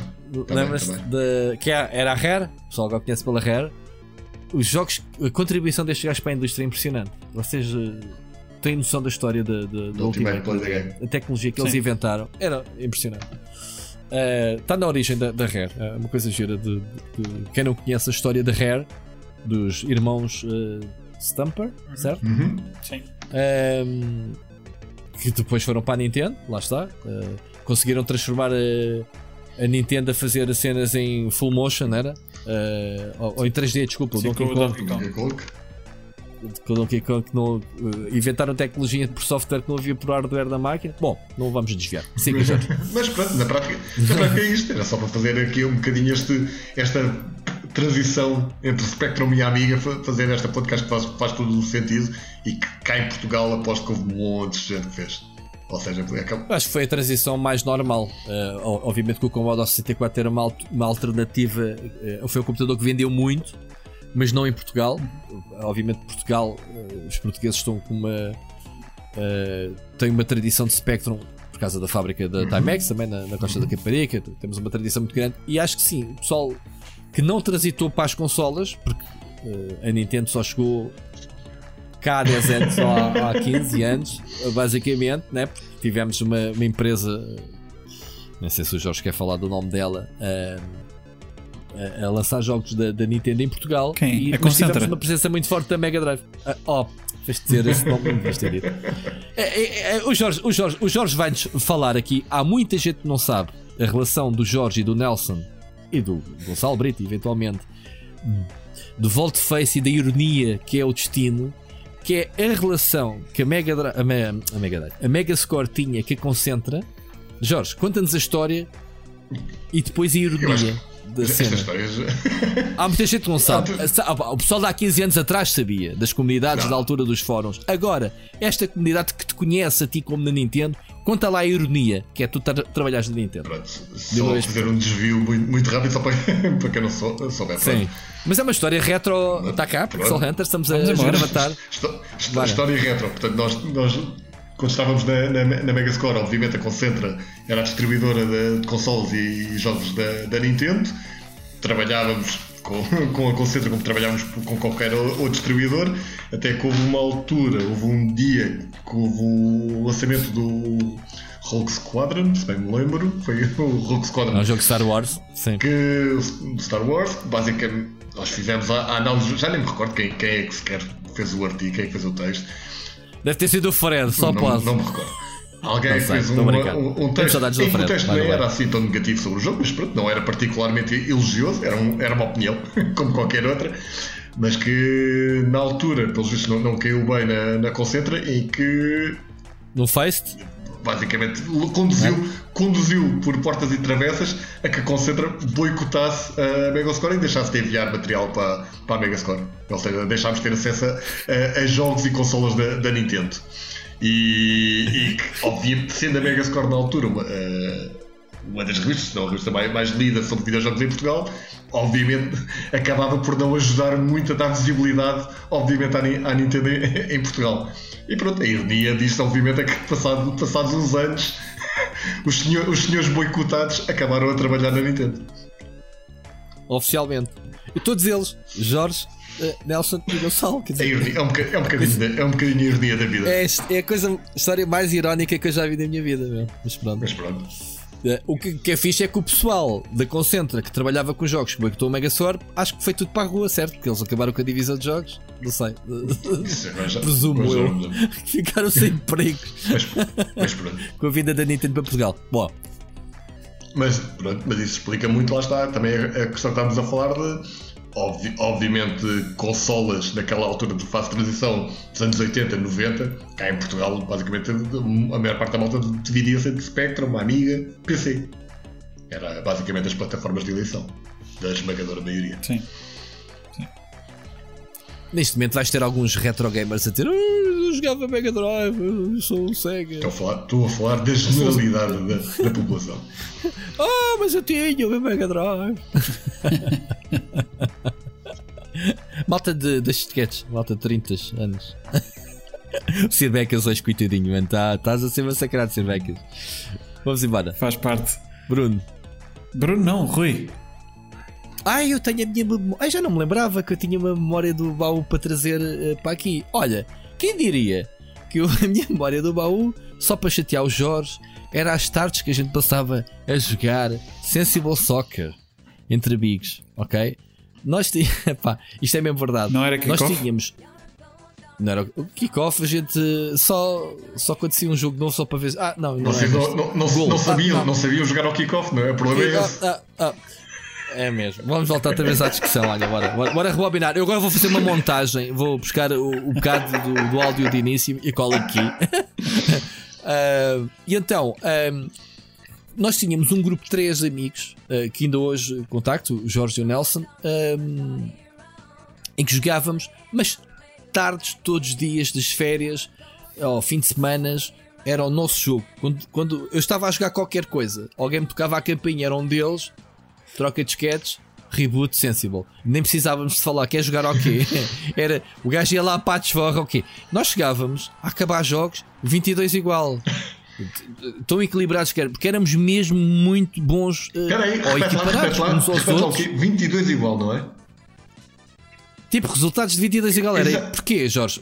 Tu tens razão, porque toda a gente sabe. Não, a gente éramos mesmo bons. Porque é assim, quem sabia atacar, marcar gol era quase indefensável. Eu ia até do razão, ah, Jorge. O jogo em termos de tático não, não era. Ah, é, estamos a chegar lá, estamos a chegar seja, lá. A bola ia, a chegar lá. A bola ia para cima era gol, a bola vinha para baixo era gol e havia jogos assim. Obviamente, era interessante é que bastava um errozinho de um, falhares um gol, mas a gente marcava gols variados, Jorge. Uh, gols do meio campo, lembras? Diagonal. Eu marquei ao Bruno, lembras-te? tipo, olha, a gente marcava boa de gols daqui, deste Xbox, não foi? É verdade. Uh, olha, a gente marcava boa de gols daqui, olha, pau, tum, vai buscá-la lá dentro. que era mesmo havia muito essa matemática. E então, mas a coisa mais interessante associada a esta memória era a quantidade de joysticks que estes gajos me partiam. Que eu era o único que tinha amiga dos três. A gente, eles compravam joysticks para ir para a minha casa a jogar. Eles tinham joysticks, tinham que levar joysticks. E então, às tantas, tínhamos caixas de joysticks partidos, porque havia dois sistemas. Havia. Estamos a falar dos Mavericks e estamos a falar dos Cobras, os joysticks que havia, obviamente, Manipul, que é o Maverick, e havia os joysticks mesmo de garrasco no, no cabo, né? era tipo simuladores, que eram os Cobras, havia uhum. aqueles com o formato de, de Python, ou que era aquilo. E havia outros. Tínhamos vários, mas havia dois sistemas. Eram os sistemas de molas, molas metálicas, não era? Molinhas, faziam o clique-clique, e havia as borrachinhas de silicone, as, as uh, como é que se chamava isso? Os, os contactos, não era? De borracha. Uhum.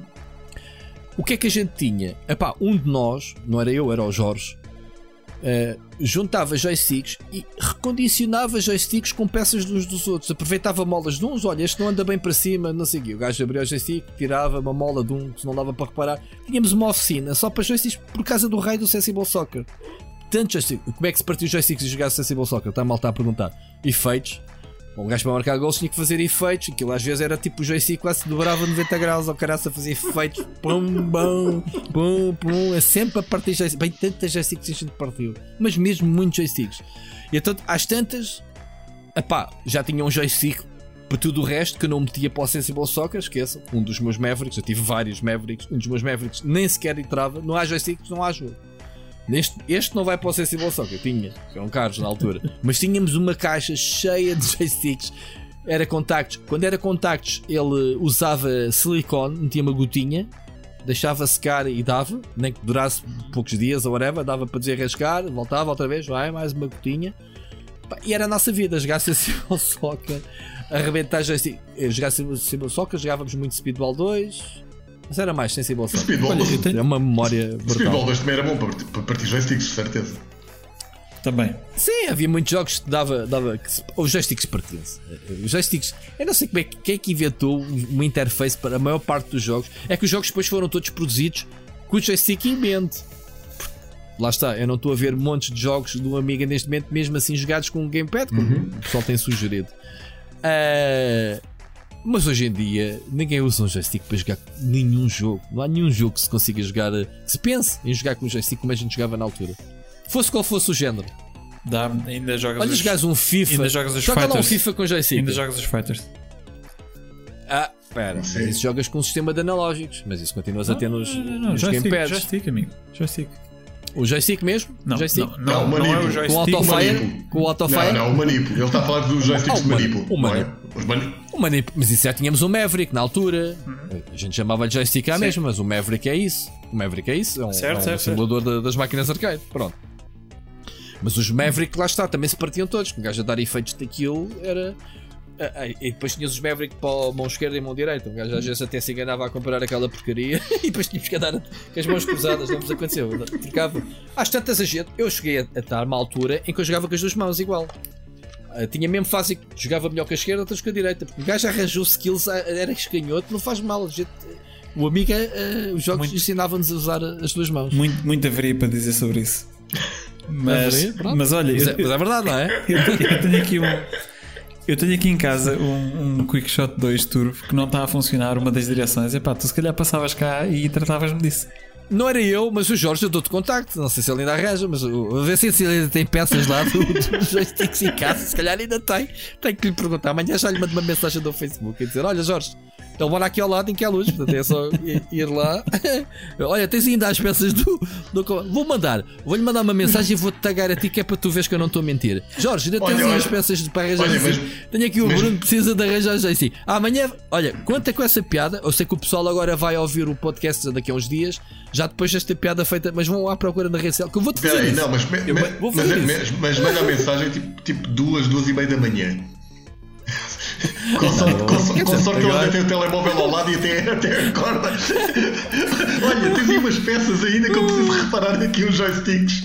Olha, eu mando, eu, eu mando uma fotografia do joystick. Tu podes, podes ensinar, é para reparar este. Vou fazer isso. Vou fazer isso também. Manda-me, eu assim que receber a foto que tu me mandares, eu, eu faço isso. Vais ver. Olha, excelente, excelente uh, outro para passarmos aqui ao nosso terceiro som da nostalgia do, do dia ou da noite, dependendo da hora que os nossos ouvintes estiverem a ouvir um, este podcast. Portanto, vamos aqui ouvir aquilo que. a música que, que nos trouxe o Jorge uh, nesta edição e depois ele comentará. Memórias do Baú.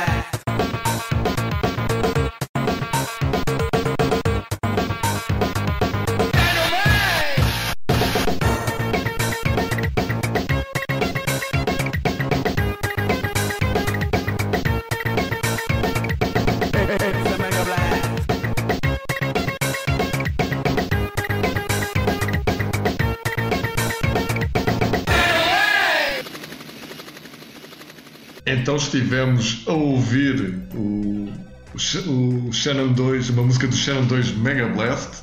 Uh, no caso concreto, a música chama-se mesmo Mega Blast e é de um, de um compositor, de um músico que na altura uh, deu pelo nome de Bomb the Bass, que era o Tim Simenon, Tim Simenon e que neste caso a música, uh, concretamente para o Shannon 2, foi adaptada pelo, por outro compositor muito conhecido, que é o David Whittaker, que acabou por adaptar esta faixa para, para o jogo. E esta é uma daquelas músicas que eu diria que são quase emblemáticas do, dos primeiros anos do Commodore Amiga. Eu diria que esta, juntamente, provavelmente com, com a música do Shadow of the Beast e mais um, mais um ou outro jogo que fizeram exatamente esse salto brutal que houve do, da geração do Spectrum para a geração do, do Commodore Amiga.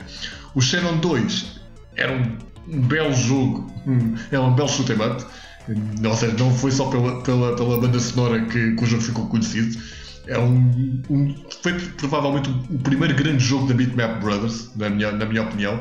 Que, é, que contém a mesma palete de cores metalizadas do Speedball 2, tal, do tal, Engine, tal, e qual, tal, e qual, tal e qual. Tem uma estética tal e qual, mas, mas muito estilizado, ou seja, foi uma, uma, um, um, estilo artístico muito estilizado que eles conseguiram depois ir desenvolvendo do, no, nos anos seguintes. E, e, e aqui, clara, claramente em termos de fluidez, em termos de, de ação, em termos do os, mesmo os bosses, havia muita influência ainda, obviamente, dos jogos de arcada japoneses. Acaba por ser aqui uma das principais influências, mas com, com um toque europeu, lá está. Nesse lado mais estilizado e mesmo por este lado da, da banda sonora, o jogo, para além desta música, tinha a banda sonora tem outras faixas que são também incríveis e, e, pronto, e é, acho que é, é se eu, sempre que eu penso em, em, música da Amiga, para mim a, primeira que me vem logo à cabeça é, é esta. Esta é, aquela que me marcou mesmo na, na, na altura uh, em relação à, àquilo que o Commodore Amiga conseguia fazer. Vocês, não sei se tiveram alguma experiência com o Shannon 2. Claro, lá, quem, quem é que conhece o Amiga e não teve uma experiência com, com, com o Sharon 2? Todos os jogos da Bitmap Brothers, caraças. Uh, não, eu, eu, eu, concordo contigo, Jorge. Acho que esta, esta banda sonora é fantástica. Uh, a, a, forma como eles utilizaram uh, portanto, os, os, as samples digitalizadas na altura foi, foi, foi um sucesso. Foi um sucesso bastante grande. E é, e é claro, ajuda que o jogo também, também tenha sido bastante bom.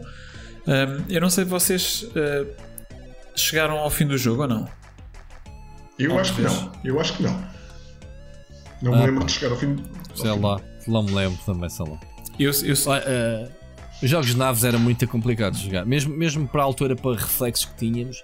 Eu lembro-me de o jogo que, que mais tentei chegar ao fim e, e, e, e admito até hoje que não consegui foi o Project X. Olha que está aí no Amiga do, da Team 17 filha da mãe de jogo, passava ao primeiro, segundo, terceiro, quarto nível, mas lá para a frente aquela porcaria era difícil, eh, muito, muito difícil o jogo. Não sei se, se jogaram, sim, se sim, sim. sentem Agora tens save states, agora tens save states, portanto pode-te ajudar.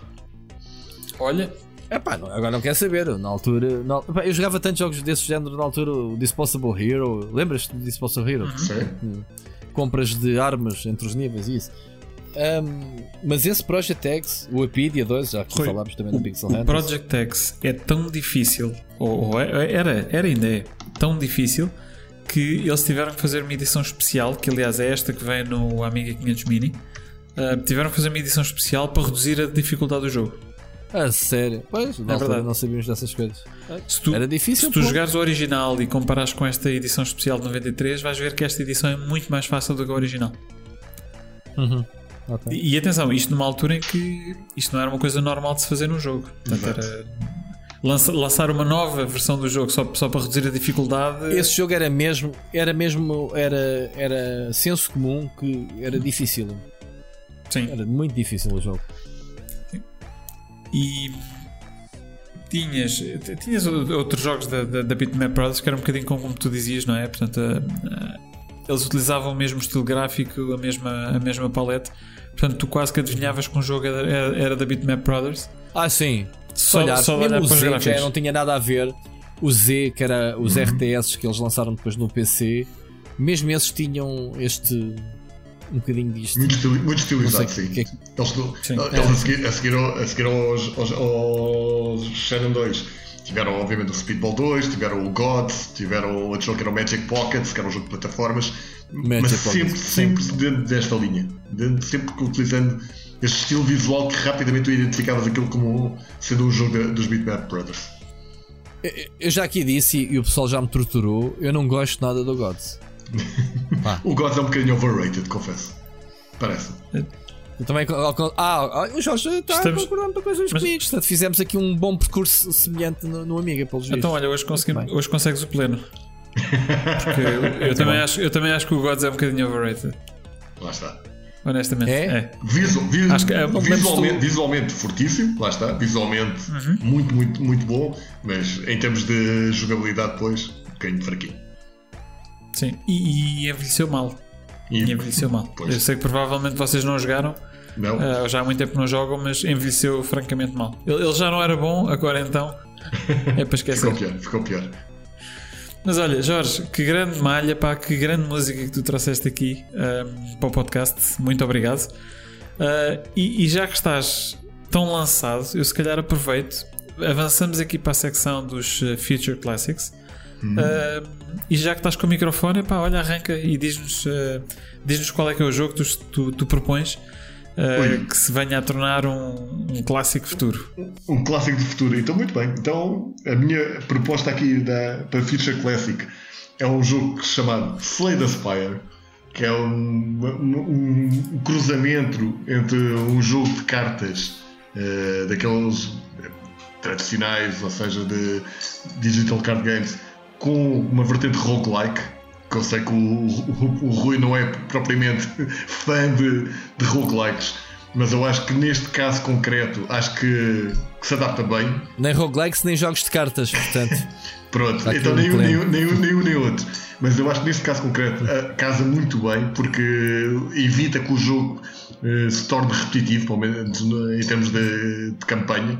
A ideia do jogo é tu basicamente tens que subir uma, uma espécie de, de torre e portanto tu começas, tu começas no, cá em baixo e vais subindo e todo, todo, todo, cada vez que fazes, recomeças a campanha os caminhos são gerados aleatoriamente, os encontros são gerados aleatoriamente e tu podes basicamente ter encontros, batalha, batalhas contra criaturas, podes ter uh, um bocadinho na, quase na lógica, lá está, old school das, dos livros das aventuras fantásticas, em que tu escolhes caminhos e tu nunca sabes exatamente onde é que cada, cada próximo passo onde é que te vai levar.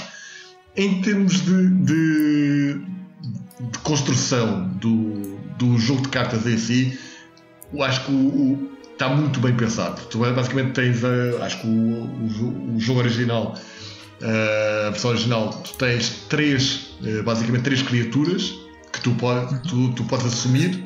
Cada uma delas tem, obviamente, poderes diferentes, cartas diferentes à sua disposição podes invocar feitiços, podes invocar cria, uh, podes, podes invocar uh, encantamentos para, para melhorar as tuas capacidades. Uh, pronto, uma série, uma série de, de poderes mágicos.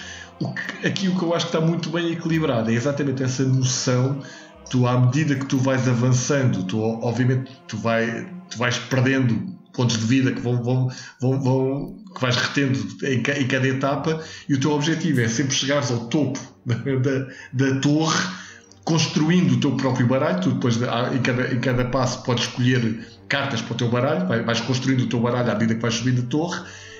E, a, e o jogo está muito bem construído da maneira que não se torna repetitivo, ou seja, ao fim de horas e horas e horas de jogo, eles conseguem injetar uma, uma certa frescura em termos de construção de, de, do baralho, porque é sempre aleatório. Tu nunca sabes cada, cada run que vais fazer o que, é, o que, o que, é, que pode, o que é que pode surgir. Pronto, para além disto, eh, agora já, entretanto, acrescentaram no update uma quarta, uma, uma quarta personagem que tu podes, que tu podes vestir podes assumir, incluir, incluíram mais uma série de funcionalidades no jogo, tens desafios diários e eu acho que em termos de, obviamente, a grande referência eh, nos últimos anos acabou por ser sempre um bocadinho o Hearthstone, em termos de, de jogos de cartas digitais, mas eu acho que o Slay the Spire em, acaba por ser um bocadinho diferente na lógica como o Hearthstone, eh, porque o Hearthstone acaba por ser muito virado para a parte mais de competitiva, multiplayer, de jogador contra jogador, e o Slay the Spire acaba por ter uma vertente um bocadinho mais de RPG quase. E eu acho que, e vê-se isso muito no, mesmo alguns jogos que foram saindo recentemente, que o Slay the Spire acaba por ser a referência de muitos dos novos jogos que vão saindo deste género em termos de aquilo que eles têm mais aventura, mais aventura né? o melhor equilíbrio em termos de construção de baralhos, da forma como, como in, também injetam alguns dos elementos roguelike nessas aventuras. E, e, só por esta última, esta mais recente fornada de jogos que foram aparecendo, eu tenho quase certeza que daqui a uns anos vai-se olhar para trás e o Slay the Spire vai estar como uma grande referência de, deste género de, de jogos. Bom. Olha, por acaso não joguei, uh, mas está no meu. Uh, está na minha lista de, de, jogos a jogar. Portanto, Espero, espero, espero que, um, que, um, que um dia lá chegue, porque a lista, a lista é longa. quando, quando, quando, quando, se calhar daqui a 10 ou 15 anos já for um, um, um jogo retro, tu, vai, tu vais lá. Um jogo retro, exato. tu vais lá jogar. Mas olha, posso dizer que não és a primeira pessoa que me sugere o Slay the Spire. Um, okay. e, e, pronto, é assim, é, é, sempre bom quanto mais recomendado um jogo é, mais, mais convencido eu fico que realmente epá, tenho, que, tenho, que, tenho que passar algum tempo e, e ver se realmente merece ser um, um Future Classic. Ao contrário do Rui, eu até gosto de roguelikes, não é, um, não é o meu género favorito, mas até gosto. E, e jogos de cartas, hum, eu sou. Eh, vamos lá ver, eu, eu até gosto de alguns roguelikes, não é um género. É assim, os jogos uh, roguelike eu vou sempre com o pé atrás. Porquê? Pela premissa de perder percurso. Uhum. Percebes? Isso é o, a cena que me faz confusão nos jogos. É sou capaz de deitar uma hora, meia hora, o tempo que for preciso e voltar a estaca zero, ok? E depois tens aquelas que é os lights, que é, que é a derivação do ok, perdeste, mas na ronda seguinte estás um bocadinho mais forte, ou ficaste com um item que conservas, ou, ou tens ouro. Até há um jogo que eu quero comprar este, nestes próximos dias que saiu agora, que é o Rogue Legacy 2. Tem muito bom aspecto, um jogo de plataformas 2D, Roguelite, lá está. Um, e tenho gostado de alguns. Houve lá, se eu dissesse que não gostava do Hades, o Hades é um excelente uhum. jogo. Mas lá está. Sempre que tu jogas, tu avanças. Mas uh, há objetos que tu vais retendo que te depois vais conseguindo chegar mais longe e mais longe e mais longe. Eu acho que isso é fixe. Percebes? Eu acho Aqui... que essa experiência. Saber que não deitei para o lixo. É como o Dark Souls. Sim, sim.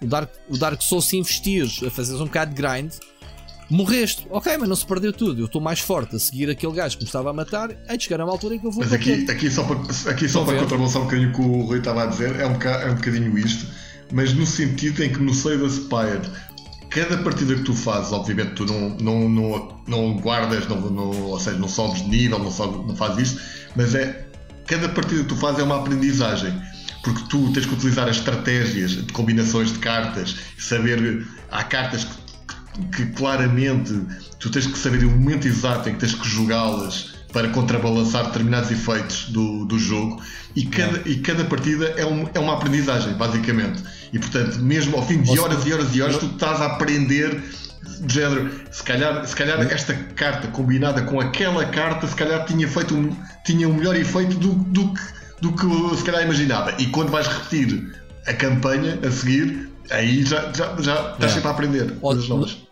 não é o jogo que evolui, não é a personagem que evolui, és tu, és tu como jogador que evoluíste. Exatamente, exatamente. Sim, sim, faz sentido. Ok. Muito bem, olha, obrigado Jorge pela, pela proposta. Um, o, o, próximo Future Classic, eh, se calhar posso. A sério?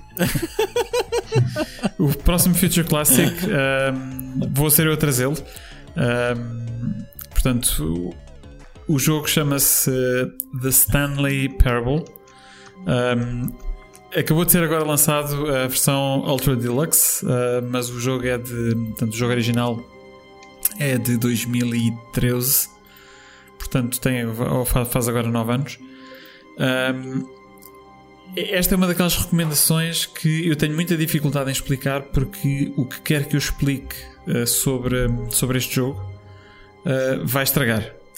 Portanto, é, é uma daquelas. É, isto é quase uma experiência jogável. Portanto, o, o jogo em si é um jogo na, na primeira pessoa um, em que nós somos um, um empregado, vá, um, um, empregado de uma empresa um, que, que decide uh, vá, ir, ir contra, contra a corrente uh, e começar a fazer, em, em vez de seguir encarneirado vá, com, com o resto de, e com as instruções que recebe e, e com, com, o resto dos colegas. Portanto, aquilo que ele faz é começa a fazer coisas diferentes.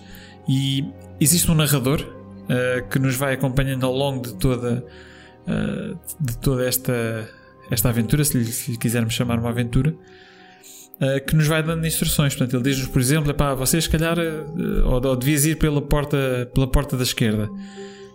E depois o narrador vai reagindo uh, de acordo com, uh, com, com, aquelas que são as nossas ações. Portanto, se nós seguirmos as indicações do narrador, ele vai reagir de uma determinada forma.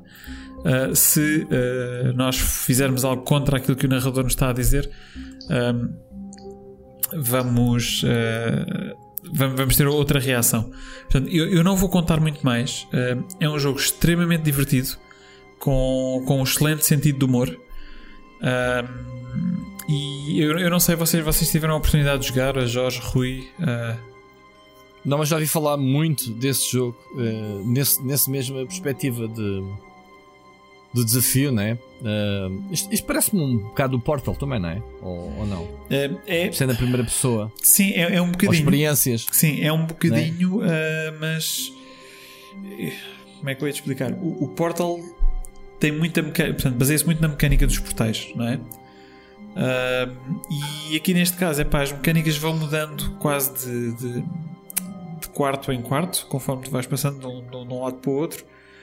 Uhum. E entra um bocadinho na onda do, do, do, surreal, portanto tens algumas coisas que entram assim um bocadinho na onda do surreal, uh, mas que são interessantes. E, uma vez mais, eu não consigo contar mais porque é estragar o jogo, uhum. mas é uma experiência Sim. excelente, honestamente muito divertida. Uh, o jogo não é muito longo, uh, mas recomendo, recomendo vivamente a que se tiverem a oportunidade. O jogo original já era bom, a, a versão deluxe, eu não sei quais é são as diferenças. Uh, mas vou assumir que será certamente melhor. Portanto, é se calhar uma boa oportunidade para, para, para quem queira explorar este, este jogo está, e trazê-lo. Está na, está na minha shortlist na Switch. Este, oh, okay. este, este está na minha shortlist, juntamente com outro jogo que, eu ainda não experimentei, mas queria, queria quero experimentar, que é o There Is No Game Wrong Dimension. Que é... Epá, isso é tão bom. Exato. Isso é tão bom. É, é, do mesmo estilo, sim. Pronto, era isso que eu ia pedir. Para, se era exatamente do mesmo estilo. Ou seja, aqueles, um, uma abordagem mais bizarra, mais surreal e que quer quebrar um bocadinho as convenções de, daquilo que tu é, estás à espera é. do, do jogo.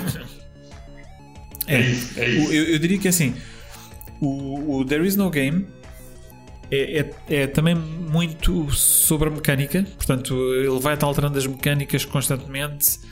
Uh, o Stanley Parable é um bocadinho mais narrativo, ok? Uhum, mas uhum. mas eu, eu, eu diria que tu consegues comparar os dois jogos. Quando os jogares, vais ver. Ok. Então, os dois.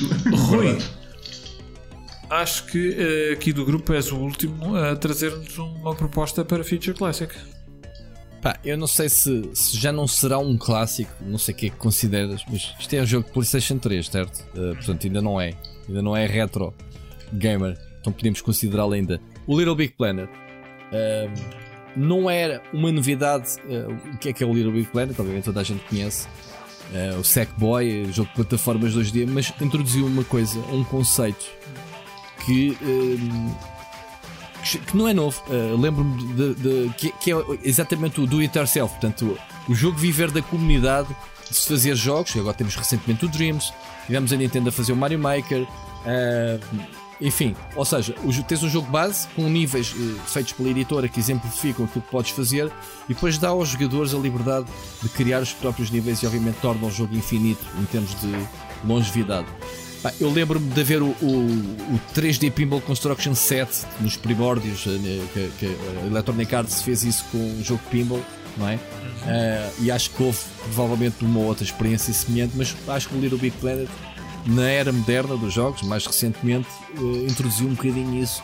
E, e, e, é uma coisa rentável para as editoras, que é meter a comunidade a fazer, a criar conteúdo.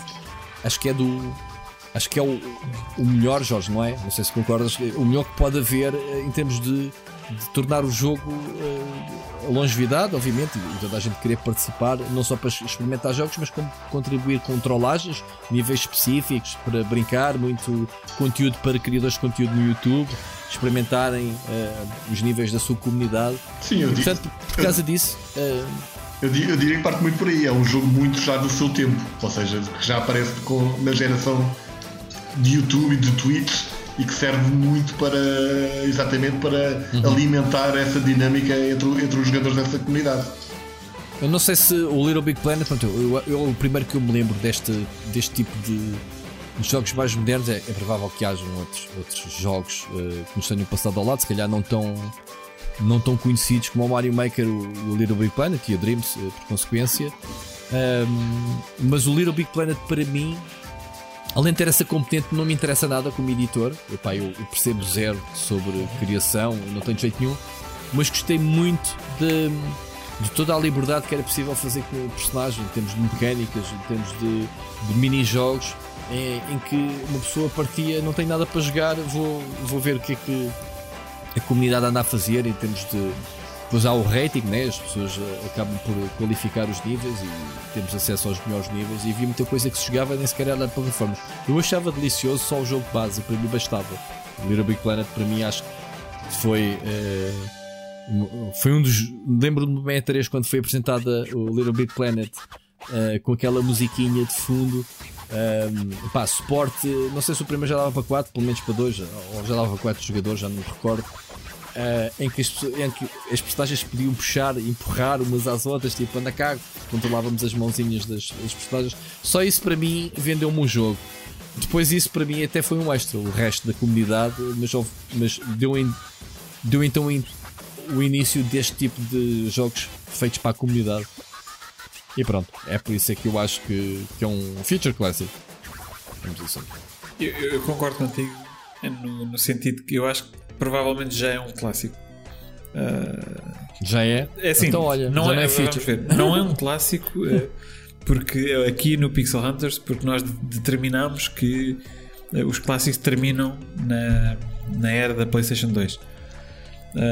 mas mas de, de, outra forma, para ser honesto, eu, eu, diria que é um dos melhores jogos da geração da PlayStation 3 e mais do que melhores jogos, é, é um dos jogos mais revolucionários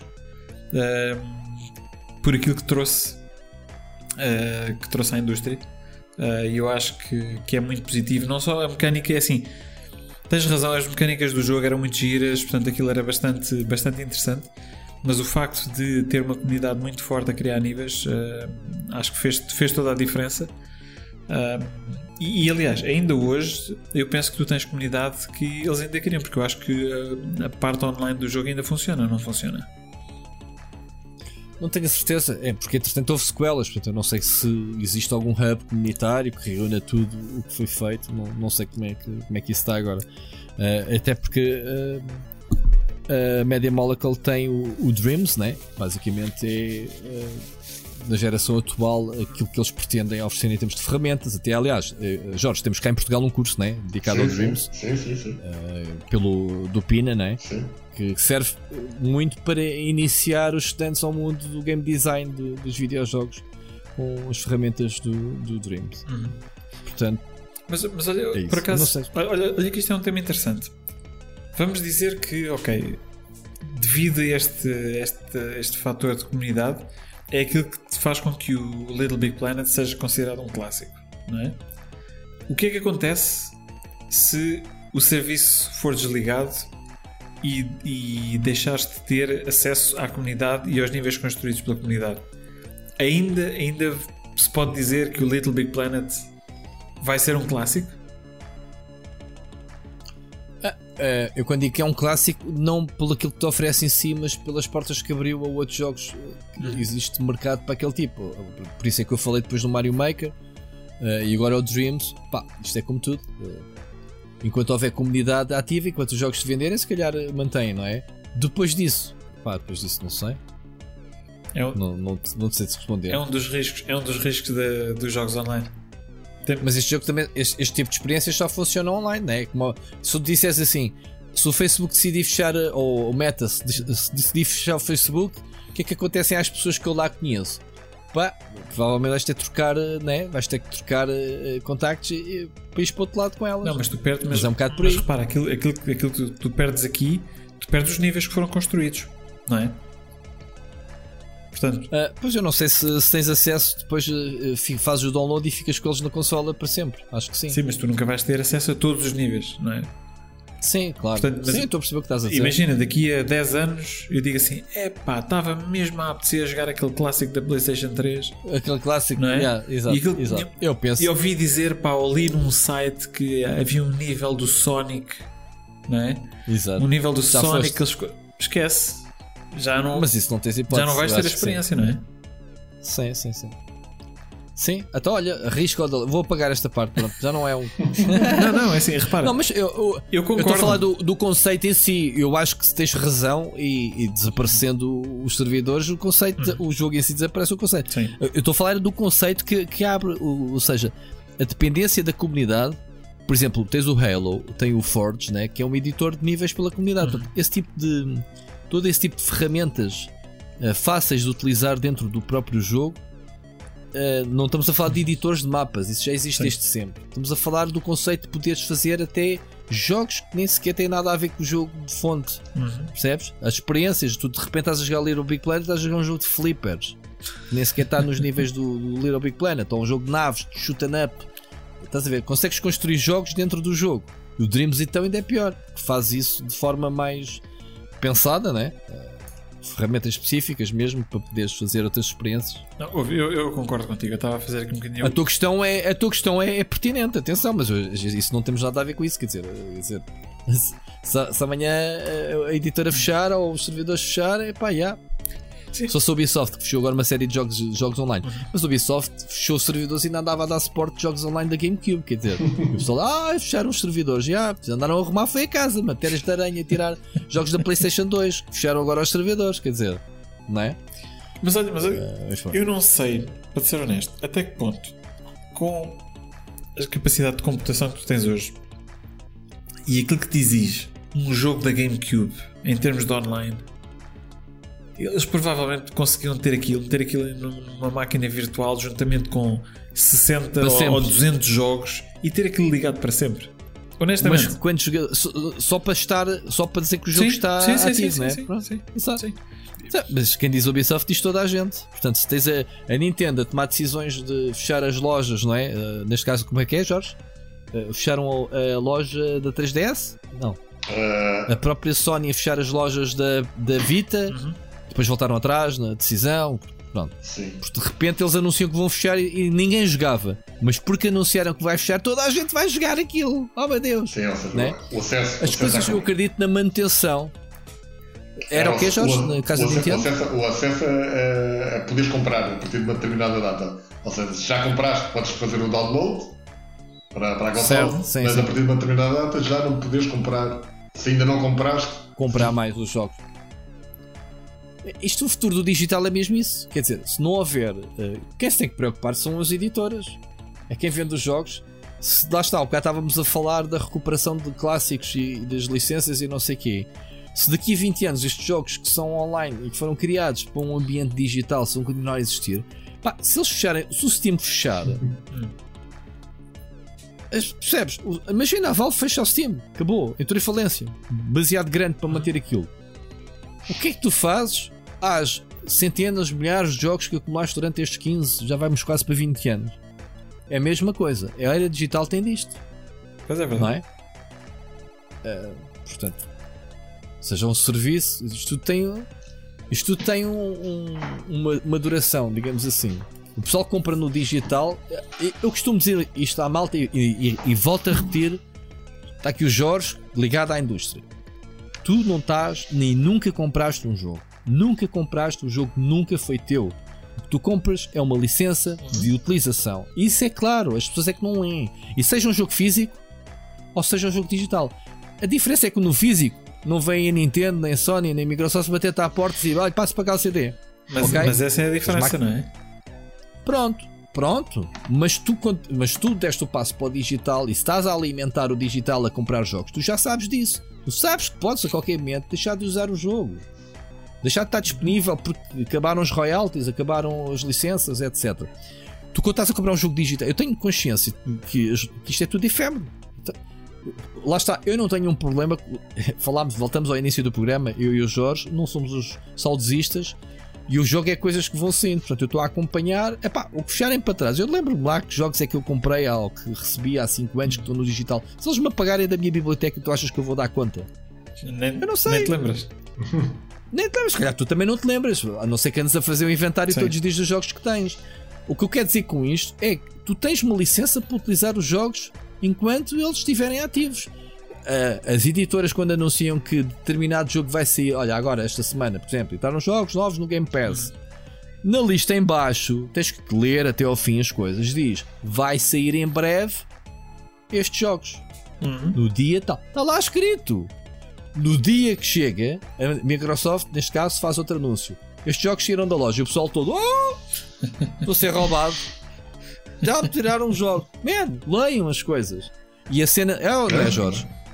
A licença de utilização desde o Windows, que a gente ouve estas cenas, que é estás a comprar uma licença de utilização, não estás a tu não compraste o Windows, o Windows não é teu. Não, mas a diferença, oh, okay? oh, espera aí, há, há, aqui uma diferença. Eu percebo o que é que estás a dizer, mas há uma diferença grande de, ok, tens a licença, mas tu controlas, não é? Se podes ou não continuar a utilizar. Nada. Não, não, desculpa lá. Não controlas nada. Ó oh, oh, Bruno, Caro Bruno, quantos jogos é que saem agora físicos e tu precisas da patch do dia 1 para jogar os jogos?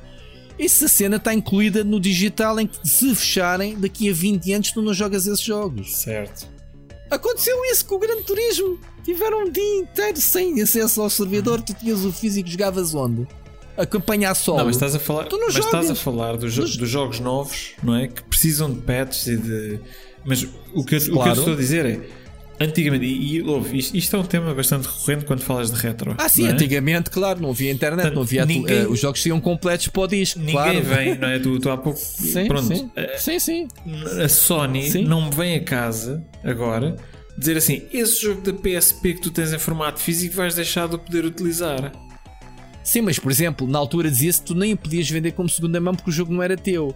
E por isso é que, eh, e lembro-me isto na, na, na, eh, de, de testemunhar a Ecoplay, por exemplo, entrar nas lojas que, de, que vendem em uhum. segunda mão pés e não sei o uhum. quê e dizer assim: vocês não podem ter isso. E o gajo tinha que vender aquilo pela porta do cavalo. Não estavam expostos os jogos em segunda mão. Porque não podiam vendê-los em segunda mão porque não tinham autorização para isso. E é uma coisa completamente atualmente, né? já mudaram um bocado as uhum. regras. É, é, é, é só, não só é legal, como é incentivado a, a vender jogos. Mas aqui há uns anos não era. E tu não podias vender jogos de segunda mão. Isso é a perseguição dos jogos físicos, é a mesma coisa. Como assim? O jogo era meu, não posso vendê-lo em segunda mão? Não, meu, não podes, o jogo não é teu, compraste a licença. Estás a vender a licença, então e quanto é que eu ganho com isso? Era um bocado isso.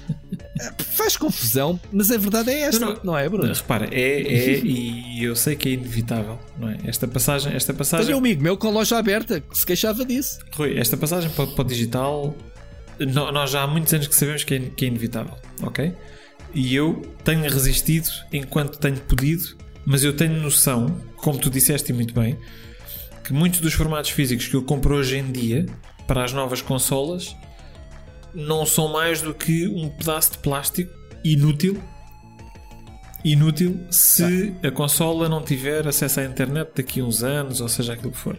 Oh, oh Bruno, já, não, já para não dizer a vergonha que é tu ires a uma Vorten ou uma Fnac, compras um jogo em caixa, abres e está lá um, um código. Sim.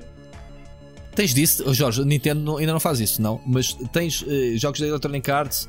Aliás, não. tens, uh, Jorge, é, é patch, não é? Ou seja, está uma porção do jogo do cartucho. São aqueles Como jogos da, da Take 2. Aquela, aquela coisinha branca. Sim. Tem, tem uma indicação branca na caixa. Esses jogos tu não vais jogá-los se os serviços se desligarem. Certo. Mas mais vergonhoso é isso que eu estou a dizer: é que tu compras um jogo fisicamente uhum. e está lá um código. Epá, Percebes? Isso é para Sim. dar, mas isso é, tem a ver, o Jorge sabe melhor que eu, isso tem a ver com o lobby, do, obviamente, do, do retalho, né? O retalho precisa. Claro. Precisa de ganhar dinheiro com as cenas digitais, não, não podes simplesmente tirar um jogo do circuito do retalho, porque senão há barulho, obviamente. Há boicote do outro lado. E com, e com isto tudo, com, né? isto tudo, com esta conversa, quem se está a rir é o nosso amigo Sírio. Ouvir isto e, e a, a rir-se, a rolar no chão. Ele é, ele é que tem razão, ele tem investido montes de dinheiro em cartões virgens tem todos os jogos instalados e atualizados, uhum. obviamente, nos cartões. Se houver um apocalipse, ele vai jogar. Ele é que tem razão, sim. Pá, mas é incompatível. É, é, é, um jogador atualmente. O Ciro é o Ciro. Ok? Uhum. Em, em, ninguém faz isso. Ninguém faz. Ninguém, ninguém faz. Ninguém guarda jogos digital com medo que amanhã se desligue um serviço. Normalmente não se faz. Tipo, ele é ínfimo, porque mas o Sírio também tem a cena do colecionismo, uhum. ter as coisas todas físicas. O Sírio é a única pessoa que, também, que eu conheço, e eu não faço isso, e ele está no YouTube há 20 anos, desde sempre. Ele tem o vídeo no disco rígido do computador dele, o primeiro vídeo que ele lançou no YouTube. Todos os vídeos que ele lançou no YouTube em casa. O YouTube pode fechar portas, ele não perde um vídeo. Uhum. Mesma coisa. É um, é um aumento da é segurança. Sim, é a maneira de estar, é isto. Mas obviamente que o mercado não está para, para Sírios, não é? Não, Síria não faz o mercado, não há é como ele. Oh, é isso que eu te estou a dizer. Portanto, sim, estamos sujeitos a, a, a isto. Jorge, disse algum exagero? Não, é mesmo isto, é, é, é assim, é uma licença. É, é, por aí, Muito bem, olha, e acho que é uma excelente oportunidade para nós irmos então para o nosso Gaming Club. Gaming Club.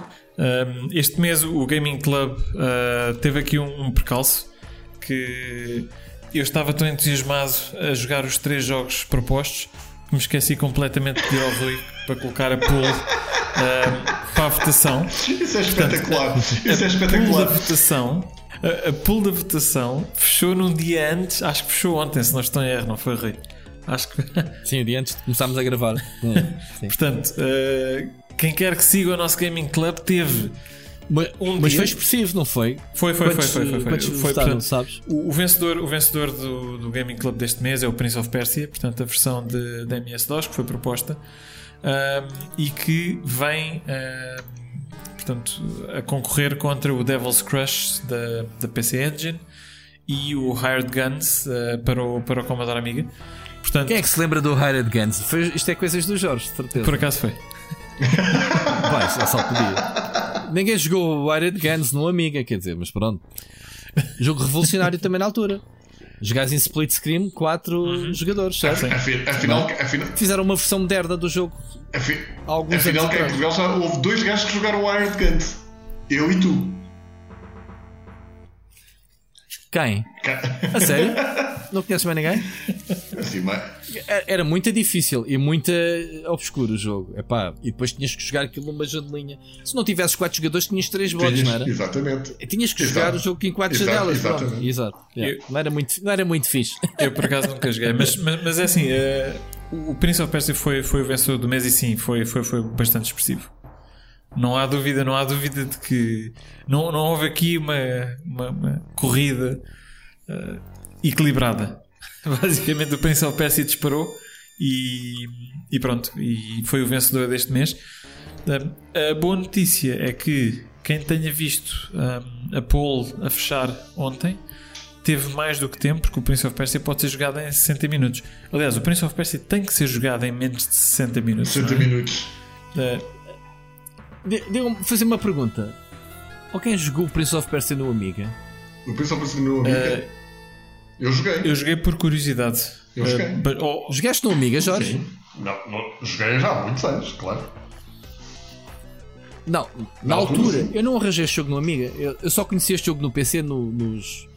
Nos uh, como é que se chamava? Os. Uh, Olivetti? Os Olivetti, sim, sim, sim, Olivetti, sim, sim, sim, Foi no, foi na Triudes, na Triudes. Foi onde joguei. Foi.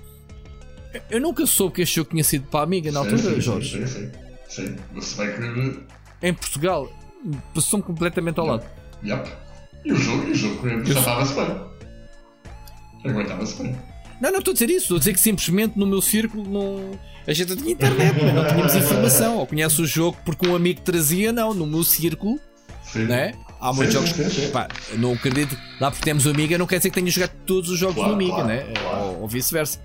E este jogo joguei no PC na altura, nos, nos, nas lojas de eletrodomésticos, né? Então, nas lojas Singer, Singer. e de Triuts e não sei o quê. E este era um dos jogos que estava sempre instalado no raio dos PCs, não sei por que razão, estava sempre o Prince of Persia. Se calhar era porque era bom. Não, era ótimo, era ótimo, era ótimo. Mas lá está, jogámos a tantos jogos, a tantos jogos no Amiga inspirados no Prince of Persia. E nunca joguei o Prince of Persia no Amiga, né? Os flashbacks da vida e isso, né? Sim, sim, sim. Eu joguei, eu joguei, joguei a versão da Amiga, mas mais recentemente. Uh, na altura eu também não me recordo de nenhum dos meus amigos que tinha Commodore Amiga, não me recordo de ver uh, o Prince of Persia. Eu, eu, só soube anos mais tarde que achou que tinha sido comigo. Nunca, nunca me passou pelas mãos. Se calhar, se calhar pode, pode, pode, ser uma daquelas, uma daquelas situações extremas, pá, estranhas, não é? De que por qualquer motivo isto não circulou em Portugal. não, amiga, mas não Exato. sei. Olha, mas no PC, o Jorge está a dizer que arranjou para o Amiga, portanto. Não, já, não já não me lembro como. Já... O círculo de connections do Jorge no Amiga. Não, não sei era... muito Tu eras de Odivelas, não era? Sim. Não, não estávamos muito Não, isso é muito diferente do teu também, portanto. Ó oh, oh, oh, Jorge, eu tenho a certeza que tu viste a poll a fechar ontem e que já sabias que o Prince of Persia era o jogo do mês e com certeza tiveste mais do que tempo para terminar o jogo pelo menos três vezes entre ontem e hoje. Portanto, queres, queres partilhar um bocadinho connosco a tua experiência? A minha experiência, não de ontem, mas de pá, há 30 anos atrás, eventualmente, ou seja, da memória, é que na altura, clara, claramente era um daqueles jogos que marcou a diferença pela questão da animação, pela questão da animação da, do protagonista e um bocadinho também pelo. É, ainda antes, eu confesso que aquele que me deixou a memória mais vívida foi o Another World, em termos de, em termos de, de todo o contexto da aventura em si. Prince of Persia acabei por achar um bocadinho mais simples, mais simplista, mas o Prince of Persia, em, em termos, de, em termos de mecânica, em termos de, do, dos puzzles e da, da mecânica de controle do, do, da personagem, acho que claramente é aqueles jogos que podes dizer que quase estão à frente do seu tempo. E eu, acho que é um desses casos. E tanto... Ele inventou a tecnologia, né? O Jordan Mecha com o irmão a, a filmá-lo para, para, fazer captura de movimentos, rotoscope, né? Sim. Que era do Karateka também, é, acho é, sim, o Prince of Persia era, era, mais simplista do que o Another World, mas também saiu dois anos mais cedo. Também é verdade, não, é por isso mesmo, por isso mesmo que eu digo que é um bocadinho um jogo à frente do seu tempo. Ou seja, é claro, claro, nota-se que é um jogo em que nota-se uh, as limitações de meios para fazê-lo, e isso, e isso é claramente visível porque é um jogo, lá está, não é um jogo, não é um jogo relativamente grande, é um jogo pela sua própria natureza que tem que se terminar né, num, curto, num curto espaço de, de tempo o que eu acho é que é um bocadinho aquele caso típico de aquilo que faz, faz muito bem. Ou seja, não faz muita coisa, mas aquilo que faz, faz muito bem. E, e claro, e para quem o experimentou naquela na altura, deixa-te sempre aquela memória que nunca jogaste nada assim. Acho que é, é, a memória mais forte que eu tenho é exatamente isso. É que qualquer pessoa que jogasse ou visse, até um bocadinho aquela lógica que o Rui estava a dizer, que visse o jogo a correr numa montra nessa altura, tu nunca tinhas visto nada assim. E portanto, acho que é essa a principal imagem que fica. As animações da personagem eram coisa do outro mundo. Pá, eu, vocês estão a comparar com o Another World, eu acho que o Another World desta vaga de, de, jogos, flashbacks e afins é o mais diferente de todos. O Another World é um jogo muito cinematográfico e tem algumas presenças de deslocações da personagem. Porque o jogo é um o jogo tipo, de ação. É o tipo de animação. Pistolas. A, animação é, é Sim, é, mesmo as cutscenes uh, intermédias uh, durante o jogo, as passagens, os ângulos de câmera é um bocado diferente. Eu comparava mais o flashback a este, o, sei lá, o Armada Syndrome, etc. Uh, mas pronto, o, o Another World também faz parte deste, deste subgénero, digamos assim. Um, é um bocado isso que o Jorge está a dizer. Eu joguei no PC na altura. Uh, pá, eu vou recentemente, vou de vez em quando picando. Sim, não joguei agora, mas uh, Prince of Persia é um jogo eh, que fica. Fica-me na memória o Rei dos Picos, sempre. Aquelas quedas quando, quando falhamos e, e, vamos para cá abaixo, uh, irritam-me. Não sei se vocês jogaram o Prince of Persia Classic, pá, o remake que a Ubisoft fez. Joguei, joguei com, com o design, o design do, do Sense of Time, eu acho brutalíssimo. Uhum. Eu acho que esse é o tipo de remakes que eu adoro que eles façam, que é respeitar o clássico com roupagens recentes. Uh, vão fazer a mesma coisa agora com. Acho que o Assassin's Creed vão fazer, acho é o Assassin's Creed, não é?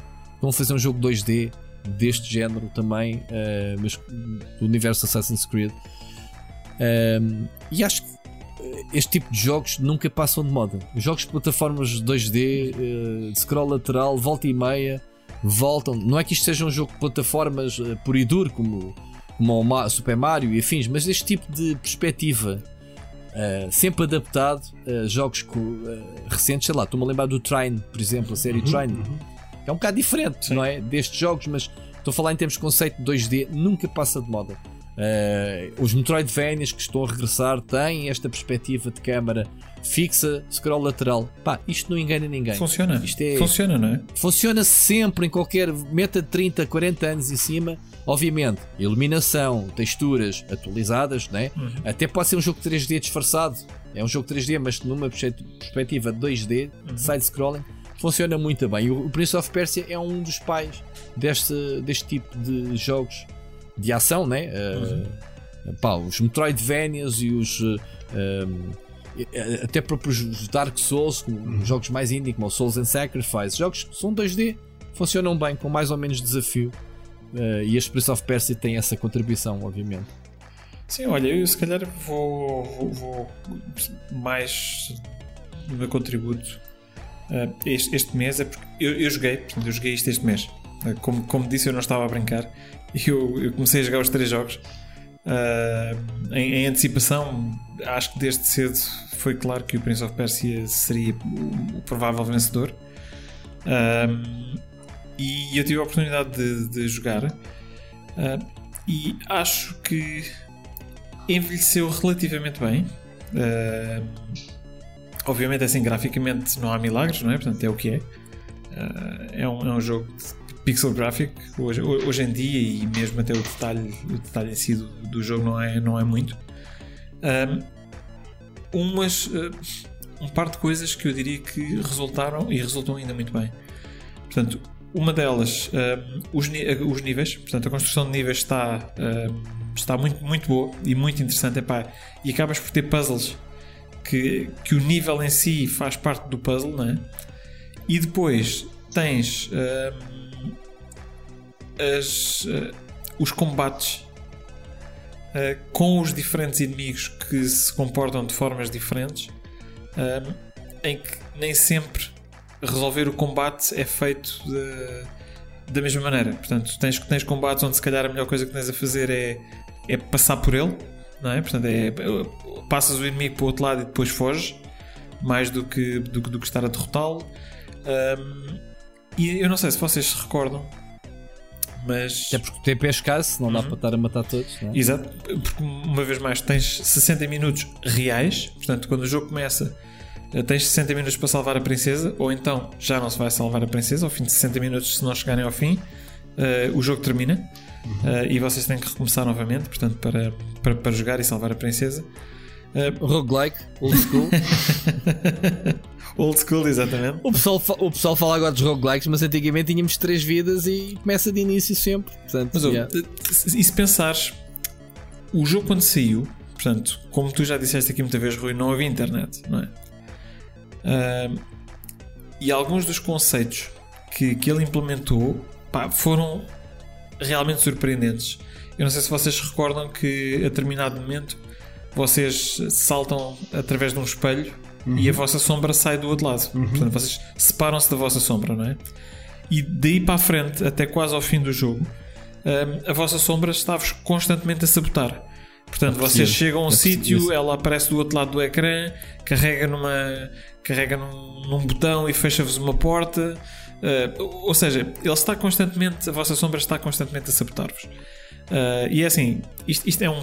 É um spoiler, mas quer dizer, quem não jogou isto há 33 anos atrás também, olha. Também. Uh, essa, essa, essa mecânica foi recuperada para um dos episódios do Prince of Persia Sands of Time, o terceiro jogo, ou, uhum. ou assim que sim, ele tinha sim, sim. O, o, clone dele malvado, sim, não é? o preto. Sim, exatamente. Pois. E, e então, um dos últimos combates que tu fazes, portanto, antes de, de chegares ao vizir, que é, que é, o, último, é o último inimigo, uh, antes de salvares a princesa, uh, tu vais lutar contra a tua própria sombra. E epá, está muito bem feito porque tu, o que quer que tu faças, ele vai sempre conseguir contrariar porque ele sabe o que é que tu estás a fazer. Portanto, ou seja, vocês fazem os dois ao mesmo tempo e tu acabas por morrer porque ele tem mais energia, não é? E nessa altura a forma de resolver ou de ultrapassar este inimigo é embanhares a espada, porque ele faz exatamente tudo aquilo que tu fazes. Portanto, quando tu embanhas a espada, ele embanha a espada e depois corres contra ele e vocês voltam-se a unir num só. Epá, e Ou seja, não é para combater. Não é para combater. Portanto, e o teu instinto por todo o jogo. Eu não me lembro de nunca ter chegado ao fim do jogo, não me lembrava disso. Todo o jogo, até chegares a este ponto, é pá, tu foste treinado a combater. É combater, combater, combater. Há inimigos mais difíceis, há inimigos mais fáceis. Uh, depois eles jogavam muito com, a, com o posicionamento uh, do, do, do quão perto tu estavas do fim da plataforma, portanto era mais fácil para o inimigo uh, lançar-te lançar fora da plataforma se te conseguisse atingir. Portanto, mas tu, todo o jogo era baseado em, ok, combate, combate, combate. E tu melhoraste, obviamente, não é? Ao longo do jogo já, já eras bastante bom a combater. Portanto, o teu instinto quando tu começavas aquele combate era continuar a fazer o mesmo. Portanto, Ganda bluff. mas é verdade, tu, tu precisavas de, de, pensar ali um bocadinho fora da caixa e dizer: Ok, eu não estou a conseguir vencer pelos métodos tradicionais. E quando embainhas a espada e tu vês que o gajo embainha a espada, tu fica assim: Epá, aí, o que, que, que, está a passar aqui? E então quando te juntas a ele, epá, vocês voltam-se a unir, portanto, tu, tu e a tua sombra unem-se num só. E depois a seguir vais combater o, o vizir e salvas a princesa. Uh, acho, acho que é um jogo do seu tempo Portanto, eu, eu diria que se ele saísse hoje em dia não, não se iria destacar em nada. Mas uh, tem uma importância histórica grande, que vocês já referiram, pela utilização das técnicas de, de rotoscoping, uh, portanto, por, por, tudo aquilo que trouxe. Uh, mas olha, foi uma experiência que eu gostei imenso de jogar outra vez. Não cheguei ao fim desta vez ainda, mas, mas estou a pensar, porque agora já sei ali, houve ali umas partes que eu, que eu morri já não me lembrava. E acho, acho que estou com vontade de. É, é um jogo por acaso muito trial and error, né? Sim, sim. Decorares onde é que aparecem cenas isso. Okay. É, tu tens, epá, tens ali, eh, se não estou a errar, acho que ao longo de todo o jogo tens ali dois Leap of Fates, não é? que eu acho que são, são sempre injustos em qualquer jogo. Que é, pá, tu chegas a um ponto onde tens que te mandar, não sabes o que é que ali está, não é? Eh, e uh, eu acho que quando tu fazes isso, com mecânica não funciona muito bem. Uh, embora, pronto, fizesse parte de, do jogo. Mas, mas de resto, gostei, gostei, gostei imenso da experiência, gostei de voltar a jogar e acho que se para quem não se importa de jogar jogos com um visual mais retro, uh, acho que o jogo envelheceu relativamente bem e que ainda proporciona uns bons 60 minutos de, de diversão. Muito bom. E assim, olha, estamos, estamos a chegar ao fim, uh, ao fim do, do, nosso, do nosso episódio deste mês. Uh, o que é que nos falta? Falta-nos uh, dizer quais é são os três jogos que vamos propor para o, para o Gaming Club do próximo mês. este mês não tivemos nenhum ouvinte que nos tivesse enviado mensagem a partilhar connosco a experiência. Não sei porquê, tiveram mais de 24 horas. não, se, não se compreende. Portanto, mas por acaso estivemos num, num debate eh, do pessoal hoje à tarde, hoje, dia em que estamos a gravar no, no, no Discord, a dizer: é pá, queríamos mandar mensagem porque eu também induzi em erro na sexta-feira. O pessoal pensou que eu ia gravar na sexta. Uh, quando é que para mandar mensagem, não sei o quê. Se tiveram um mês inteiro para mandar mensagem, estão preocupados do, do, último, do, último dia. Comecei a brincar com eles. Uh, e então, pronto, isto do Gaming Club, obviamente, foi, ah, foi um bocado em cima. Assim, uh, Sim, mas pronto, vamos fazer fica, uma coisa. Fica aqui a promessa de, de, de colocarmos né, esta votação já em breve. Sim, aquilo, aquilo que, que por acaso eu, eu tive a discutir com o Rui em, em off foi que em vez de fazermos como temos feito até agora, que é anunciamos a pool, não é anunciar a pool, desculpem, é colocar a pool no, no Twitter, uh, passado uma semana, mais ou menos depois do episódio sair. Uh, como não há grande vantagem em fazer isto desta forma, aquilo que, que, nós vamos fazer a partir de agora é quando o episódio for publicado, coloca-se uh, a pool na. Quem, quem, diz, um, quem diz no, no, no, dia, diz um dia ou dois seguintes, que é para as pessoas também terem uhum. tempo de ouvir o episódio, mais ou menos, e, e depois pensarem então na, nas respostas. Mas pronto, sim, mas que é que temos então? De forma mais imediata. Próximo mês? Sim, sim. Para o próximo mês, então, em que, é que, em que, é, em que jogos é que vão poder uh, votar? Portanto, uh, o primeiro, uh, ou a primeira proposta, uh, um, um, pouco em linha daquilo que, que nós tivemos, temos vindo a falar hoje, é o Supercars 2 para o Commodore Amiga. Portanto, como nós falámos, Excelente. este jogo está disponível no Amiga 500 Mini, portanto, se por acaso comprarem é, é uma boa oportunidade para se juntarem ao nosso Gaming Club deste mês e votarem uhum. uh, no Supercars 2. O segundo jogo, também do Amiga, não está no Amiga 500 Mini, mas não há problema, porque podem colocá-lo numa pen USB e jogá-lo também, que é o Shadow of the Beast. Uh, e o terceiro jogo. Que o Bruno adora. Que o Bruno adora muito. Não, não, atenção, eu adoro o Shadow of the Beast pela música e pelos gráficos, mas a jogabilidade é, é muito ruim. É muito mau. É, é bom jogo para, para veres no YouTube. Alguém jogar. Exatamente. Eles, eles, quando fizeram isto, em, quando fizeram o jogo em 1989, já estavam a, a, a, trabalhar para o YouTube. Já estavam a antecipar o YouTube. O terceiro jogo. Já nem, Diz, desculpa. Nem me lembrava que o jogo era da Reflections. Está aqui a nota, a nota do sim, jogo. Sim, Porque a Reflections do Driver, né? Yeah. O terceiro e último jogo deste mês é o Snow Brothers. Uh, a proposta é jogar a versão arcade porque é, é melhor. Vamos jogar à Feira da Ladra. Porque, porque é a melhor versão, mas uh, se, se tiverem com vontade Desculpa. de jogar no Amiga também serve. Ia dizer irem jogar ao stop, não era ao stop, ao meta, não era a meta da Costa da Caparica, uh, ou então não. E gastar o, meta, o, meta, o meta já fechou. Pá. Este Snow Bros é muito bom, malta. É, é um subgénero. É, isto dava para fazer-se um programa só deste género de jogos. Bubble Bubble. Podia-te falar aqui em 20. Epá, Bubble Bubble, Snow Bros, o dos aspiradores, uh, Tumble Pop, né? Tumble Pop, assim se chama. Uh, sei lá, tantos. Já para não falar das sequelas do Bubble Bubble. Enfim. Yeah. Enfim, Rodland. Jogados no Amiga, Jorge. Lembras-te ou não? Lembras-te do Rodland? Enfim. Grandes jogos. Grandes jogos. Portanto, uma vez mais, Supercars 2, Shadow of the Beast, Snow Brothers. Votem no vosso favorito. Juntem-se a nós. Joguem durante o mês. E desta vez prometemos que vão ter mais que 24 horas para conseguir jogar o jogo e enviar-nos uma mensagem. E depois enviem-nos então a mensagem para participar no próximo Pixel Hunters. Uh, Rui, uh, palavras para fechar aqui a, a, tua participação? Olha, adorei este episódio porque eh, toda a gente sabe podemos falar de coisas retro, coisas antigas, géneros de jogos, whatever, mas o amigo, obviamente, que é, é algo que nos está na alma, né? no, no coração. Um, não, eu não sabia que o Jorge era muito. Era, estava muito ligado ao Amiga, Jorge. Uh, pensei que estavas mais no Spectrum, mas depois não me lembrava qual é que era o teu percurso. Não, uh, não, né? não. Uh, se tinhas saltado para a Nintendo, para as NES e isso, não me lembrava qual é que era o teu percurso. Não me lembrava de te ver ligado ao Amiga. o, o Calvin, sim. Lembro-me, né?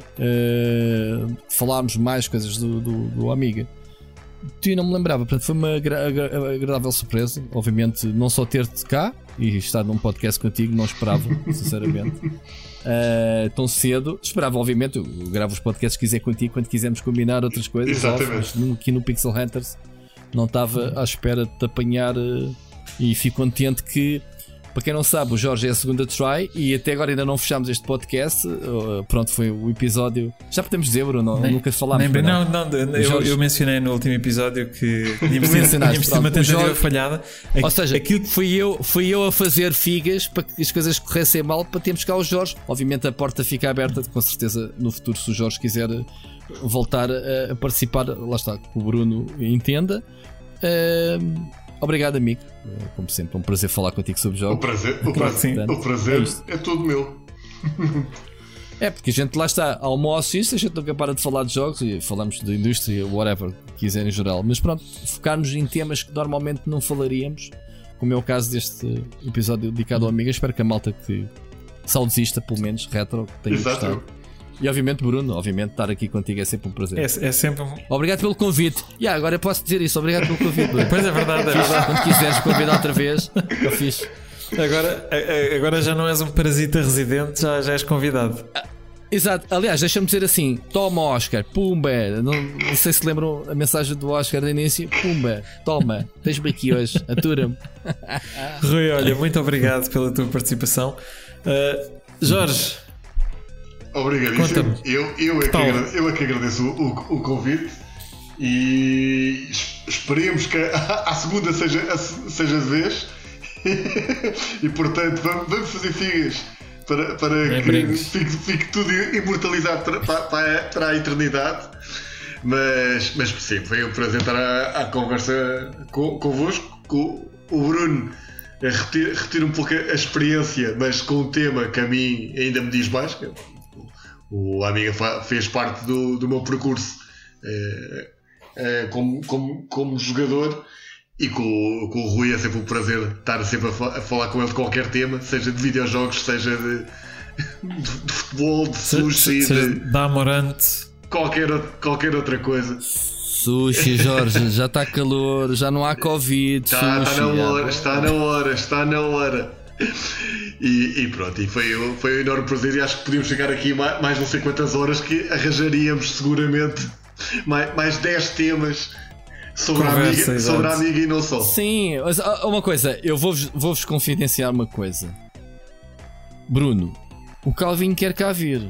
Portanto, é, é fazeres o convite. Trazes um episódio com o Jorge e com o Calvin. O, não vai faltar é temas retro para falarem. Portanto, tá, fica aqui já o, desafio, Salismo. Mas eu sei que Calvin bom quer convidado, Temos de combinar isso então. Portanto, bom convidado. Fica a dica. Ele, ele que não nos ouve, ele que não nos ouve, fica a dica. Ok, ok. Fica, fica registado. Olha, uh, Jorge, muito obrigado uh, uh, pela tua participação.